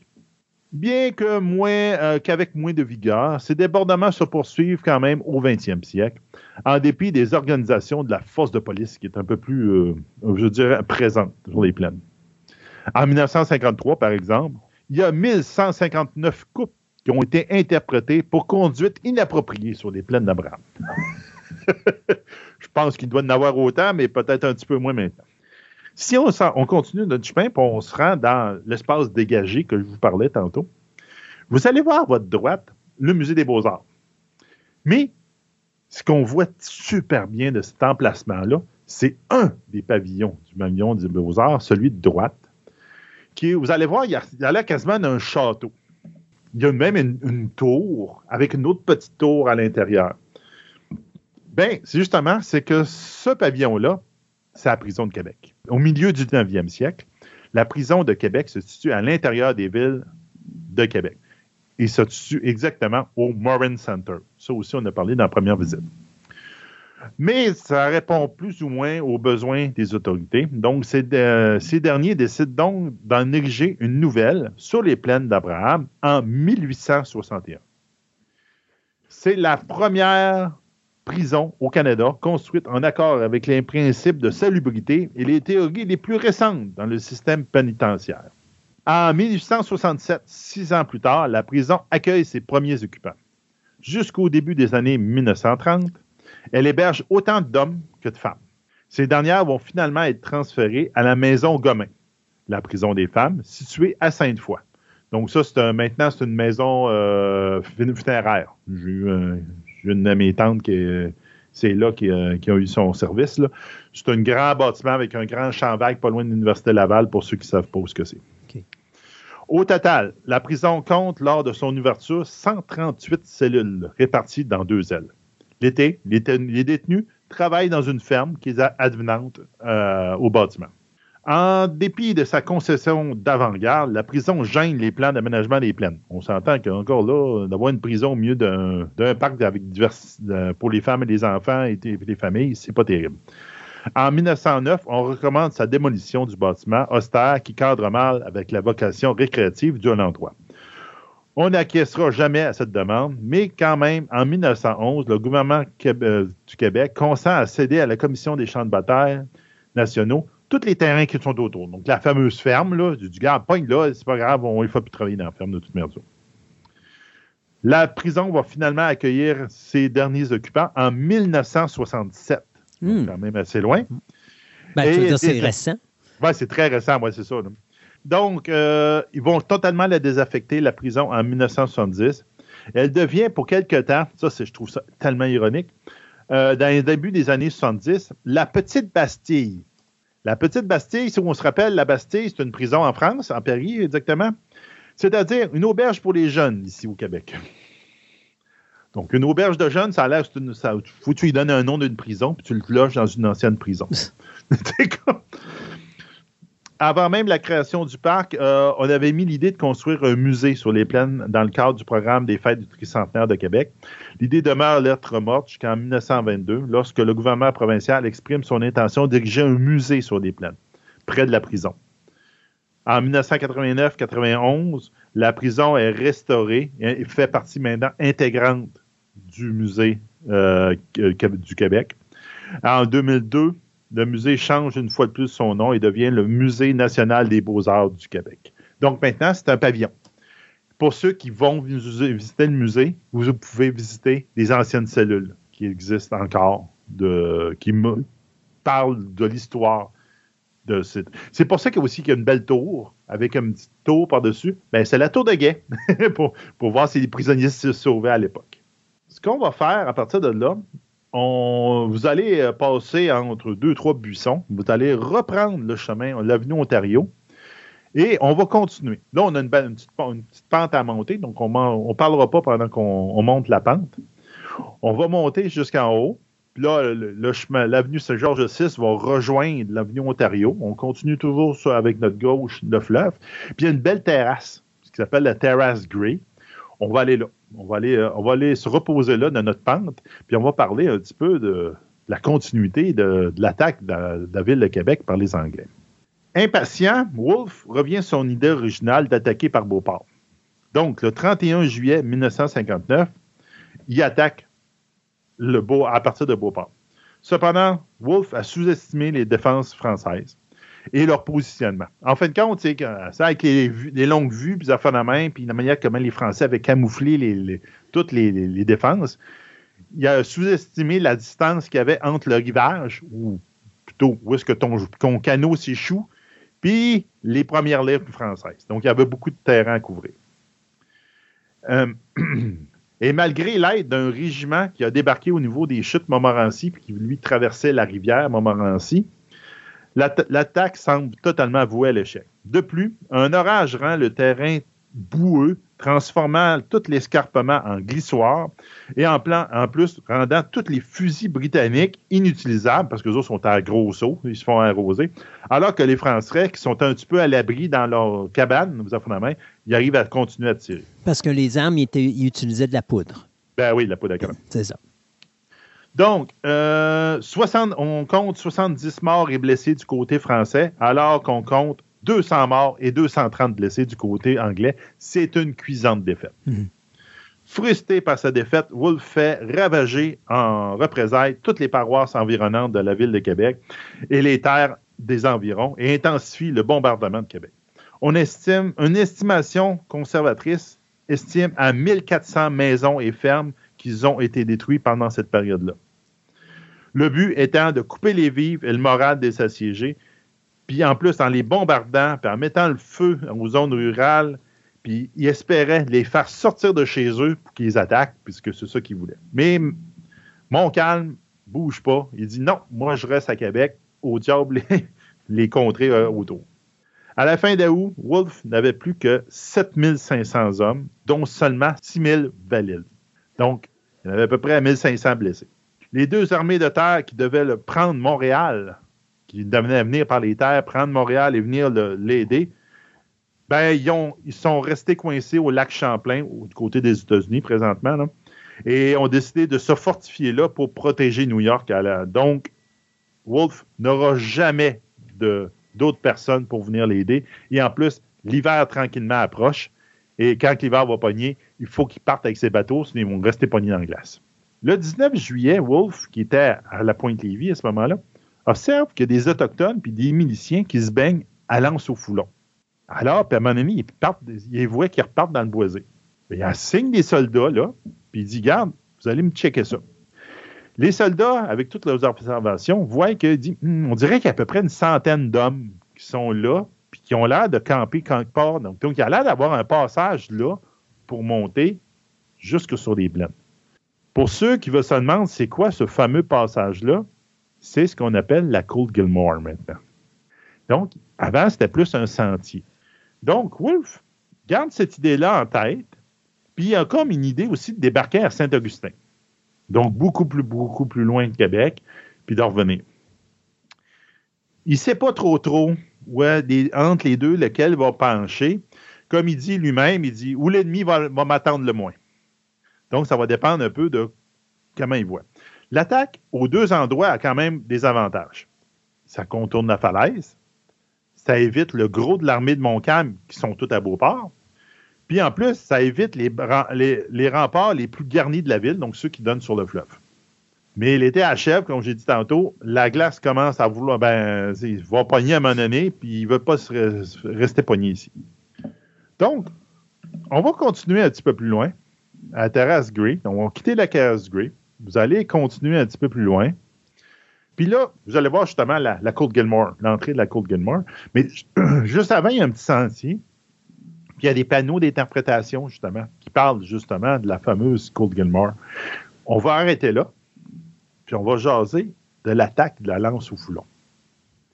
Finalement, James Wolfe décide de débarquer à lance au foulon le matin du 13 septembre 19- 1759, à environ 3 km en amont de Québec, au pied d'une falaise de 53 mètres. Bien que les historiens débattent encore sur la logique et les mérites de cette décision, les Britanniques ont eu de la chance cette nuit-là pour trois facteurs principaux. Première chose, ce soir-là, les sentinelles le long du fleuve, ainsi que les canonniers de la fameuse euh, canonnerie Samos, s'attendent à voir passer 19 ma- navires de ravitaillement à provenance de Montréal. En fait, le fameux ravitaillement est resté à Cap-Rouge, mais personne n'en a averti Québec. Les Anglais sont au courant qu'il y a un convoi qui s'en vient de la ville de Montréal parce qu'ils ont capturé deux déserteurs dernièrement. Troisièmement, les deux officiers en charge du premier assaut sont des officiers qui parlent parfaitement en français sans aucun accent. Et donc, ils arrivent à répondre aux sentinelles qui voient les navires approcher. Donc, en parant, euh, ce qu'ils ont fait, en fin de compte, ils sont allés plus loin de Québec en canot. Ils se sont laissés dériver par le fleuve, dans la noirceur, dans l'obscurité. Il ne fallait pas qu'il y ait de lumière. Parce que s'il y avait de la lumière, ils se faisaient spotter. Et donc, le monnaie, ils ont dit Bah, c'est ici qu'on se pousse, ça doit être ici qu'il faut arrêter. Donc, vers 4 heures du matin, ils débarquent. Malheureusement, ils ont trop dérivé vers Québec. Et à la place de chercher le fameux sentier dans le noir, hein, on peut voir dans les sapins et de même, ben, ils décident ben, regarde, il y a une falaise. On va l'escalader. Donc, les gars, avec leur gun, puis tout, et tout, et tout, ils escaladent la falaise, puis ils arrivent au-delà du poste de garde en faisant ça. Et donc, ils attaquent le poste de garde par en arrière. Puis effectivement, il y a à peu près 100 hommes. Puis ils arrivent à prendre le poste de garde par surprise, puis le, à le capturer. Donc, il est, heures, il est 4h20 du matin. Donc, en 20 minutes, ils ont été capables de faire ça. Étant certain qu'une petite garnison pouvait tenir ce passage-là, effectivement, ça a de la logique, c'est juste que les mm-hmm. Anglais ont passé par en arrière. Les Français n'avaient pas mis au point de système de communication très efficace en cas d'attaque. L'assaut de la lance au foulon a donc été plus une réussite britannique qu'une défaite française. Pas parce que les Français avaient mal fait leur job de fond de même, c'est juste les, les Anglais, il y avait euh, trois, euh, ref à quatre feuilles dans leur, dans leur poche, là, puis ils ont tout utilisé. Donc, ce qu'on va faire, on va retourner de bord. On tourne de bord. Non, on, fait, on est rendu au bout de les plaines. On s'entend? Si on continuait à notre chemin, on va arriver à, à, sur du Grande Allée. Il n'y a pas rien d'intéressant là. On va retourner de bord. Ben, il y a des voitures. Oui, il y a des voitures, mais bon. Historiquement, c'est pas intéressant. Donc, on va aller, euh, on va, con- on va revenir sur nos pas sur l'avenue Georges VI. Hey, on a-tu pensé, on a-tu pensé l'endroit où la Corriveau avait été pendue? Oui, Puis On tu, a nous en pensé, as pas, on- puis tu nous en as pas parlé. je vais vous en en parler tantôt parce qu'en tantôt, on va mettre les pieds où est-ce que c'est arrivé. Ah. On était au pied de. C'est la fameuse butte à neveu. Ah. Euh, donc, c'est juste que là, je vous dirais, appelez à vous tenir du côté gauche de la rue, avec le trottoir, tout. Allez traverser l'autre bord. Puis traverser l'autre bord, tu- il y a même, tu sais, euh, vous pouvez marcher sur le bord de la rue, ou encore aller de l'autre côté. Il y a comme une espèce de, je dirais, une piste lab ou une piste de course là, qui fait le grand tour de la grande place dans la, de ces plaines d'Abraham-là. Mais vous restez, restez sur le bord pour le moment, mais on, on va aller sur le chemin euh, piétonnier un petit peu après. Donc là, tu dis qu'il faut qu'on se tienne de l'autre côté de la rue, De gauche, de la à gauche Georges VI, c'est ça? Là, le fleuve est à votre droite. OK. OK? La collection, là, vous allez voir plein de petits canons. À cet endroit-là, il y a plein de gros canons. C'est les canons britanniques, les Britanniques ont laissé. Mais il y, a, plein de petits canons un peu disparates qui sont là, qui sont intéressants. Il y a 10 petits canons. C'est d'un don de la famille Price en 1913 à la Commission des champs de bataille en souvenir de l'intérêt porté par leur père, M. Feu Hébert Mulworth Pri- Price, qui est très un fervent euh, collectionneur et un fervent de l'histoire de Québec.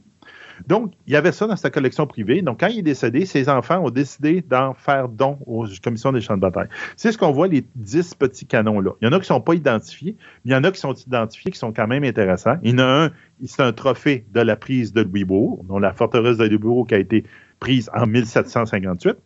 Puis il y en a un autre, c'est un petit canon qui vient du naufrage de l'île aux œufs que je vous ai parlé, qui a, en 1711, si je me rappelle bien, que tous les bateaux britanniques ont coulé dans le coin de Bécomo. Donc là, je vous dirais, à partir de là, carrément, allez prendre le petit chemin pavé qui, fait le tour de la grande plaine ronde que vous avez là, puis on continue vers, on retourne vers le musée des Beaux-Arts.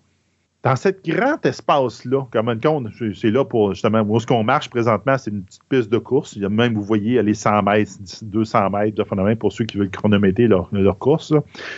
Euh, c'est un endroit où, entre autres, il y a beaucoup de. Durant nos grands festivals, il y a des fois des grandes vedettes qui se produisent ici. Entre autres, Céline Dion qui a fait son fameux spectacle ici pour le 400e de Québec. Or, si je vous disais que la plus grande vedette de 1927 a fait déplacer une foule de milliers de personnes ici, le 24 avril 1928 en soirée. Avez-vous une idée d'un nom? Christophe, as-tu une Hmm. idée d'un nom? Non, ça me dit rien. C'est Charles Lindbergh. Celui-là même qui, entre le 21 et le 21 mai 1927, a traversé l'océan Atlantique en solo d'un continent à l'autre, de Paris à New York, en 33 heures, et a gagné ainsi le prix de 25 000 pour cet exploit-là à l'époque.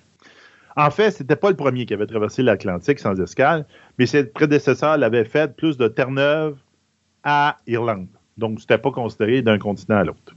Or, quand il atterrit ici à la lueur des réverbères, ce n'est pas pour un exploit, mais bien pour sauver la vie d'un ami. Depuis deux jours, le pilote Floyd Bennett, un autre as de l'aviation américaine, luttait pour sa vie au Jeffrey Hale, où il avait été hospitalisé d'urgence pour soigner une double pneumonie. Floyd Bennett avait reçu la médaille d'honneur du Congrès américain pour avoir réussi la première envolée de l'histoire au-dessus du pôle Nord. C'est quand même un autre héros comme Lindbergh. Il était à Québec quand il essayait d'aller réparer un avion qui s'était écrasé dans, dans, le coin de Blas-Sablon en essayant de battre justement un autre record. Donc, un, autre, un troisième pilote qui essayait de battre un record. Une mauvaise grippe ayant dégénéré en pneumonie rendu sur place. Lindbergh avait été chargé d'amener avec lui plusieurs fioles d'un sérum dans l'espoir de le remettre sur pied. Un médecin de l'Institut Rockefeller à New York, le docteur Applegate, avait fait la route avec lui, ainsi que trois souris de laboratoire qui devaient permettre d'identifier le type exact de pneumonie dont souffrait le malade. Encore aujourd'hui, l'exploit de Lindbergh demeure impressionnant. Quand il part à 15 heures de New York, il sait que les conditions sont super mauvaises. Il vole à l'air libre, donc pas de cockpit, avec de la pluie et de la neige. En plus, il avait fait équiper son, avion de ski pour être sûr d'être capable d'atterrir rendu à Québec. Donc, il a atterri à Québec à, à 18h45. Après avoir passé moins de 24 heures dans la capitale, Lindbergh a décollé avec le sentiment du devoir accompli le matin du 25 avril, sans savoir que son ami ne survivrait même pas la journée. Malheureusement, malgré tous les efforts des médecins et l'intervention héroïque de Lindbergh, Bennett n'avait pas pu s'en sortir. La souche de pneumonie dont il souffrait était incurable. La nouvelle de la mort à 10h50 ne lui parviendra qu'une fois qu'il sera rendu à New York. Hmm. Donc, il a quand même passé son séjour aussi. Le premier ministre euh, du Québec euh, a mangé avec lui, avec euh, tous les dignitaires au, cercle de la garnison de la citadelle. Ce terrain, l'endroit où on est, bon, vous voyez en face de vous, euh, est en fait le préféré des aviateurs de l'époque. Mais pour des raisons de sécurité, on finit par interdire les avions sur ce site-là. Il va falloir attendre en 1939 avant que naisse l'aéroport de Québec actuel, dans l'ancienne Lorette, où toute l'aviation va être déménagée, et donc ils vont détruire celui de Sainte-Foy. Donc, si on continue, puis on se rend environ en face, vous direz, du musée des, Beaux-Arts, OK? On va parler un petit peu de la position anglaise, parce que c'est à peu près ici que les Anglais vont stationner. Une fois sur les plaines, M. Wolfe, au lieu de voir les remparts de Québec, voit la butte à Neveu. Donc, la fameuse butte à Neveu, qui, en fait, au niveau des, euh, des, tours de Martello, il bloque toute la vue. Il s'élève à peu près sur 15 mètres, sur presque tout le cap. Donc, quiconque occupe la butte à Neveu peut abattre une armée sur les plaines ou canonner impunément les remparts de la ville. Parce que la butte à Neveu est plus haute que les remparts. Mais ceci, le Wolf, il ne sait pas, il n'a jamais mis les pieds là. Donc, il décide plutôt de s'installer exactement où est-ce qu'on est présentement. Donc, situé à peu près au, pavillon Bayarger du Musée des Beaux-Arts. Il est 6 heures du matin. Son idée était d'obliger Montcalm à sortir et à l'engager. Et l'endroit était parfait dans cette optique-là, car il faisait que les Français, étaient obligés de dévaler une grande côte, la Petite Neveu, dans un terrain accidenté, et ce qui va donner une belle ligne de tir pour tous ces, euh, ces gens. Mais pour gagner, Wolfe avait besoin de la collaboration totale et enthousiasme des Français. Pendant ce temps, les Français ne savent pas trop ce qui se passe. Est-ce que c'est vraiment une, une, diversion pour éloigner les troupes de Beauport? Parce que Wolfe avait envoyé du monde puis des bateaux à Beauport pour tirer du canon dans ce coin-là. C'est-tu les ragots d'une sentinelle qui est euh, un petit peu fofolle puis qui a bu un petit peu trop de vin dans la nuit? Ou c'est un vrai, un, vrai assaut? Donc, entre 6 heures du matin, les, les, Anglais commencent à prendre possession du terrain et à s'installer, et jusqu'à 10 heures, l'armée de Wolfe n'est pas vraiment une menace, mais plus une formidable cible des miliciens puis des autochtones, qu'eux autres ne suivent pas trop trop ce qui se passe à Québec, puis ils font, ben, c'est des Britanniques, qu'est-ce qu'ils font chez nous? Ils, tirent ils leur tirent dedans du bois. Donc. Ils leur tirent du bois? Du bois. Ah oui, il y a du bois. Dis-toi qu'après Grande Allée, c'est du bois. C'est des arbres. OK, ils sont, dans les, OK, ils sont dans la forêt. Oui, ils sont dans la forêt. Donc. Ils sont dans, dans la forêt, puis ils tirent dessus, puis ils Non, c'est parce que moi, quand tu me dis qu'il tirait du bois, moi, je pensais qu'il prenait Non, des bûches de bois du puis. Ouais, OK. Du, ouais, du bois. Ouais, c'est ça. Il y avait, ça portait à confusion ce que tu disais. Donc, ils Un sont dans le. Les autres, les, les Amérindiens sont dans la forêt, puis de cette forêt-là, ils tirent sur les Anglais. c'est ça. Les miliciens aussi.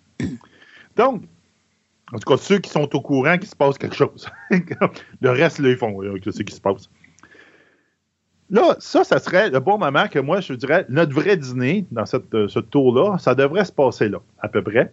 Parce que la, la Grande Allée, euh, la- pas la Grande Allée, le, euh, la rue Maguire n'est pas très loin. Donc, je vous dis, il y a plein de petits restaurants. Allez manger, vous avez la main. Puis, on va se retrouver sur le perron, sur l'escalier du Musée des Beaux-Arts. Il y a un immense escalier qu'on voit avec la grand bâtiment à colonne, vous avez la main. On va se retrouver là pour quand vous aurez fini de manger.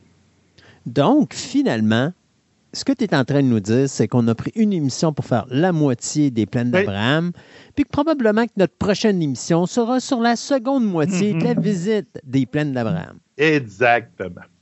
Eh bien, Sébastien, merci beaucoup de ce merveilleux euh, chemin ou de cette merveilleuse visite des euh, plaines d'Abraham et aussi de ces petits secrets incroyables. La deuxième partie de la visite des plaines d'Abraham est la découverte de secrets que l'on ne connaissait point. Non.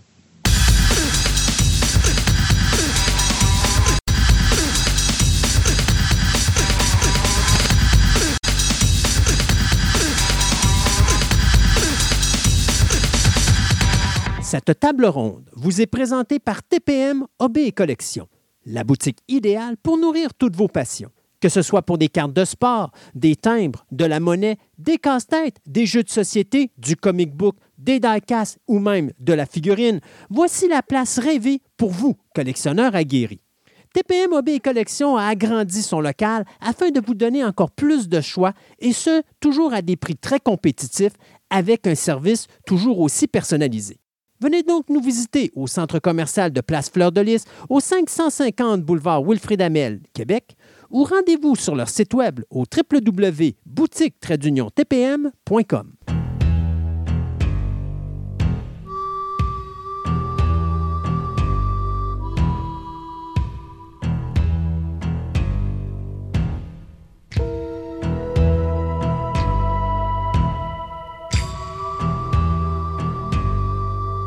Du côté des renouvellements et des cancellations, Disney Plus vient de renouveler la série euh, d'animation Marvel What If pour une troisième saison. Du côté de Netflix, on a renouvelé la série My Life with the Walter Boys pour une deuxième saison. Du côté de Stars, on vient de canceller la série Shining Vale après deux saisons.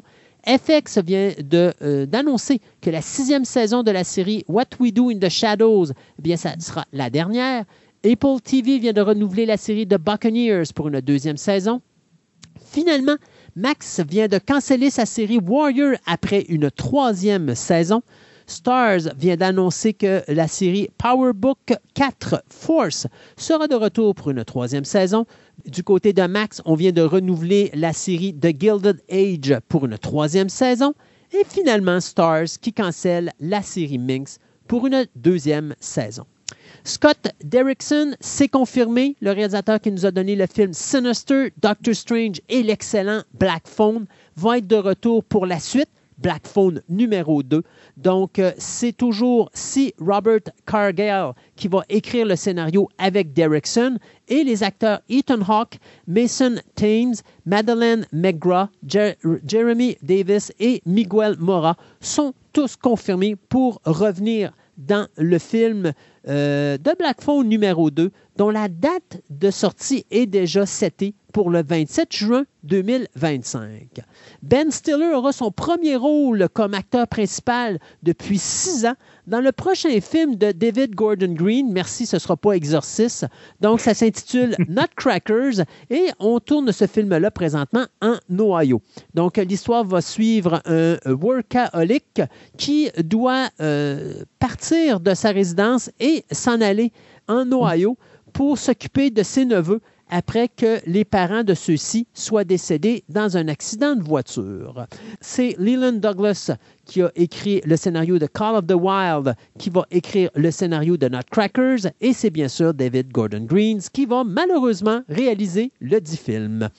Du côté de James Gray, lui qui a réalisé Lost City of Z et Ad Astra, eh bien, il vient d'annoncer qu'il va réaliser le film Mayday, qui va mettre en vedette nul autre que l'acteur Bill Skarsgård? Ben, si vous ne connaissez pas c'est qui Bill Skarsgård, c'est parce que vous n'avez pas écouté Pennywise 1 et 2 récemment. Donc, M. Skarsgård va faire un jeune John F. K. Euh, dans ce film qui va raconter, bien sûr, la jeunesse de John F. Kennedy au moment où il était euh, dans la marine durant la Deuxième Guerre mondiale et où le bateau sur lequel il se trouve va être torpillé et donc il va euh, sauver les 11 membres d'équipage en s'en allant sur une île déserte dans les îles de Solomon. Donc, euh, présentement, on sait que Gray réécrit complètement le scénario qui avait été écrit par Samuel Franco et Evan Gilgore. Donc, euh, présentement, on n'a aucune date de début de production, mais on sait que ça s'en vient bientôt. Josh Duhamel, qui a joué dans Transformers, Aidan Gillen, qu'on a vu dans Game of Thrones, Jeremy Ray Taylor, qu'on a vu dans Pennywise ou It, et Rick Hoffman, qu'on a vu dans Billions, vont euh, être les acteurs principaux euh, du prochain film du réalisateur canadien Alan Hungard, qui s'intitulera London Calling, qui est présentement filmé en Afrique du Sud. Donc, c'est Homer Levin Menexi qui a écrit le scénario et ça va raconter l'histoire d'un tueur à gages qui va accidentellement tuer euh, une relation proche d'un des grands euh, boss du crime organisé, euh, ce qui fait qu'il va être obligé de se sauver avec son propre fils et finalement il va faire un deal avec son nouvel employé pour justement être capable de payer sa note envers ce euh, Godfather du crime organisé. Donc, euh, London Calling, c'est euh, le prochain œuvre du réalisateur canadien Alan Hunsgard. Il n'y a pas de date d'annoncer encore pour la sortie.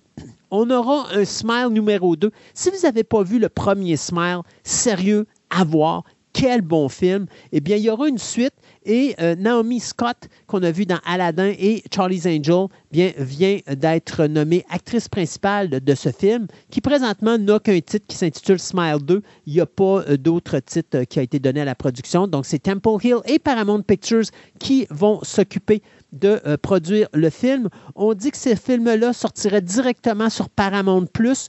Euh, le premier film qui a coûté 17 millions de dollars et qui a quand même ramassé 217 millions de dollars à travers le monde entier. Personnellement, je ne comprends pas pourquoi on ne fait pas une suite directement pour le cinéma. Il semble que ça ait un certain succès au cinéma. Euh, je ne sais pas pourquoi on gaspille cette opportunité-là de faire un film qui va ramener de l'argent dans les poches de Paramount. Mais enfin, euh, je peux vous dire, c'est que la date de sortie pour Smile 2 est déjà cédulée pour le 18 octobre 2024. De mon côté, deux petites nouvelles rapides. Euh, Mickey Mouse et Minnie Mouse euh, arrivent au domaine public là, en 2024. Checkez ça, allez, les problèmes juridiques qui vont commencer à sortir parce que c'est. Je lisais un article là-dessus, là. C'est méchamment touché ce que tu peux faire et ce que tu peux pas faire. Disons que tu peux faire une chose, puis encore là, quand tu l'as fait, le message qui est véhiculé par le personnage que tu utilises, qui est bien sûr euh, Steamboat Willie, ouais. euh, tu peux pas dire n'importe quoi. Non, c'est ça. Ah, mon Dieu Seigneur. Ah, regarde, ça va être une. Euh, il y en a qui vont se faire du fun. Oh, ça va être long. Euh, puis, pour, ben, on va pouvoir prendre notre mal en patience. Last of Us saison 2, qu'on pensait peut-être avoir en 2024. Et non, ça va être en 2025 à cause justement des grèves et tout et tout. Donc, prenez votre mal en patience. On va le voir un jour la deuxième saison. Euh, du côté de ex-Twitter, on a j'ai mis, euh, pour ceux que ça intéresse, Rebel Moon Part 2 de Giver qui va sortir le 19 avril sur Netflix. Kung Fu Panda 4 euh, qui est au cinéma soon, plus de date que ça, où Jack Black va reprendre du poil du panda. Pour, dans le quatrième volet de Kung Fu Panda, cette fois, il y a une sorcière qui est capable d'absorber le pouvoir des, de Kung Fu Master et qui va être son ennemi. Euh, c'est un caméléon, en fin de compte. Une caméléon. Euh, J'ai mis aussi un, nouveau trailer de Echo qui va sortir le 9 janvier sur Disney+. Euh, donc, c'est la sortie euh, de la série spin-off de Hank Eyes qui, comme dans ce trailer-là, nous montre qu'on va taper vraiment dans la gueule de quelqu'un, ce ne sera pas des CGI. Donc, ils font vraiment exprès pour faire ça. Après ça, j'ai deux trailers que j'ai mis. Bon, Night Swing, Night, Night Swim, qui va sortir le 5 janvier au cinéma. C'est un film d'horreur où, après les maisons hantées, les cimetières perdus, de même, maintenant, on a une piscine hantée. La piscine est tentée, mon homme. C'est Viens nager derrière chez moi. Voilà. C'est ça. Puis là, tu trouves des, des, des cheveux. Ils mettent beaucoup l'emphase sur C'est les quoi le cheveux titre encore? Night Swim, Alors, c'est Night Swim ou The Abyss numéro 2. c'est ça. Et le deuxième, c'est Beekeeper, donc euh, le, le, le, le- le gardien des abeilles. d'abeilles, euh, ou le ruche, je ne sais pas comment on appelle ça, la job de, de, de quelqu'un qui s'occupe de, pour des, Le des gardien abeilles. des abeilles.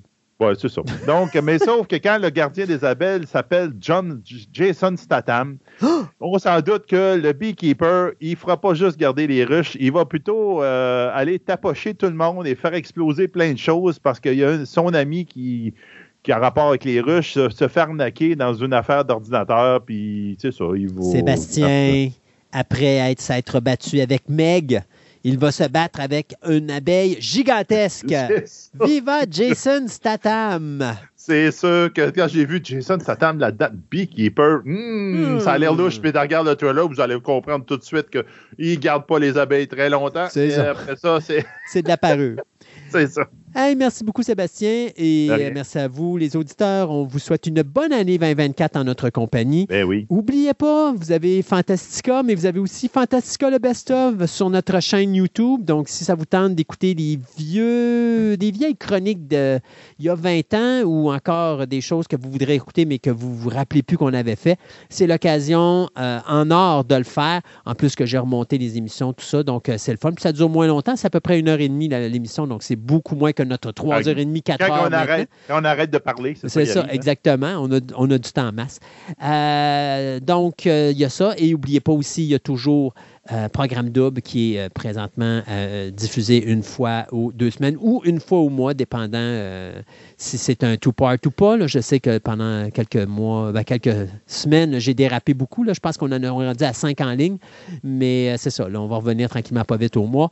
Euh, et bien sûr, ben, je continue à Choix Radio X pour euh, la période de janvier jusqu'au mois de juin prochain. Et après ça, ben, on va voir si Robbie me conserve ou si je vais prendre des vacances. Mais ceci dit, merci à vous les auditeurs. Et puis, on vous souhaite une bonne année 2024. Ouais, bonne Et- année. On se dit à dans deux semaines pour la continuité de la visite sur les plaines d'Abraham de Sébastien et surtout pour écouter la nouvelle édition de Fantastica.